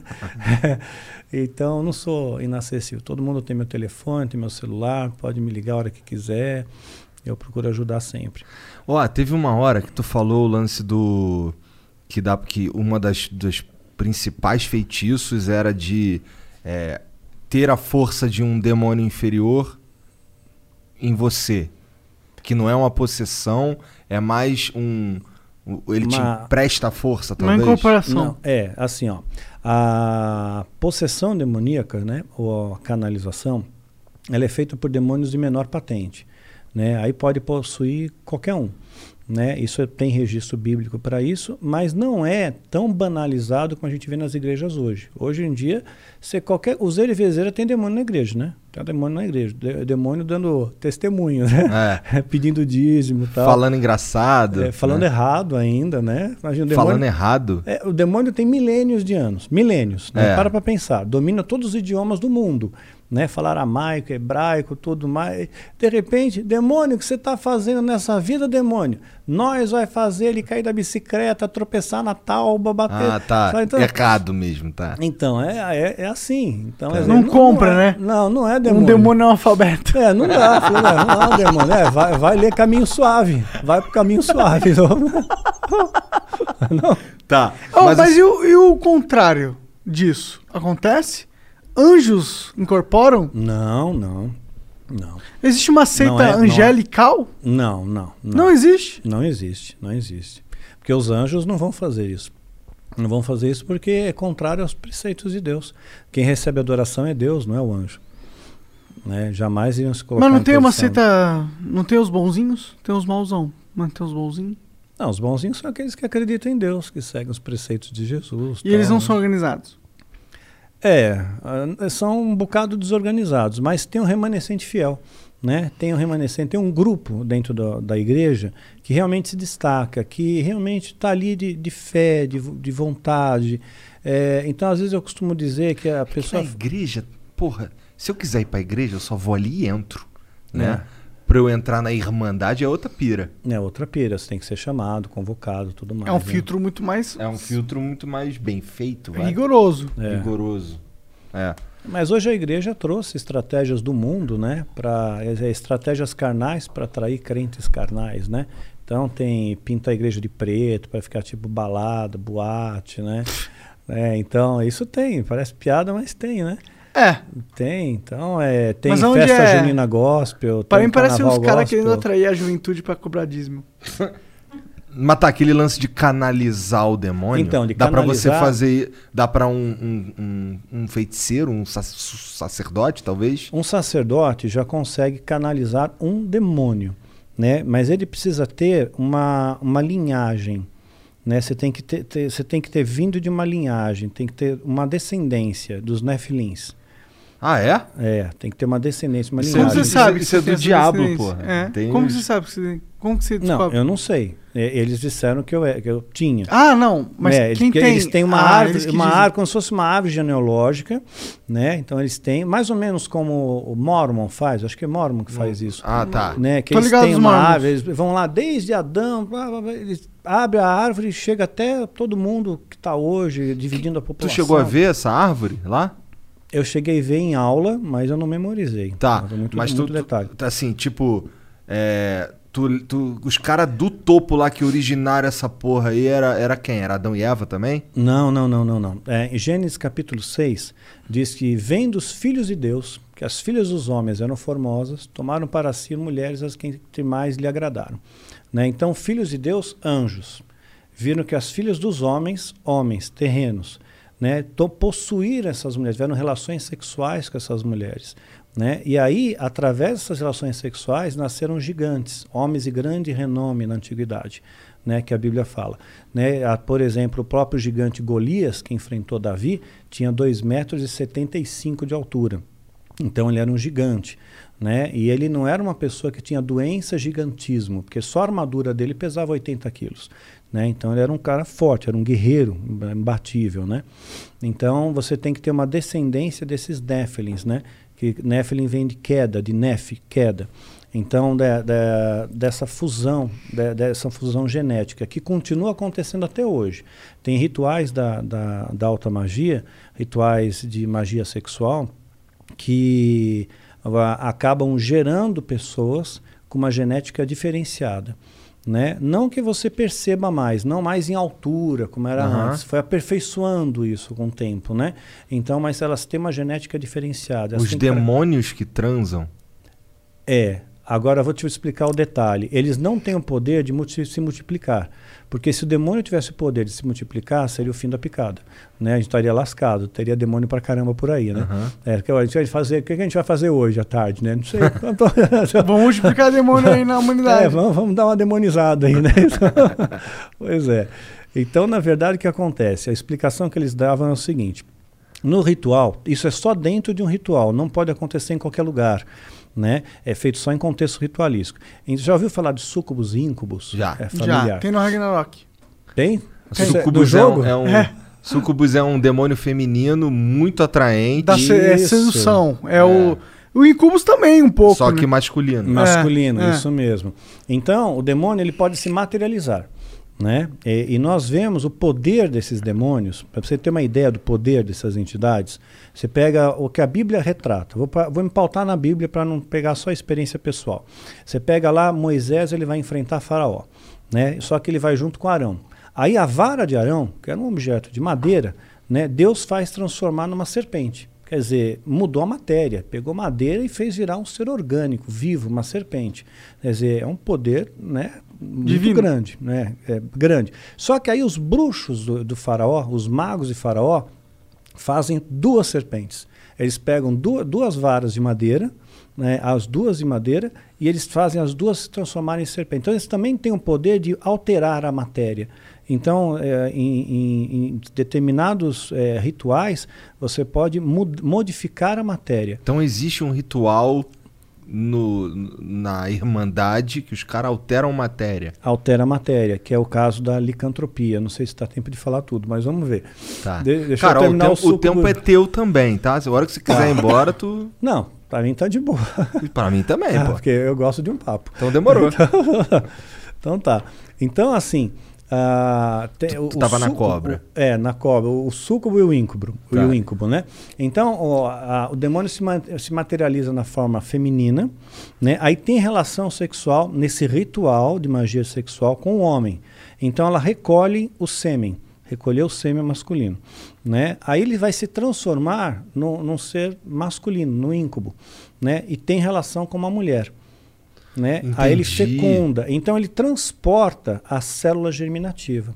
Só que como essas entidades têm uma espécie de energia, na falta de uma palavra melhor usar energia, é, eles vão causar um- uma alteração né, né, né, na formação desse feto. É que nem uma mulher grávida não pode tirar a radiografia, né, porque a radiação pode alterar o feto.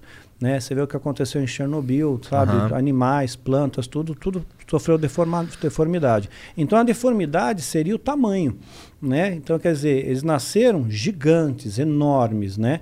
E muito poderosos. A Bíblia fala que eles eram gigantes e muito poderosos, inteligentes também. Tinha uma inteligência especial, tinha uma capacidade especial, né? Então quando você tem que ser descendente dessa linhagem, né? Então, quer dizer, não aconteceu um caso, dois, três, foram vários casos. Né? Aí veio o dilúvio, matou todo mundo, inclusive os gigantes. Só que depois do dilúvio continua tendo gigante. Né? O caso do próprio Golias. Então é algo que a gente vai chamar de precedente bíblico. Então uma coisa que aconteceu, ela poderia acontecer de novo. Então continua acontecendo e acontece até os dias de hoje. Né? Só que a, a mutação genética não é mais visível aos olhos, né? não é mais perceptível né? Você não nota que aquela pessoa ela não- ela não tem é, escamas, né? Não tem orelhas pontudas do Spock, não tem coisas assim. São alterações só pra ele servir de. De, De um recipiente, Um recipiente. é um recipiente para poder suportar a canalização, Entendi. suportar a canalização. Entendi. Porque é uma parada curiosa que, que é que teve aqui um cara conversando num outro programa aqui, o Pedrinho Matador, que ele tava, ele conta umas histórias sinistras que ele fala assim, é, porra, Tinha sete caras. tinha hora que vinha sete cara pra me matar. Eu ia no canto, falava com o diabo, na- nas palavras dele, falava Aham. com o diabo, falava que, pô, se ele me desse a força, eu ia mandar o sangue de todos eles pro, pro diabo. E aí ia lá e matava todo mundo. Matava sete caras contra um. Ele uma fala que faca. matou. Uma Uhum. vez teve sete caras que iam matar ele, ele matou sete caras. É, eu acho que é, é o poder de persuasão isso, né? Se você acreditar numa coisa, aquilo se torna real. Não dá pra você fazer Mas um você acha que o. Pedrinho Matador não estava conectado com alguma parte desse ocultismo? Não sei, eu teria que conhecê-lo para poder fazer Bom, a uma gente pode conseguir né? isso que acontece. Melhor não. É. Quer conhecer um serial É, killer? É, um serial killer. É, o cara matou mais de 100, cara. Pô, e tá preso, né? Não, Não, tá não. soltão. Ficou 42 Veio aí, cara. ele pô, veio aí nessa Pô, casa. Brasil, meu, é brincadeira. Ficou meu. 42 anos preso, a maioria dos caras que ele matou foi na cadeia. Caraca, O cara tem um lance de matar o próprio pai e ainda machucar o coração.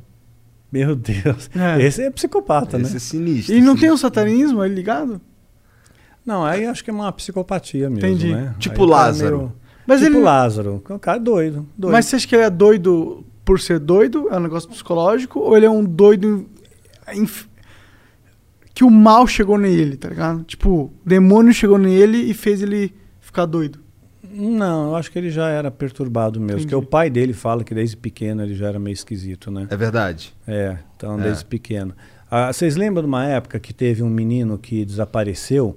E aí mostraram, saiu no Fantástico até o quarto dele, Ah, eu cheio sei. de desenhos. Vai vir aí no cometa também, aparentemente. É. É, cheio de desenhos e tal, e, e códigos, né? E ele sumiu e tudo mais. É o e menino mundo- do Acre. Todo mundo, e do Acre. Todo mundo procurando. De repente o moleque aparece, pleno da Silva, e disse que ia publicar é, um livro a respeito daqueles códigos. Foi só marketing, É. né? É, pra o mim pior- parece. E o pior que ele usou, sabe qual código que ele usou? Ah. Você chegou a saber? Não. Ele pegou do manual dos escoteiros mirins, do, do- É? dos sobrinhos do Pato Donald. Caralho. o Guinho, Zezinho e Luizinho. Pelo menos não foi a língua do P, né? Aí tinha um código deles lá que eles criaram de escoteiro, né? Ah, o A é uma bolinha com ponto, B. Isso, aí ele fez aquilo ali, pegou do manualzinho né, Que infantil. viagem, mané. Pois é. Cara. E falar em viagem, viagem foi de uma vez que eu escutei de um cara que era líder de louvor, né? Líder de louvor e líder também dos jovens, né, da igreja. E ele pegou e falou para mim: "Eu tenho uma coisa assim, um pecado, né, que me incomoda, mas eu, eu, eu acho que não conflita com, com a- o que eu faço, né? Eu falei, bom, já que você confiou de falar em mim, fala, né?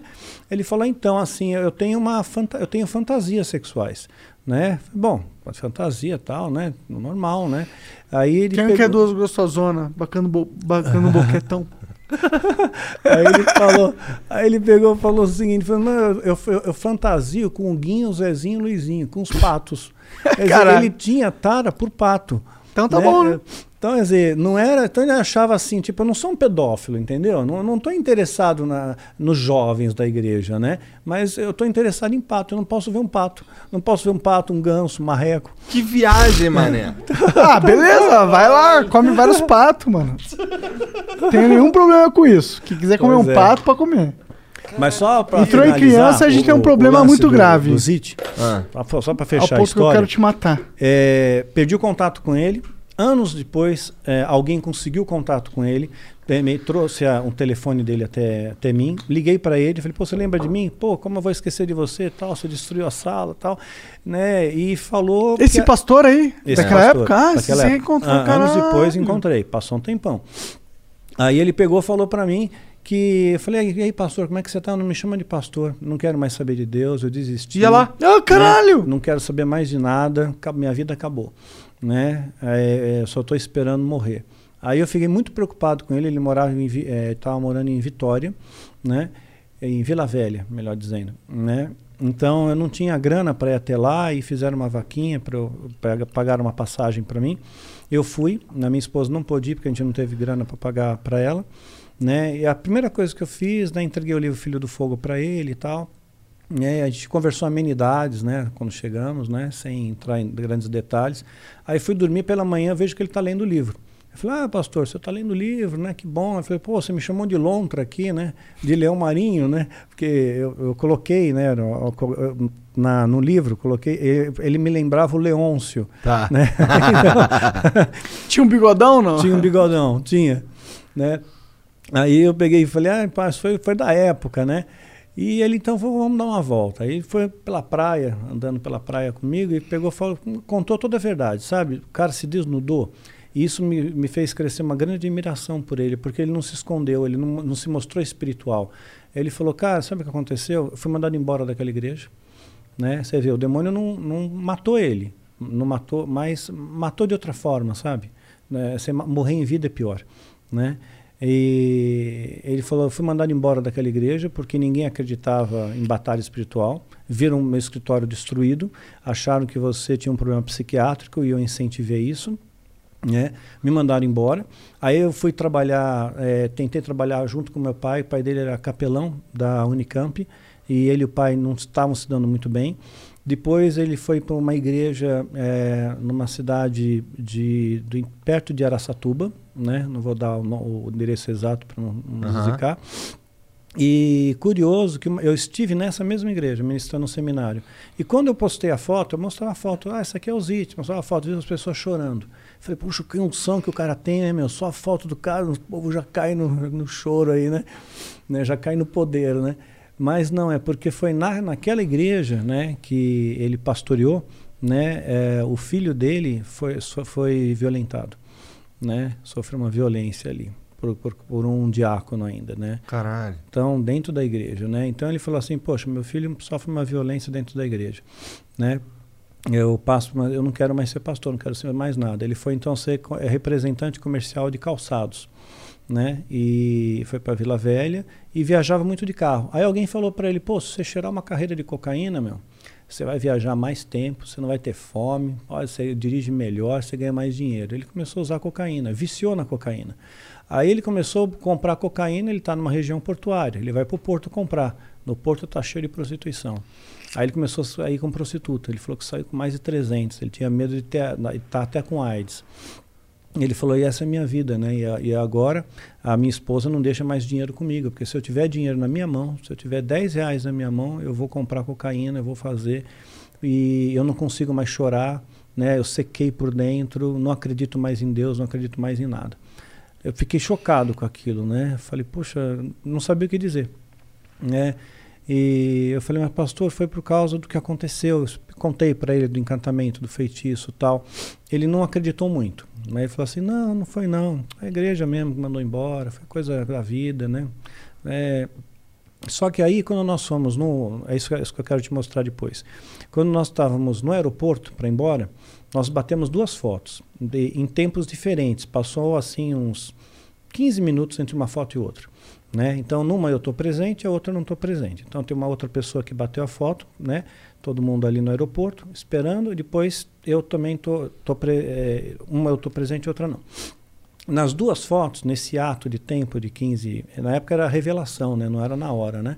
Quando revelou, bem atrás dele, do lado esquerdo dele, você vê uma mulher assim sentada, né? ela está com as pernas cruzadas, mas você não consegue mais enxergar nada acima dela e você vê um vulto, né, num formato meio humanoide, assim, bem grande, né, indo quase à altura do teto. Devia ter uns 4 metros de altura se a gente se pautasse pelo tamanho do pilar ali. Né? E quando eu revelei aquilo, eu mandei para ele. Mandei para ele e aí ele acreditou. Ele acreditou e eu falei, puxa, então foi mesmo, né? Tem alguma coisa atrás de mim que quer acabar comigo. Eu falei, mas já acabou, né? Já acabou. Né? Aí eu falei, vem passar um tempo comigo. Morava no Vale da Bênção, né? em Araçariguama. E ele passou uma semana na minha casa. E lá tem uma casinha de oração, tal, né? Tentava levar ele, ele não queria, não queria saber de nada, né? Não, não queria nem falar de Deus, né? Queria falar de outras coisas. Então chegou um momento que já era o último dia dele, né? Falei, puxa Deus, faz alguma coisa, né? E quando eu levanto, ele está na varanda de casa, assim com a Bíblia aberta, sentei do lado dele. Falei, pastor, tá lendo a Bíblia, né? Ele falou assim, não, eu só abri, não consigo ler né? Esse livro não tem mais significado para mim, né? Aí ele pegou, ficou em fiquei em silêncio com ele um tempo, né? E um silêncio perturbador, cara, né? De repente ele abaixou a cabeça, ficou quieto por uns instantes, olhou para mim, né? E falou: Olha, um dia eu orei por você. Eu orei por você, rapaz, e, e te libertei. E hoje, né, através de você, muitas pessoas têm se convertido. Então eu tenho meus, meus filhos e netos na fé, né? Tenho netos na fé através de você, que é meu filho na fé. E, então eu tenho muito orgulho de você.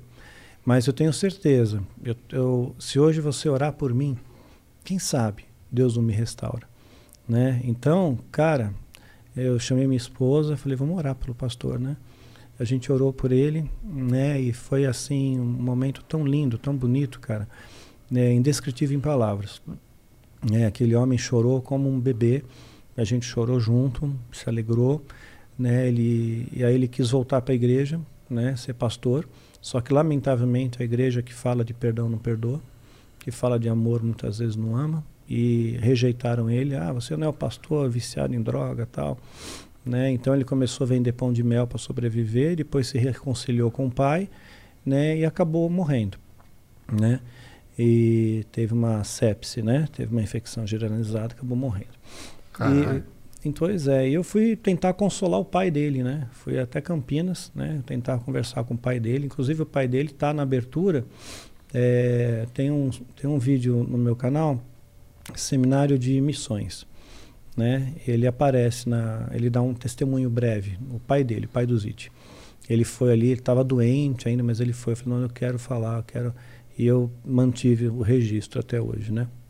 Então, eu fui para querer tra trazer algum conforto para ele, né? E eu não sabia o que dizer. Eu falei, mas só dizer para um pai que perdeu um filho, né? Então, é, e, e, e, ele ficou em, em silêncio e, e falou para mim, sabe, você está querendo me confortar? Vou te dizer uma coisa, rapaz.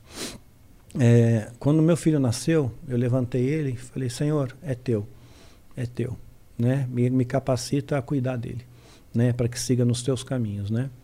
E quando ele estava quase morrendo, né? Ele é médico também, né? É geriatra. Ele abraçou o filho dele, ele percebeu que o filho dele estava partindo e ele pegou, falou, e orou junto com o filho, né? Falou: Deus, olha, um dia o Senhor me entregou ele nas minhas mãos. Hoje eu te devolvo, vem das minhas mãos para as tuas mãos, né? Eu te entrego ele de volta e falou isso sorrindo, com um sorriso no, no rosto, sabe? Então, aquilo ali me tocou de uma maneira tão grande, sabe? Eu demorei para chegar em São Paulo. Eu parava, eu chorava, né? Parava, enxugava as lágrimas, né?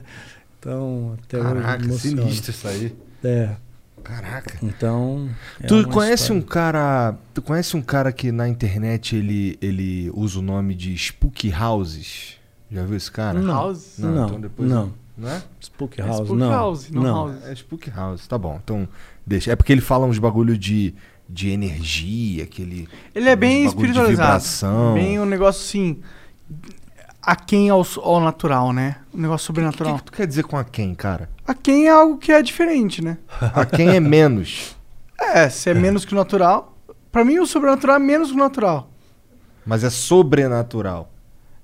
Porra, aí você tem uma linguística foda aí com o argumento. Mas eu acho que o sobrenatural é uma resposta aquém da realidade, no sentido que é uma, uma desculpa. A gente tenta interpretar as coisas que acontecem na nossa vida, a gente, a gente é um ser humano de merda. Sim. A gente não verdade. tem a nossa. A gente não tem a capacidade de perceber tudo que acontece, então a gente faz subjeções, a gente interpreta as coisas. É verdade. E nessa, nessa, nesse, nesse- nessa ferramenta de, de interpretação a gente erra, né? A gente acaba entrando num- numa ilusão Sim. aí da vida, né? Sim. Vamos ler as mensagens que mandaram aqui pra gente? Vamos? Opa! Deve estar bombando. O Jean falou que tem um monte. Imagina. Vamos lá. Manda aí. Quer que eu comece com o vídeo? aqui? Manda Ah, aí, tem manda o vídeo. Maravilha. E a Vascaína? Peraí, peraí. Olha, tem até vídeo. Né? Aí não. Ah, que maneiro. Salve Igor, salve Monark. Daniel, como é que a gente faz pra manter a naturalidade da vida, continuar tendo planos futuros a longo prazo, né? Sabendo que a data de 2023 se aproxima, uma data que tá batendo aí as portas, como é que a gente faz pra manter a vida normal? Você tem alguma dica? O que que. Enfim, Bom, ó, Legal. eu sei que foi a pergunta pro Daniel, Uhum. mas eu vou responder. Vai. Todos os api- apocalipses que foram profetizados aí deram em nada. A probabilidade de não dar em nada é muito grande. Eu não acredito nessa porra. Fica tranquilo, Sim. se o mundo vai acabar, não vai ser na sua fucking vida miserável. É, porque disseram que o mundo ia acabar dia... 2000, várias era 2012. 2012, o calendário maia, né? É. Era o calendário maia. O mundo sempre vai acabar. Sempre É. vai acabar. Sempre alguém É. tá inventando Mas uma na, aqui na, na questão, não é que o mundo vai acabar. Né? Se- pela linha de tempo, por essa linha de tempo programada pela Irmandade, né? se Deus assim permitir, né? 31 de outubro de 2023 começaria o que nós chamaríamos de período de tribulação. Né? Então, E aí isso dura um tempo. dura três anos e meio. Né? Aí depois vem a outra parte que é a grande tribulação, mais três anos e meio. Então a, a igreja, eu acredito que tem muito mais chance de ser arrebatada, né? se, indo pela linha teológica do arrebatamento, né? do mídio ou do mesotribulacionismo, que na metade da tribulação. Porque na grande tribulação o bicho fica feio, porque aí o anticristo tem poderes plenos. Né? Então não quer dizer que necessariamente o mundo vai acabar, mas quer dizer que vai começar uma tribulação, vai começar uma perseguição, vai começar uns negócios meio sinistros, diferentes. Em oito anos. na minha vez, mano. É, e- é assim, Mas, não pô, quer na, na vez que... dos seus antepassados também rolou isso. É. Nazismo não tava lá, tá ligado? É verdade. Pois é. Então, assim, não quer dizer que essa data vai acontecer. Isso aí é uma linha de tempo estabelecida pelo satanismo e Deus é o Senhor do tempo. Deus ele pode expandir ou pode abreviar o tempo, né? Então ele é o Senhor do tempo. Agora, como, como levar a vida de boa, meu? É um dia de cada vez. Sabe, sabe? Basta cada dia o seu mal, é o que a Bíblia fala. Né? Você ficar fazendo plano para o futuro, para amanhã, você não sabe amanhã, meu. Não sei amanhã, amanhã eu não posso não estar aqui. É, Né? Hoje você está, amanhã você não está. verdade. Aproveita o hoje. Jean, tá com o próximo vídeo aí pra nós. Fala pra ele ficar tranquilo que só vai ter. vai acabar o mundo no próximo título do Vasco. então tá tranquilo. Ufa. E ele de novo.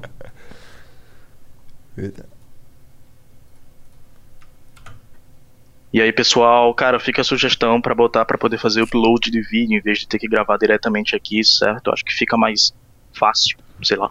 Enfim, Daniel, você acredita que a passagem que diz quando haverá paz e segurança, logo haverá repentina destruição, se refere ao fim do coronavírus, logo que ele acabar teremos uma coisa muito pior? Eu creio que sim.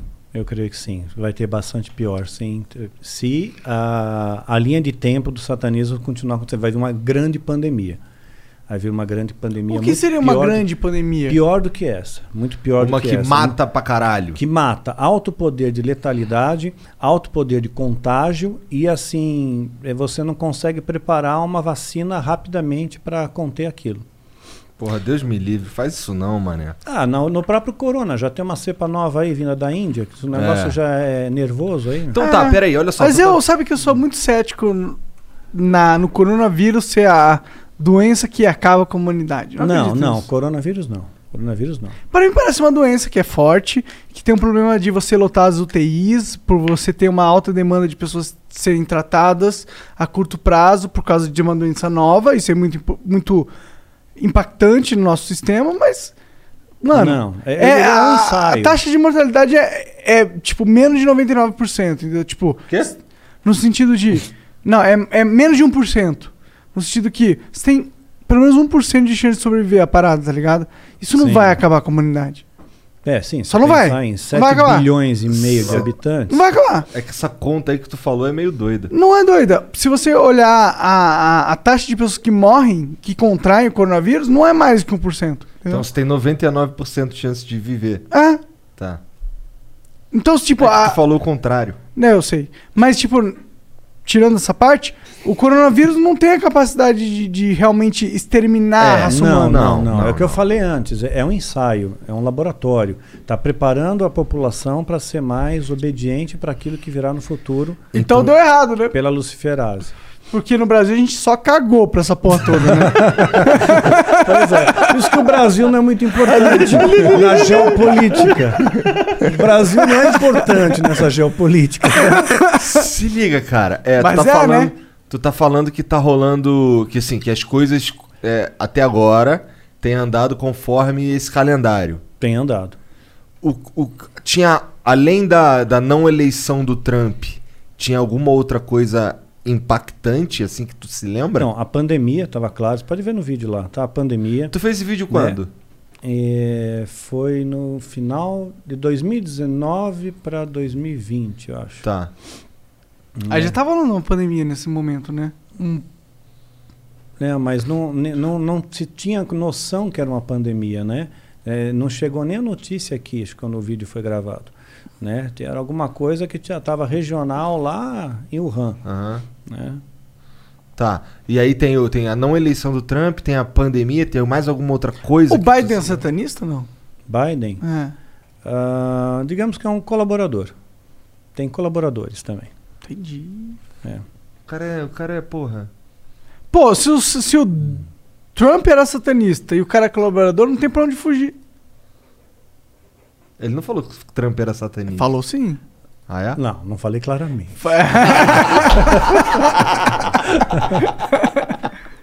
Tá. Bom, tem aqui uma propaganda dos caras da Tribe. Manda aí, Tribe.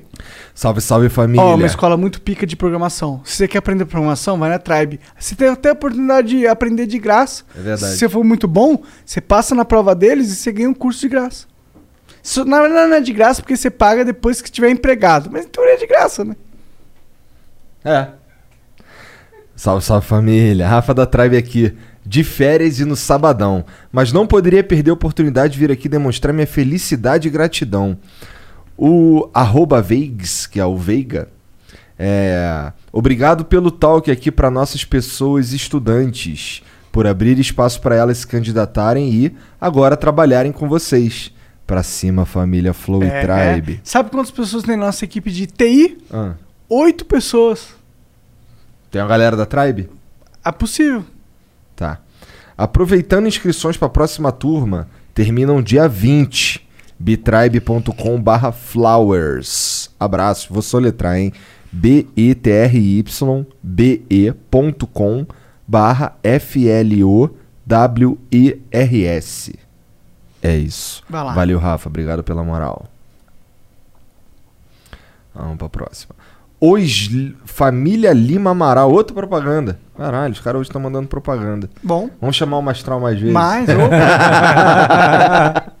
Salve, salve família. Somos os Lima Amaral. Hoje somos seis seres vivendo num quarto de 7 metros quadrados. Juntamos essas flowcoins em quatro meses para chegar até aqui. Caralho. Quer descobrir como vivemos nessa situação e quer nos ajudar a sair dela? Siga-nos no Instagram, arroba família.lima.amaral. Jean, eu tô curioso. Eu tô curioso, mas ao mesmo tempo eu achei que eles perderam a oportunidade de falar realmente o que, que é essa porra. Porque eu sei que eles são uma família e o nome é Amaral. O resto eu não sei. Na família Lima Amaral. Tá vendo? Eu boto aqui, foda-se. Não, pode botar, não tem nenhum problema com isso. Mas, pô, você vai mandar uma propaganda, tenta entender, tipo, falar o, o porquê as pessoas devem se interessar. Não, ah, tipo, ele falou, ele deu uma instigada. Não, ali. ele falou, eu tô fudido, me ajude. Aí eu não sei ele falou isso. Aí, Família.lima.amaral. Ó, o Acriano mandou uma mensagem aqui, ó. Salve, salve família. Daniel, qual a sua opinião sobre aquela religião do Tom Cruise, a Cientologia? Dizem que essa religião é uma seita para ajudar as pessoas a fazerem sucesso em Hollywood e tem ligação com alienígenas. é, isso tem mesmo. Ligação É. com alienígenas? É, porque a, toda. Essa é a pira deles. É, exatamente. Tá. Sintologista, tipo, tem um. ah, o que tá rolando aqui, na verdade, é só um. um o mínimo e o máximo é um negócio muito mais tecnológico. Tem vários planetas que compõem o controle manjo. da Terra, não é um negócio assim? Você que manja, na verdade, eu manjo também. Não, esse negócio é, é- Tem gente que fala que tem um planeta Nibiru, tem reptiliano. É. Isso aí não, nada a ver. Isso aí é. Intraterreno. E o Tom Cruise, qual é, qual é do sin- sintologismo? O cientologista é, é uma seita, sim, e de fato eles se ajudam, né, para a promoção de alguns atores de Hollywood. Né, eles se ajudam, eles têm, têm esses trabalhos sinérgicos, tem produtores, tem diretores que fazem parte da seita, e eles têm mesmo essa ideia de que eles são descendentes de uma raça alienígena. É uma, é é uma pegada muito similar ao que Hitler acreditava. Hitler também acreditava que ele tinha uma ascendência que a- Divina. de, é, assim de alienígena Ah, é? né de, Alienígena de, mesmo? de, alieni- de Aldebaran é de uma constelação de Aldebaran que tá acho que Aldebaran a- também é uma cidade. E é uma cidade Tá no, no Ragnarok. Sério? É, sério. Aldebaran tá acho que umas seis Aldebaran é o cavaleiro luz. de touro nos Cavaleiros do Zodíaco. Sacanagem. Aldebaran é a cidade dos magos. olha eu no- não entendo nada E. Aldebaran é um título. Se Poxa. você é um cavaleiro de touro, você é um Aldebaran. Ah, cara. olha só o máximo que eu manjo é o Outlast Resident Evil olha lá Tá por fora. Ragnarok é de 1990. Tá, então é mó pira esse daí, né? Tá.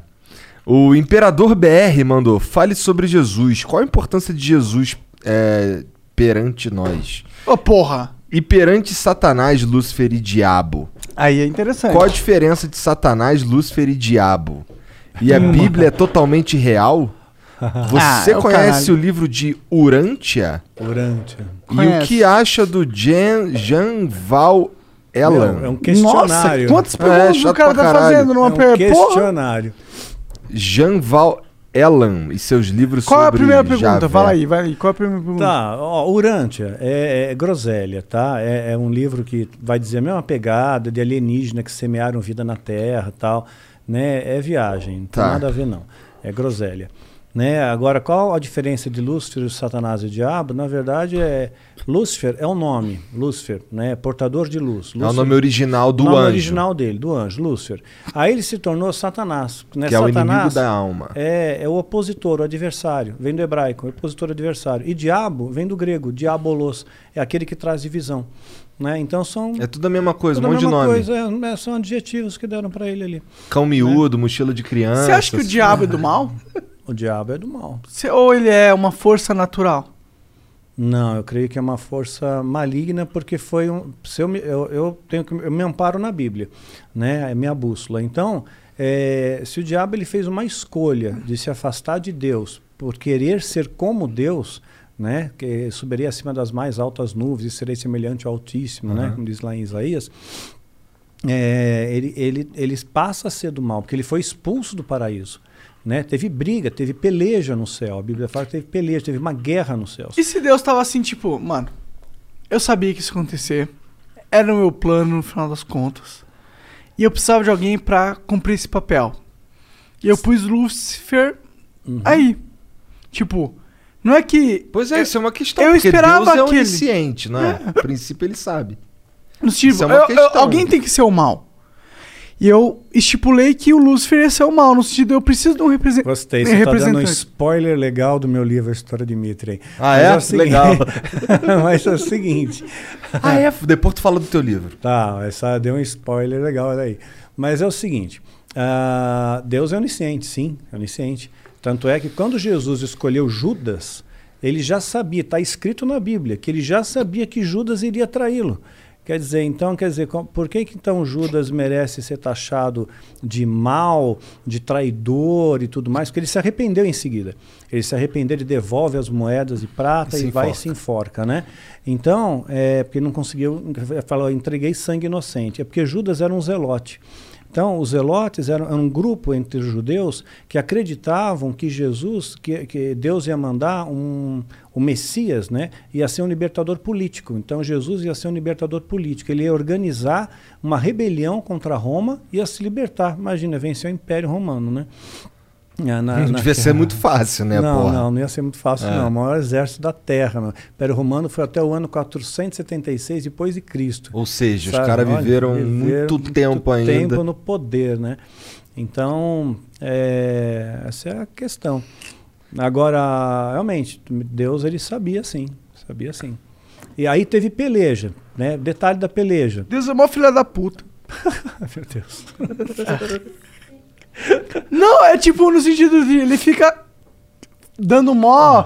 Sabe aquele cara que fala assim, ó, Pô, é se preocupa aí. mesmo. Se preocupa aí. Mas na real tá tudo seguro, eu sei qual é que vai rolar. Mas se preocupa aí, seu filho da puta. Tá ligado? Ai, meu Deus do céu. É a bebida falando, desculpa Deus. Foi mal de. de Salve de... Deus. Salve Deus. Caralho, tá até soluçando É, de Deus. eu tô mega bêbado. Mas então, Deus sim, é onisciente. Agora, quer ver um detalhe? Uma coisa curiosa? Não é um pouco sacanagem ele, ele meio que pegar o filho, Lúcifer, e, e permitir que ele se torne o diabo? Ou não? Tô viajando. É tua sacanagem ou é o, Não. ou o propósito? É, tem Ele propósito. falou, tipo, eu vou pegar o cara que é mais, aqui, mais próximo a mim, eu vou transformar ele no. No diferente. Ou seja, tudo que é diferente também é próximo a mim. Ou seja, a fonte de tudo do mal é, na verdade, o meu filho. Ou seja, a realidade, ela precisa do mal. Será que vão fazer as pazes? Eu creio que sim. Que foda, isso seria, isso seria Eu irado. creio que sim. Eu creio que sim. Eu, sei, eu creio que existe uma redenção universal.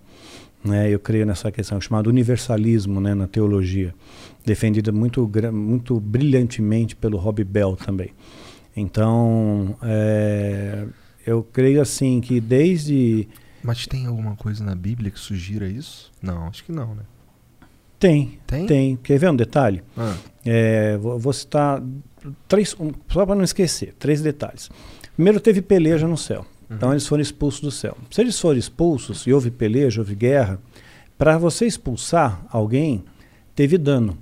Teve dano. Alguém se machucou. Né? Porque se eles fossem seres imortais, eles iam ficar lutando por toda a eternidade.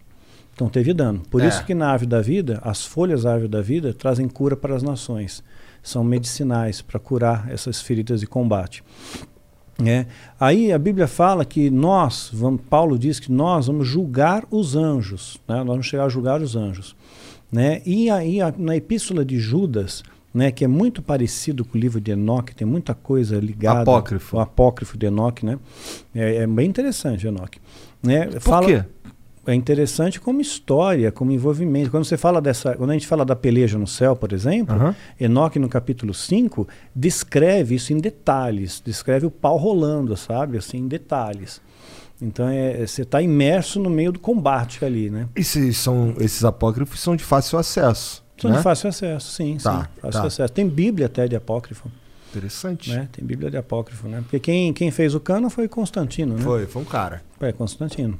Né? Em 313 ele lança o Edito de Milão, depois em 325 o Concílio de Nicéia na Turquia, ele monta o cânon e estabelece o cristianismo como religião oficial do Império Romano. E tu concorda com esse cânon? Pois é, são os 66 livros que tem a Bíblia protestante, né? Eu concordo porque ela passa uma mensagem, Né? Pode, eu, eu- gravei um vídeo sobre isso, né? A Bíblia foi adulterada. né? Eu gravei um vídeo para essa reflexão. a Bíblia, na verdade, é uma coleção de livros. Uma coleção, por isso chama Bíblia, vem É. biblioteca, né? Então, ah, ao longo desses 66 livros, eles passam a mensagem que é mais importante. Fala sobre o amor, fala sobre Jesus, ela tem começo, tem meio, tem fim. Então está de bom tamanho. Está de bom tamanho. Se teve outros livros que poderiam ser agregados, acho até que poderiam, né? Poderiam abrilhantar. Então vale como conhecimento, né? O, o Apócrifo de Enoque, por exemplo, a versão etíope, eu acho que é a melhor que tem, né? Melhor que tem. Então, é, qual era o Teve a peleja e, portanto, alguém se machucou. Sim. E... Isso aí foram expulsos, Aham. né? Então, ou seja, eles não, não são seres que não podem ser feridos, eles podem ser machucados, né? Tanto é que quando Daniel faz, a- Daniel no capítulo 10, ele está fazendo uma oração, ele está jejuando, orando e pedindo para Deus respostas, né? Aí vem um anjo no 21 primeiro dia, né? Lembra? Passa 21 dias que vem o anjo. Aí quando o anjo chega e fala assim, olha, eu, eu escutei que você estava falando desde o primeiro dia, tô ligado na parada aí. Mas é o seguinte, né? Tinha o príncipe da Pérsia lá, quer dizer, um demônio, uma entidade que era territorial da Pérsia, que estava me segurando. Né? Aí veio Miguel para me ajudar. Aí veio lá o outro, mais um anjo para ajudar ele. Né? E aí que ele conseguiu se libertar. Então, quer dizer, se fossem seres. Então houve peleja, houve, houve, houve alguma força de resistência ali. Então se machucam sim. Tá. E aí tem um. Tem, e, e- e é por isso que tu acredita na redenção? Não, não, na redenção não tem nada a ver com machucado, Não? não. Na redenção eu Porra, acredito um não. anjo, um anjo, um anjo, ele é assim, um demônio desse aí, vai, sei lá, um Leviatã que tá ali bem abaixo do, do de Satanás, ele a princípio é tão forte quanto Miguel? Você vê que existe uma hierarquia, né? E essa hierarquia ela é respeitada. Então, assim como tem anjo, arcanjo, querubim, serafim, né? Tem principados, potestades, ossos, dominadores. Então, é, Na Irmandade eles também são chamados assim. também, Tá. também. Então, você vê que é, como é que é, olha só a hierarquia como é interessante. Ah, acho que na Epístola de Judas, se me falha a memória, fala que ah, Satanás está disputando o corpo de Moisés, né? As- os ossos para não virar idolatria, para não virar um campo de peregrinação, né? Então ele, aí ele está junto com Miguel, né? Miguel é um arcanjo, Satanás é um querubim. Né? Ele é um querubim, ele é o querubim ungido, né? Tá escrito em Ezequiel. Querubim é mais brabo. É o mais brabo. Tá. Aí você vê que Miguel, né, que é um arcanjo, ele pega, ele não, ele, ele não ousa, a Bíblia diz, ele não ousa repreender Satanás. Ele pega fala, olha, que o Senhor te repreenda. Né? Então ele não, não sequer repreendia. Tanto é que pra, quem toma conta do caminho para a árvore da vida, Deus mandou colocar querubins ali. Né, com espadas de fogo para tomar conta do caminho que dá acesso à árvore da vida. São querubins, é a mesma patente de Satanás. Agora, eu creio nessa redenção porque no meio de tudo isso, o diabo vai ver que vai ter sido- o, o poder dele é pequeno, porque vai haver grandes conversões. Muitas pessoas vão aceitar Jesus na grande tribulação. Né? E não, não vai ser tarde demais? Não, não vai ser tarde. Tem esse Deus- lance no. Pelo menos, né? Quando eu ia pra igreja, os caras falavam que, ó, vai, chegou nesse bagulho aí, é tarde demais, mano. Já na era. grande tribulação. Lago de fogo, o Uhum. bagulho é doido. Na grande tribulação? É. Tá vendo? Apocalipse capítulo 7 diz o seguinte: né? Diz que havia uma grande multidão que ninguém podia contar. Uma grande multidão, ninguém podia contar, enorme. Todo mundo com vestes brancas e palma nas mãos, né? Com a, a palma à flor, né? E aí alguém pergunta para o outro: escuta, de onde veio tanta gente? Onde, de onde veio essa multidão? E fala: ó, vieram da grande tribulação. Ou seja, quando o bicho pegar mesmo, as pessoas que ficarem aqui, né, que não forem arrebatadas, né, vão, vão olhar um para o outro, puxa vida, está rolando tudo aquilo mesmo, né, está acontecendo tudo aquilo que os profetas falaram, olha, tá, tá, eu não acreditei e agora está acontecendo, e vão se converter, né, vão se converter, vai ter grandes conversões, né. Entendi. E é, é.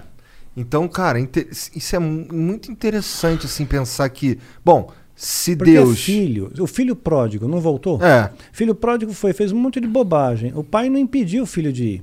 Não falou, não, não vá. Ele, ah, ok, vai. Né? Aí, Mas também não encheu o saco. Quer dizer, não foi escroto quando ele voltou. Não, fez festa. Fez É. uma festa quando ele voltou. Deu um beijo nele, fez uma festa. Então, quer dizer, não podemos ter um filho pródigo aí, porque é filho. É filho. Porra, cara, pra... mim- seria incrível, porque isso aí significa que não tem inferno. Não tem. Não vai ter. Quer dizer, pelo na menos. verdade, o inferno é, é um tempo. Existe o inferno porque as pessoas vão colher o que plantam. O que você planta, você colhe. né? Mas, às É, vezes o inferno tá na terra, né? Não, tem coisa pior. tem coisa pior. Entendeu? Então tem, tem, tem assim. Mas existem infernos na terra, né? Tem, tem. Existem situações onde a sua consciência pode chegar. Que tu tá no inferno. É. É. Não, Sim. mas eu entendi o que você quer dizer. É, que existe uma dimensão que a gente paga pelo que a gente fez. Paga pelo que fez, né? Que seria o inferno. Só que ele não é eterno. Né? Ele não pode ser eterno. Ele, é ele é- pode. Ele é Não po- é justo se for eterno. Não é justo, exatamente. Porque, quer dizer, você viveu 50 anos, agora você fez uma bobagem aqui, isso é a eternidade. Não é justo. Então isso é mentira. Na verdade, o eterno, você, você redefine essa palavra por eh, tempo indeterminado. Né? É que nem o arrepender-se de Deus. Fala que Deus não se arrepende, mas Deus se arrependeu de ter feito Saul, rei de Israel, se arrependeu de ter feito homem, se arrependeu de muita coisa. Então, quer dizer, ele muda de ideia, mudou de ideia. Né? Então, é, essa. Bom, eu teria me arrependido de ter feito homem também. Pois é. Ou não. Pois é.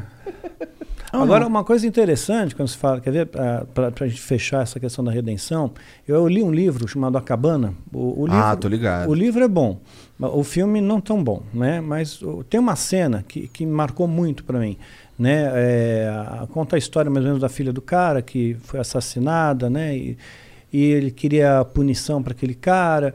E, e de repente chega um momento que Deus fala: Ok, agora você vai ficar no trono, você vai julgar, você é Deus, você julga. Você vai julgar. Agora está aqui teus dois filhos. Teu filho está fazendo um monte de coisa errada, né? Tá, tá roubando dinheiro da sua carteira, tá, tá andando com má companhia, tá fazendo tudo errado, né? Tá sendo uma decepção para você. E o futuro dele é, é o pior possível. E a sua filha não. Sua filha tá uma menina assim exemplar. Agora você tem que escolher um dos dois, né? Qual você vai para o inferno e qual vai para o céu. Aquele pai fica tão desesperado, não sei se você lembra dessa cena. Eu não li esse Né? livro, na verdade, nem vi Ah, o filme. o Minha pai- mãe que, que leu e, e viu o filme. Não, tremendo. O pai ele fica tão desesperado que ele fala: Não, não, não, não, não. Eu não tenho coragem de mandar meus filhos para lugar nenhum. Não vou mandar meu filho para o inferno. Eu vou no lugar deles.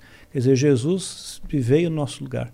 Né? Jesus deu a vida dele por nós. Né? Então ele pagou o preço por nós. Agora, esse período que você fica, né, você colhe sim. Tanto é, a Bíblia fala em 1 Pedro. 2 Pedro, 2 Pedro capítulo 3, né, diz que Jesus pregou os espíritos em prisão, né? Não sei se você lembra do termo.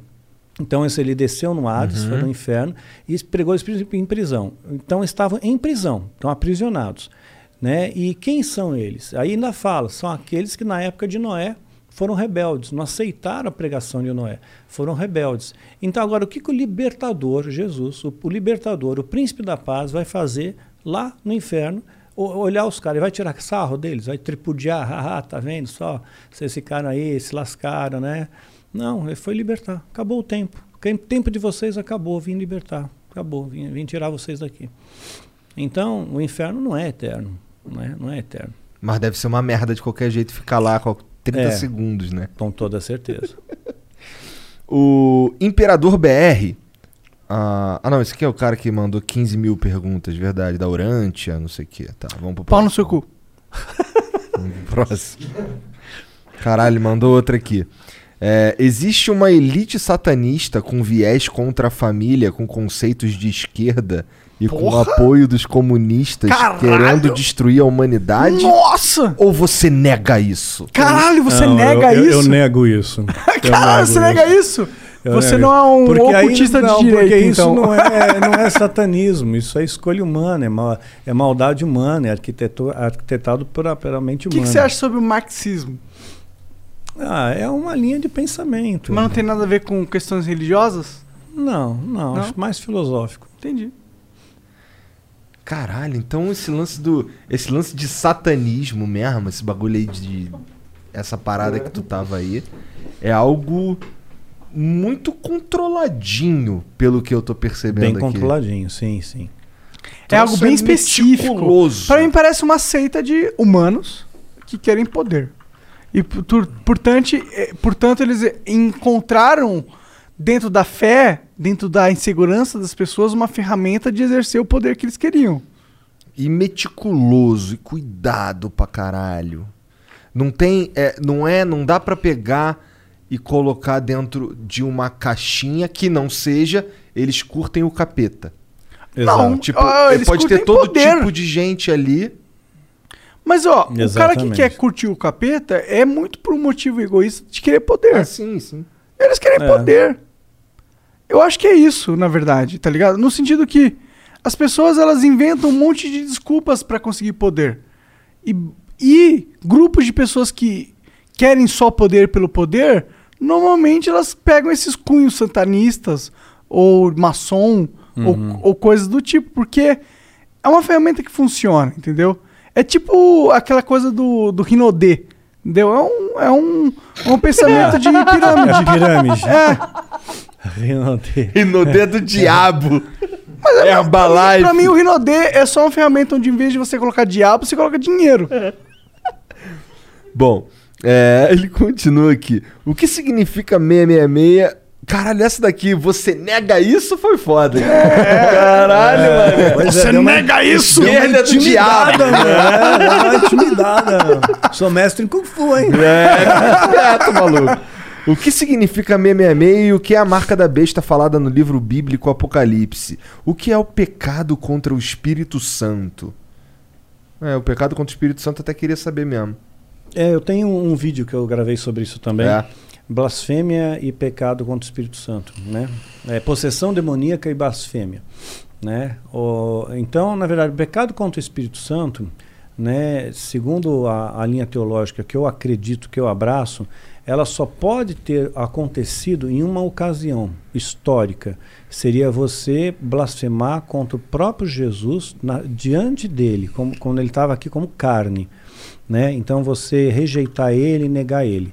Esse seria o pecado contra o Espírito Santo que seria imperdoável. Porém, Deus sabe de todas as coisas, Deus é misericordioso. O que que Jesus ele fala na cruz? Pai, perdoa-os, porque eles não sabem o que fazem. Então, até aqueles que pecaram contra o Espírito Santo, sabe, Jesus ele sobrepujou a, a lei, né? O amor sobrepujou a lei. Da mesma maneira, por exemplo, tem uma, no caso da mulher adúltera. Então, mulher adulta, Jesus está ensinando, traz a mulher adúltera, está na lei ainda. Né? Jesus não foi crucificado. Então, está valendo a lei. Então, a mulher adúltera era apedrejada. Trouxeram para ele, olha, ela foi pega em adultério no flagrante, no flagra lá. Então, merece apedrejar. O que, que a gente faz com ela? Jesus começa a escrever na terra. Né? E isso insistem na pergunta: "Ô, o que, que a gente faz com ela? Né? E ele continua escrevendo. E de repente os caras começam a ficar meio constrangidos. Eu imagino Jesus escrevendo o pecado deles. Né? Você é ladrão, você é mentiroso, né? Você tá, tá, você também é adúltero, né? E apontando a flechinha ainda para cada um, né? É, seria maneiro. É. E aí, de repente, todo mundo começa a largar as pedras, dos mais velhos até os mais novos, vai todo mundo embora. Quer dizer, Jesus ele passou por cima da lei. A lei dizia que ela tinha que ser apedrejada. Ele falou: não, não. Quem não tem nenhum pecado, atire a primeira pedra. Né? O amor sobrepuja, o amor vence. Né? E Jesus ainda chega para ela: "Quem- cadê teus acusadores? Ah, não tem nenhum, eu também não te acuso. Vá, não peques mais. Né? Ou seja, acabou, livrou ela ali. Mas ela, ela deveria, pela lei, ser apedrejada. Então o amor é muito maior do que a lei. Né? E muitas vezes a gente ingessa e quer, quer mandar todo mundo para o inferno. Né? E, e eu conheço um, um sheik, né? sheik Rodrigo, né? muçulmano, um amor de pessoa. um amor- e tem cristão que fala para mim, ah, você foi fazer live com o sheik, o sheik vai para o inferno. Tal. Como assim? É, o que, que o cara fez para você de mal? O que ele fez de mal? Sabe? Um cara do bem. Né? Então, Ser do bem é mais importante que ser da igreja. sim, É. sim, Né? verdade. Bom, a Criano manda mais uma aqui, ó. Daniel, é verdade que o Tuê é o demônio? Essa ele não vai manjar. Não vai é manjar. música, é música. É música, é um é rapper música. famosão. É. Ele fala assim: andam dizendo que o Tuê é o demônio. Enfim. É, não é esse que fez o tênis lá do Satã ou não? Não, não, Não, não, não, não. Não, não, outra parada, eu acho. Esse aí Nem é o sei. Lil Nas X, que ele Ah. botou uma, uma gotinha de sangue humano no Isso, tênis exato, e tal. isso, é. Ele é satanista? Não, aí foi marketing. Aí é. Bom, me fala um cara satanista que eu não imaginava que é que eu conheço. Não, não posso dar nomes. Ah, pô, aí. Não Não, Posso, depois, não assim, no posso. ao vivo, depois no off, talvez ele te fale. É, Tá bom, não tá posso, tá bom, é, tá bom. porque assim, põe, é, que, Assim que- te fode, né? É, é, cria, cria aborrecimento desnecessário. Os caras vão começar a te ligar de novo. É. vai começar outra vez. Pô, caramba, você não ia ficar quieto? né? É. Já publicou livro pra caramba, vai ficar quieto. Bom, é, tira essa dúvida pra nós. O que você acha do casal Warren? Ah, é, do, dos filmes ah, lá. sim, sim, dos Invocação filmes. do Mal. Dizem que algumas coisas dos filmes aconteceram e outras não. É verdade, algumas coisas aconteceram, outras não. É? É, fato, é fato. É que nem a história do Amityville, lembra? A minha Amityville? Uhum. Então, é, o, o que o fato que aconteceu, né? Realmente teve lá o Ronald Delfel, que acho que em 74 ele mata a família inteira, os pais e quatro irmãos a tiros, né? Foi preso, tentaram argumentar que ele eh, era maluco porque ele ouvia vozes, que ele escutava uma voz maligna que mandou ele matar. Aí veio uma outra família morar na casa, os Lutz né? Foram morar na casa ali e ficaram 28 dias na casa. E aí eles fugiram da casa, porque aí conta um monte de casos de assombração na casa ali, né? Eh, Isso daí virou, viralizou, virou um filme, virou livro, né? Virou várias versões cinematográficas. Anos mais tarde, o advogado deles falou que foi tudo mentira, né? Que ele inventou aquilo só para ganhar dinheiro. Hoje a casa ainda existe. Só mudaram o número. Era 112, hoje é outro número, não é, não é mais 112. Né? E mora gente lá e está tudo bem. Mas então não existe esse papo de casa mal assombrada.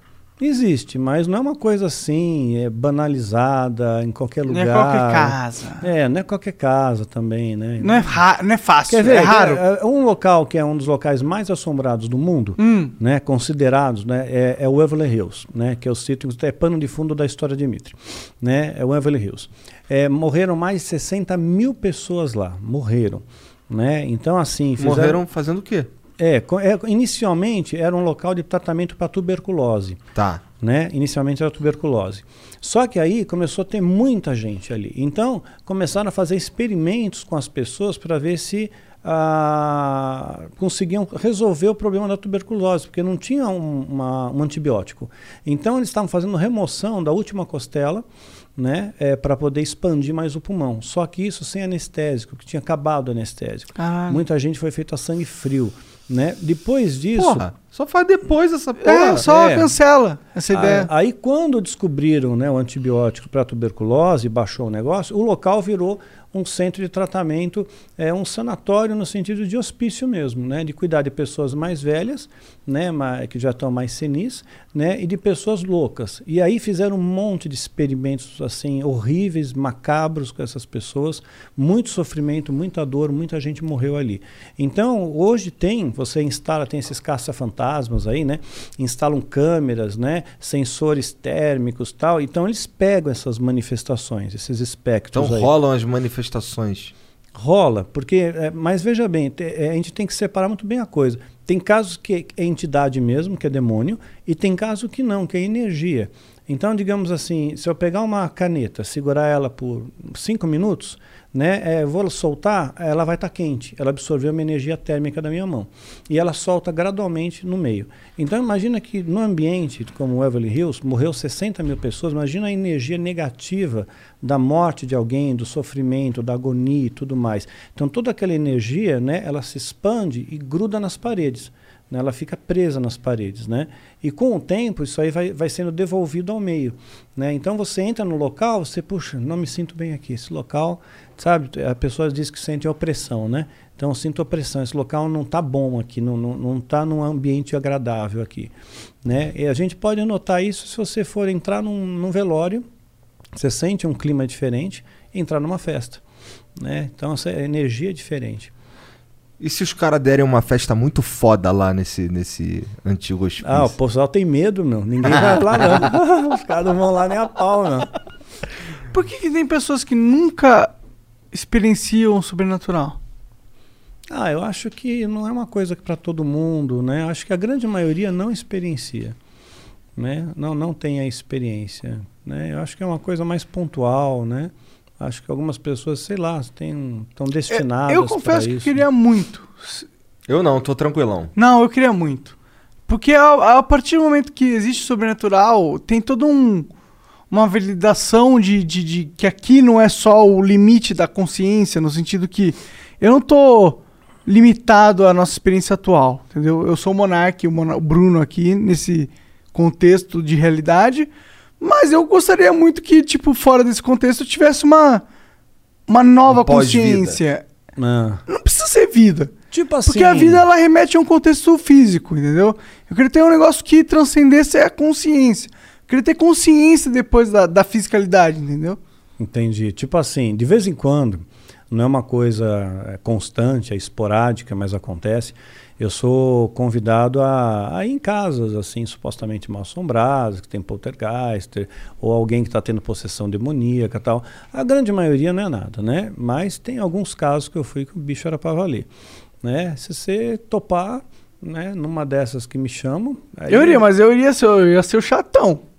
Não tem problema. Eu iria ser o chato. E eu sou eu de- consigo ser deixa chatão. o capeta falar com você, né? deixa eu Demorou. trocar uma ideia na boa. Demorou. é que, tipo, pra mim seria muito bom se isso acontecesse. Por mais que eu observasse o mal sobrenatural, Uhum, pra mim seria a aprovação do sobrenatural. Sim. Se existe o mal, existe o bem. Então, pra mim, isso comprova que existe um pós. E pra mim tá ótimo. Eu tô muito satisfeito de. Eu não sei o que, que vai acontecer daqui depois que Não, eu nós morrer. não sabemos. Mas se acontecer algo depois que eu morrer, não importa o que.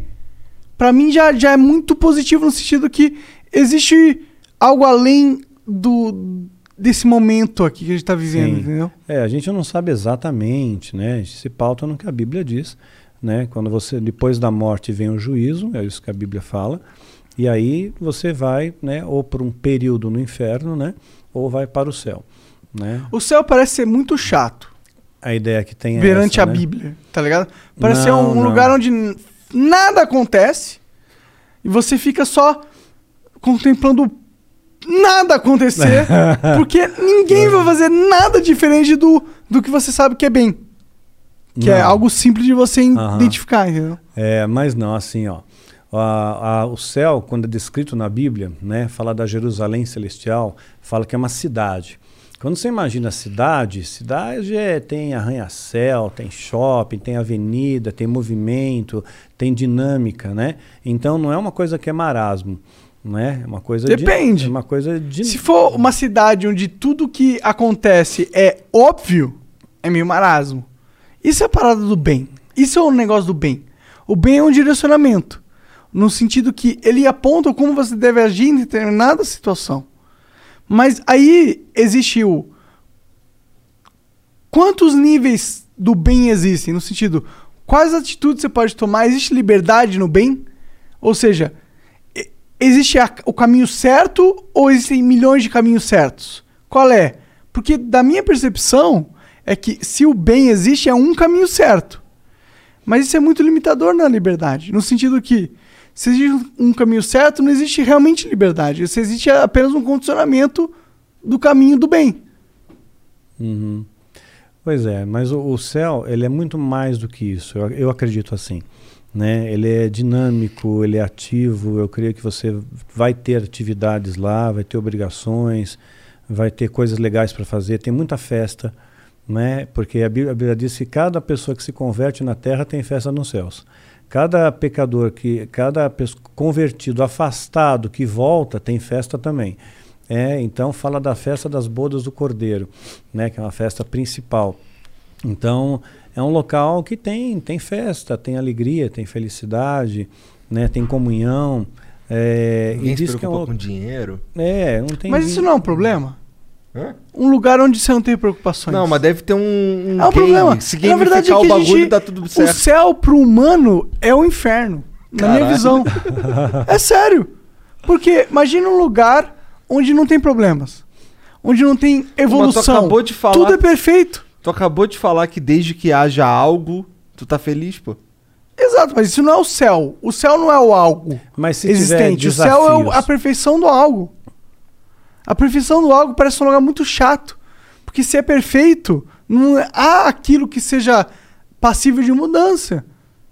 Ou seja, você está num condicionamento perpétuo de sempre ser aquilo.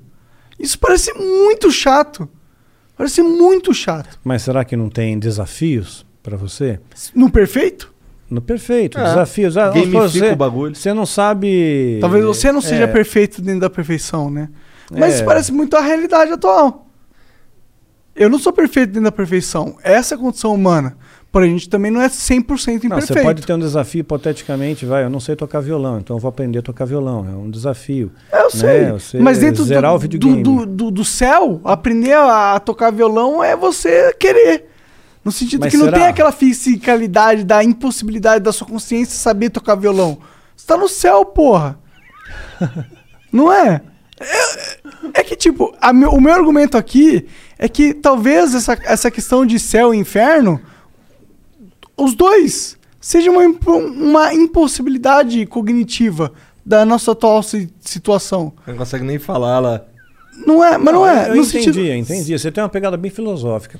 Você já leu Arthur Schopenhauer? Eu já ouvi falar desse cara aí. Devia ler. Devia ler. Porque, Tu tem um meu, Kindle. Você tem. É. Schopenhauer. É, era o livro de cabeceira de Einstein.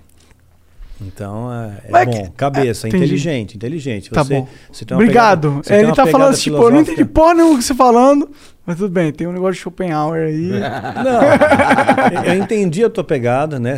É, é inteligente, é uma argumentação, né? É, você consegue sustentar bem a sua argumentação, né? Mas quando eu me amparo na, naquilo que eu acredito, na minha fé, ela vai contrário, né, a esse pensamento. É um de pensamento racionalização de do divino. racionalização, de filosofia, é mais filosófico, né?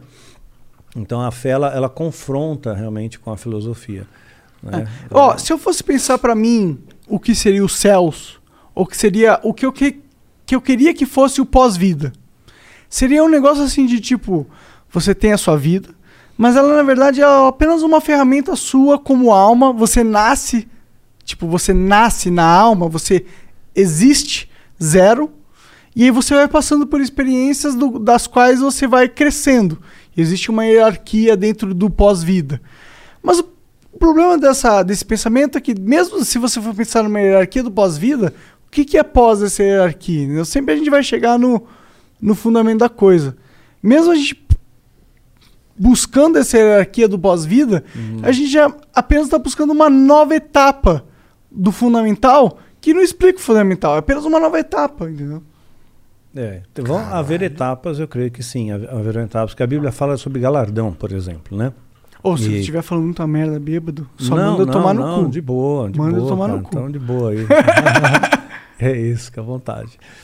É, então, é, fala de galardão, né? Então, para quem tem um galardão, Imagina o ter mandando algum- tomar no cu. Porra, Não, eu prefiro ele mandando tomar no cu do que ele isso. invocando demônio em cima de mim. Não, não, jamais. Porque, ó, uma, uma, uma experiência que você pode ter do bem, em vez de ter uma experiência do mal. Pensa, pensa o contrário, uma experiência do bem. Tem pessoas é, que eu acredito que são pessoas iluminadas, né? É, o próprio Buda, né, o Siddhartha Gautama, né, que depois virou o Buda, né, Gandhi, são pessoas iluminadas. São, sabe, aquele- tem algumas pessoas que você chega perto, só de você estar perto, né, aquela pessoa parece que te emana paz, ela, ela te emana uma, uma energia boa, é, positiva, né, uma energia do bem. Né? Então, é como se ela estivesse sintonizada, como se ela estivesse ligada numa tomada do bem, né? E você sentisse aquela corrente do bem na sua vida. Então tem pessoas assim e tem pessoas que é ao contrário, que, que é insuportável você ficar perto, né? Que são parece vampiros emocionais, né? né? Que você fica perto, parece que suga a sua energia, assim, você só começa a querer dormir já, né? Então eu acho que é uma maneira da gente experimentar o bem também, né? Acho que que está dentro de, de algumas pessoas. Concordo. né? Eu acho que parte do. É que eu sou muito cético, por isso a gente tem a, talvez uma diferença de visão de vida, de Uhum. Sim, universo sim. nesse sentido. Mas eu vejo assim que o nosso cérebro é uma máquina de reconhecimento de padrões. Então a gente reconhece comportamentos que identificam no nosso reconhecimento de padrões, esses comportamentos significam algo, esse comportamento significa algo.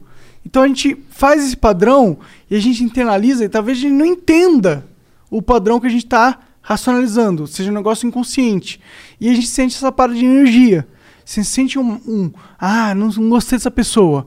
Mas na verdade você internamente racionaliza fragmentos de, de, de, de, de, de pistas que a pessoa dá na, na, na personalidade dela e que essas, pessoas, essas coisas fazem que você tenha essa impre- impressão inconsciente que talvez a gente racionalize ou conscientize como algo sobrenatural, ou como uma energia, ou como um Sim. sentimento divino. Mas aí não seria mais uma questão de empatia ou antipatia?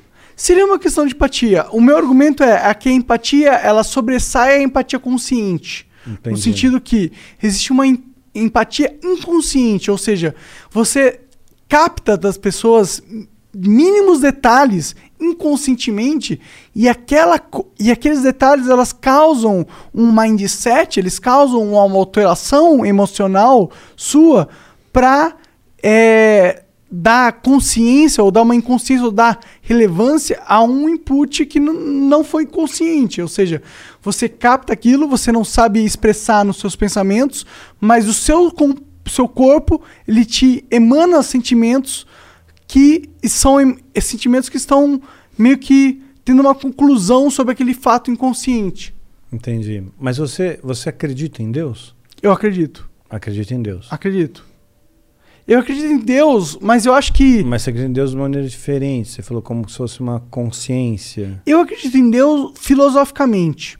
No sentido que Deus, pra mim, é a não realidade da aleatoriedade. Ou senti no, no caso, Deus, pra mim, significa que eu não tô aqui ao acaso. Exato, não está o caso. É, eu acredito nisso. Eu não acho que eu tô aqui ao acaso, de verdade.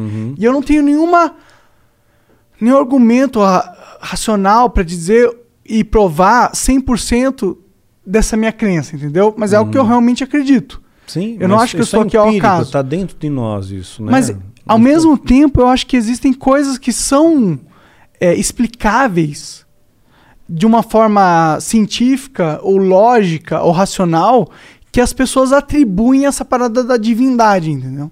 Uhum.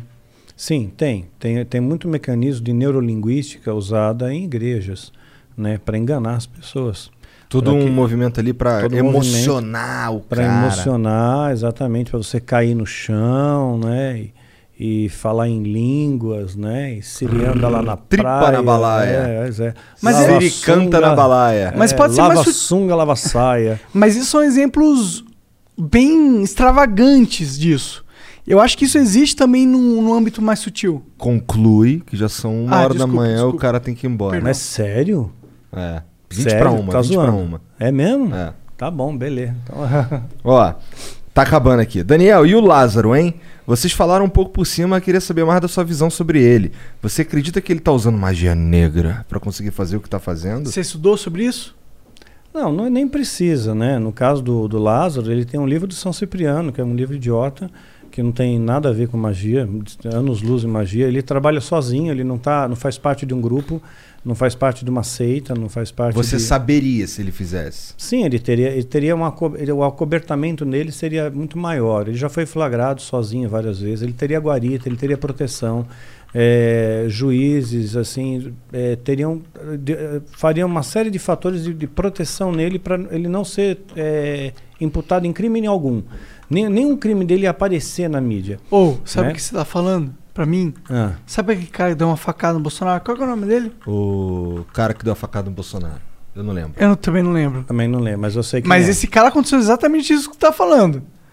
Pareceu uns advogados pica do nada pra defender isso, isso é fato. Ah, mas tem muita coisa por trás É, disso. Opa, assassinato de Marielle. Ih, tem coisa. Você acha que tá caramba. conectado essas porra? Tem coisa conectada, sim. Não tem nada a ver com satanismo, esse negócio é mais político. Não tem, é mais político. Ah, Né? Agora, a- o cara que deu a facada no Bolsonaro, me parece é, muito característico. Eu ouvi falar do MK Ultra, do projeto MK Ultra. Não. Né? É uma, tem, tem um filme até sobre isso, Cicada. Ah, Cicada tá, tá. né? É, o, o filme acho que chama Cicada, né? Que é a que é a cigarra, né? Fica 17 anos embaixo da terra, depois vem, f- f- fica um curto período ali, né? De vida e acabou. Então, a, o MK Ultra eles- é, é um projeto que eles destroem a sua mente, destrói a sua mente completamente, desconstrói a sua mente e aí implantam ideias em você. E, e depois é, você esquece aquilo ali e de repente, num dado momento, quando você escuta uma música, vê uma imagem, aquilo ativa e você vai cumprir aquela ordem dada, né? tem uns filmes também americano, Reborn, Born, Sei lá. Tem, Supremacia Borne, um negócio assim. Mas tem Una Bomber. Una Bomber é um caso real. Una Bomber é. Una Bomber é um caso real. Realmente, ele passou pelo, pelo, pelo experimento do MK Ultra. Estavam fazendo teste já. Isso aí já faz desde a Segunda Guerra, né? Teste. É, esse cara aí, o caso dele é famoso pra E você acha que o Lázaro é um caso desse? Não, Lázaro é um psicopata. Né? Ele não... O que, que você estudou sobre esse caso? Você estudou alguma coisa? Você tem alguma informação que você acha relevante? Não, na verdade eu vejo pelo que eu vejo pela mídia mesmo, né? E vejo que é uma pessoa psicopata. Você vê entrevista com o pai, com a família, né? E a, a mãe dele, parecia ser tipo, desculpa, a mãe do Lázaro, parecia uma senhora muito humilde. É. Meio, meio que tipo. Não, não tem Não nada. tinha condição de dar um mindset pro cara Não, muito não. moderno. Se ele fosse satanista, ele, não- ele, ele não teria um- uma vida. é, ele seria mais rico, vai.